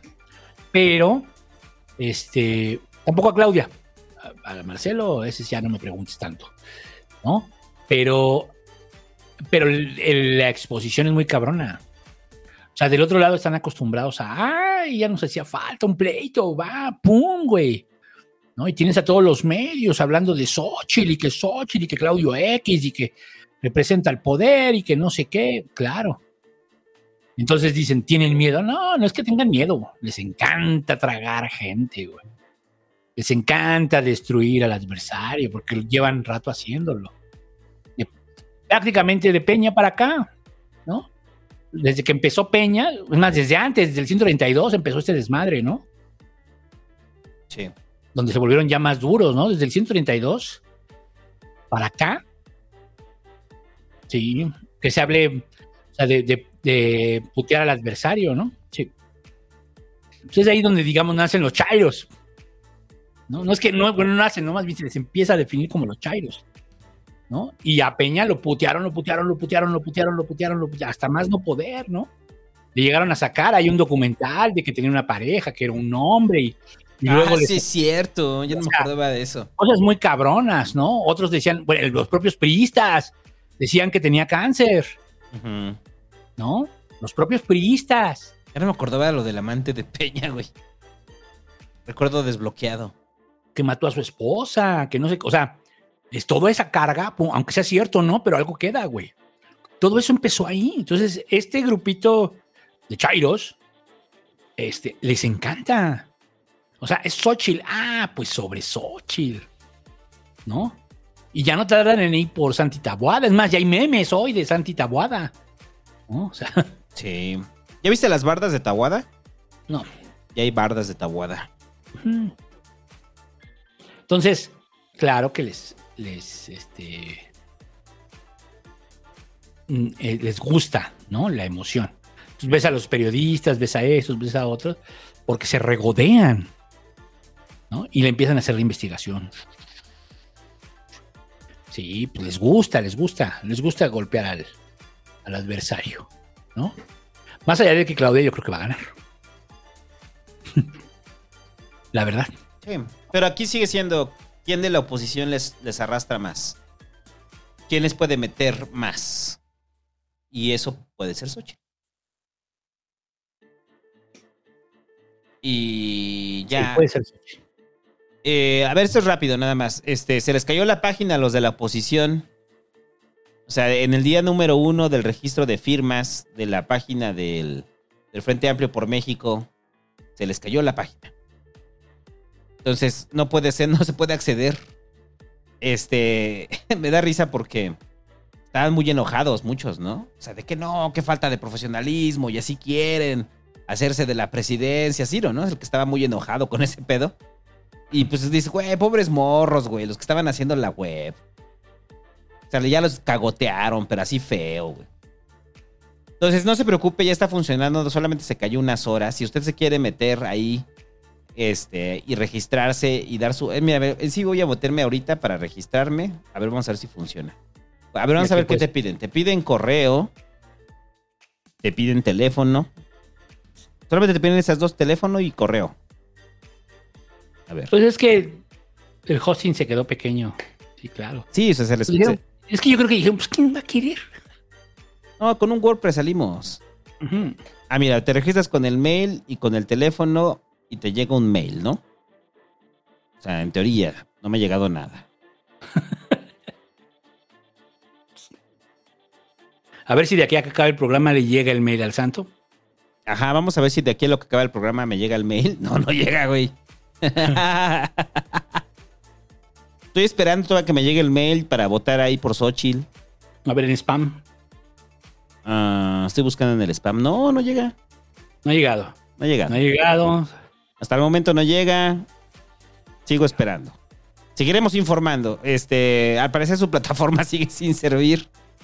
O sea, ya le dimos, ya le puse mis datos y dice que me iban a mandar un mail, no me ha llegado nada. Está mal, yo les ayudo. O sea, tienen que configurar su dominio para el mailing masivo. No. Y si inicio sesión, Bueno. ¿me pide contraseña? No, sí, me pide usuario y contraseña. Ah, no, llegó un donativo de PayPal. ¡Eh, viva! No, pero bueno, no ha llegado. Ahorita seguiremos informando. Pero bueno, se cayó la plataforma. Ya llegó, ya llegó. Ah, no, es otro donativo de PayPal. viva! Eh, mejor. Y para este, ver cómo funciona, muchachos. Este, yo creo que Cuadri vio que no funcionaba y Cuadri ya se bajó.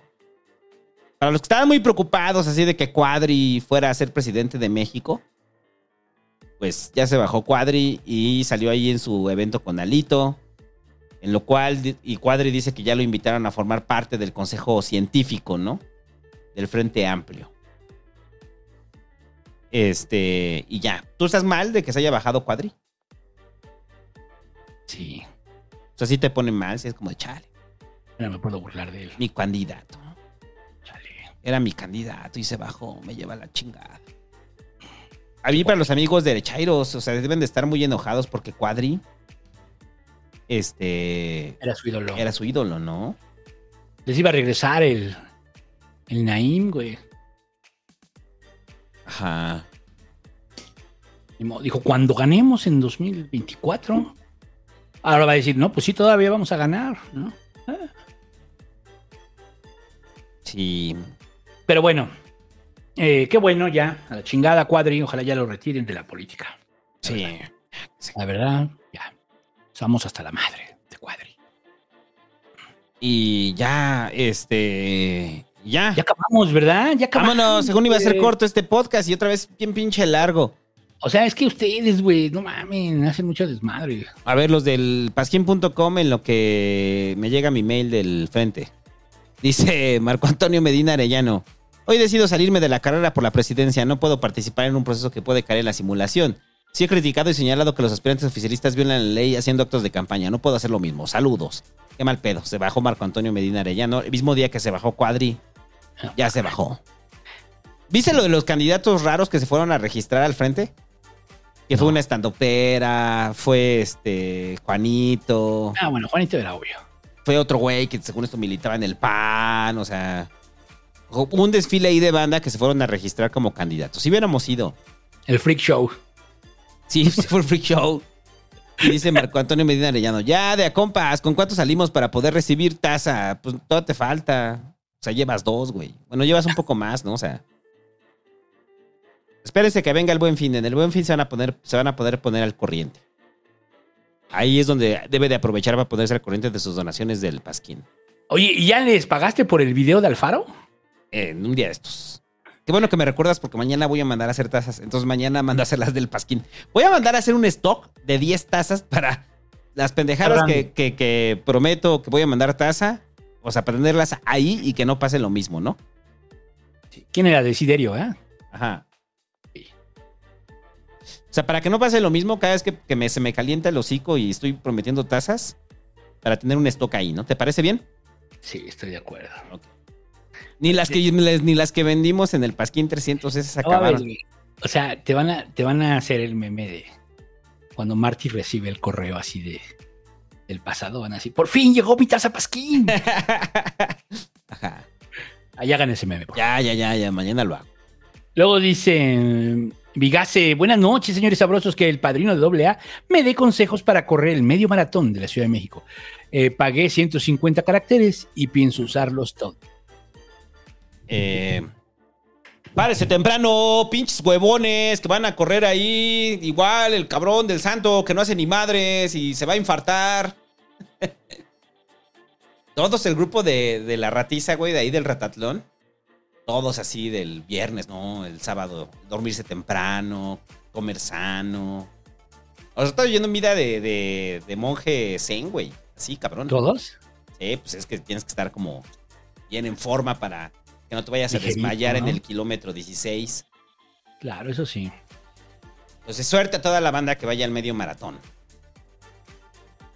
¿Cuándo es el domingo? Domingo. Eh, Autopartes Bárbara Gordon dice, padrino regañe... Ah, no, ese ya, ¿no? Ya, perdón. Este... No, ese no lo habías dicho. No, ¿verdad? Ah, no, dice, es que es otro. Regañe a Rocamador e Ischel por drogar a Ruelas. Eh, Rocamador y Che, no estén drogando al Ruelas y ya lo dejó. Gerardo Dosal dice: Buenas noches, viejos sabrosos. ¿Pueden Ciro y Epigmenio discutir por el pibe motosierra? Besos a ambos. ¿Este quiere su radionovela? Pero Pigmenio, Pigmenio, ve anime. Ve anime, Pigmenio. No, no, no. No, Epigmenio, es que. son de la derecha, ¿no? no, también, no, también. No, Epigmenio, es que no lo ves. Igual, igual que tú y el ese mo- el- el mo- que el morro, no. ese ya. No, no, no, es que no me levantes la voz, Epigmenio. No, no, y ahorita vas a ir con Xochitl, de seguro. güey. A mí me encanta. Pinches peleas de viejos ahí. Pelea de viejos, güey. peleas de ancianos, güey, sí, güey. Abel Artega Cosío dice: Buenas, que hagan la Tijuana, acá tienen casa. Tengo un café que se llama Bonito. Me gustaría que se presentaran acá. Ay, yo apenas- está complicado, güey. Lo que sí, la banda que tenga café, un cafecito, cuéntenos por ahí, a lo mejor les caemos de sorpresa, o sea, sin avisar y ahí hacemos el pasquín. Sí, Si ustedes dicen, yo pongo aquí, pero no tienen que avisarle a nadie, o sea, así de la nada. debería fluir. O sea, Alex dice que el peje decrete un gallinazo. Yo decreto. Gallinazo.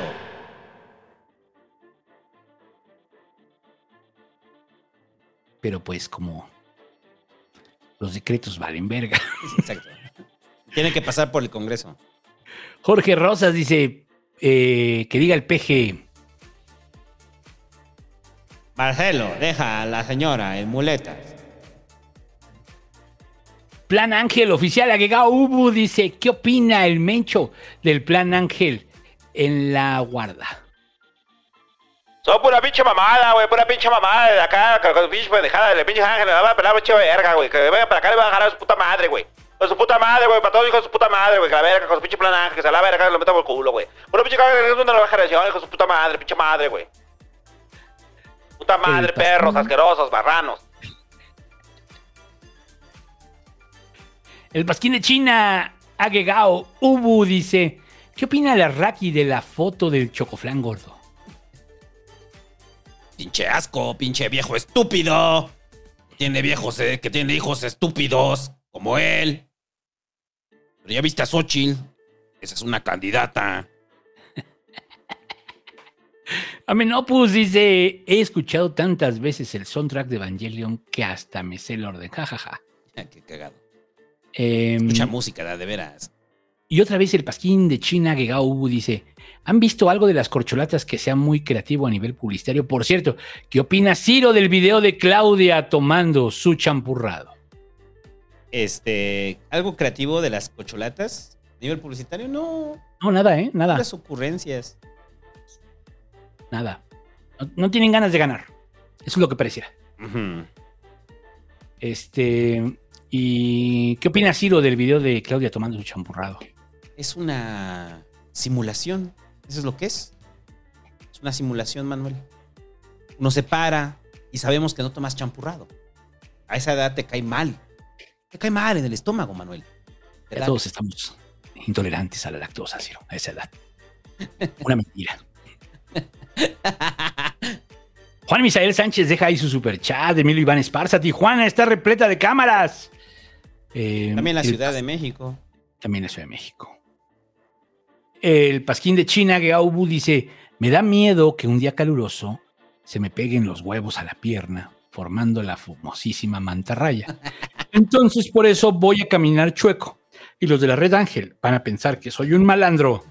La famosísima mantarraya. No, y cuando te vas, cuando estás morro, ¿no? Que estás así en los 20 y, y- y coges todo el día, ¿no? Y que ya, ya no puedes ni caminar bien, güey. O sea, ese día que salgas, güey, decir, no mames, te confunden con un delincuente, ya vale. Usted camina como delincuente, no, es que mi mujer me cogió, cállese, es un pretexto, la Cállese, verga. camina con el clásico paso de delincuente. ¿Cuál es el clásico paso de delincuente? Caminando y como cholo, haciéndole así. Vicente Hinojosa dice, ¿a qué se refiere el término simulación? ¿En qué consiste? ¿Cómo? Pues, Pues el que- término simulación, aparentar. El verbo simular, El verbo aparentar. simular, aparentar. O sea, no, no, no es un término, es una palabra, güey. Sí. O sea, no, no. Sí, no es un término, es una palabra. Es un verbo. en todo caso. Sí. Bueno, ¿qué más? Pues ya, ¿no? Vámonos. Vámonos, 3 horas 45, güey, ¿no? No, man. Ya, nos vemos la siguiente semana. Se les quiere mucho, nos vemos la siguiente semana y esperemos que, que esto prenda, ¿eh? Porque Xochitl nada más le puso un poquito la semana pasada, esta semana MC, y si la semana que entra no pasa nada, pues qué aburrido la sucesión, la verdad. Sí, está aburrido. Pareciera que hay un antes y un después del peje, o sea. El único que nos da carnitas es Marcelo, pero para hacer chistes. Pero para hacer pendejadas, o sea, de verdad. Y Anaya, donde quiera que estés, siempre te recordaré por el campesino viendo su tablet, la bolsa de valores de Nueva York, para ver cómo estaba el precio de jitomate. Muchas gracias, Anaya, de verdad. Igual, Marcelo, te recordaremos por estos chistes. Cayó un último superchat. Vicente Hinojosa dice, en política. Pues sí, es eso, aparentar. Simular, aparentar. Y ya. Ya, ya. Vámonos, Antonio, vámonos. Vámonos con. Es que sí lo estaba buscando a ver si estaba. Este. Y sí, sí está, mira. A ver, pero lo canta una morra. A ver. Eh, creo que es este. A ver.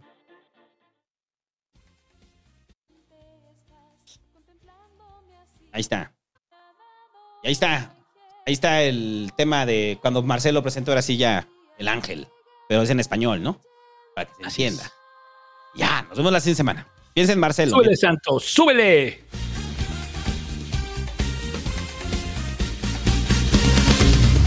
Ahora el viento azul golpea la puerta de tu corazón. Solamente estás contemplándome así, con esa sonrisa cándida. Algo enternecedor es lo que tú buscas con obcecación y no puedes ver tu destino así con ojos tan inocentes. Yo creo que algún día podrás darte cuenta que en tu espalda llevas las alas que rumbo al lejano futuro te llevarán. La premisa del despiadado ángel a través del portal de tu alma volará. Si por solo un instante de tibio dolor al templo de tus recuerdos traicionarás, abrazando este cielo resplandecerás. Joven Mesías llega a ser leyenda.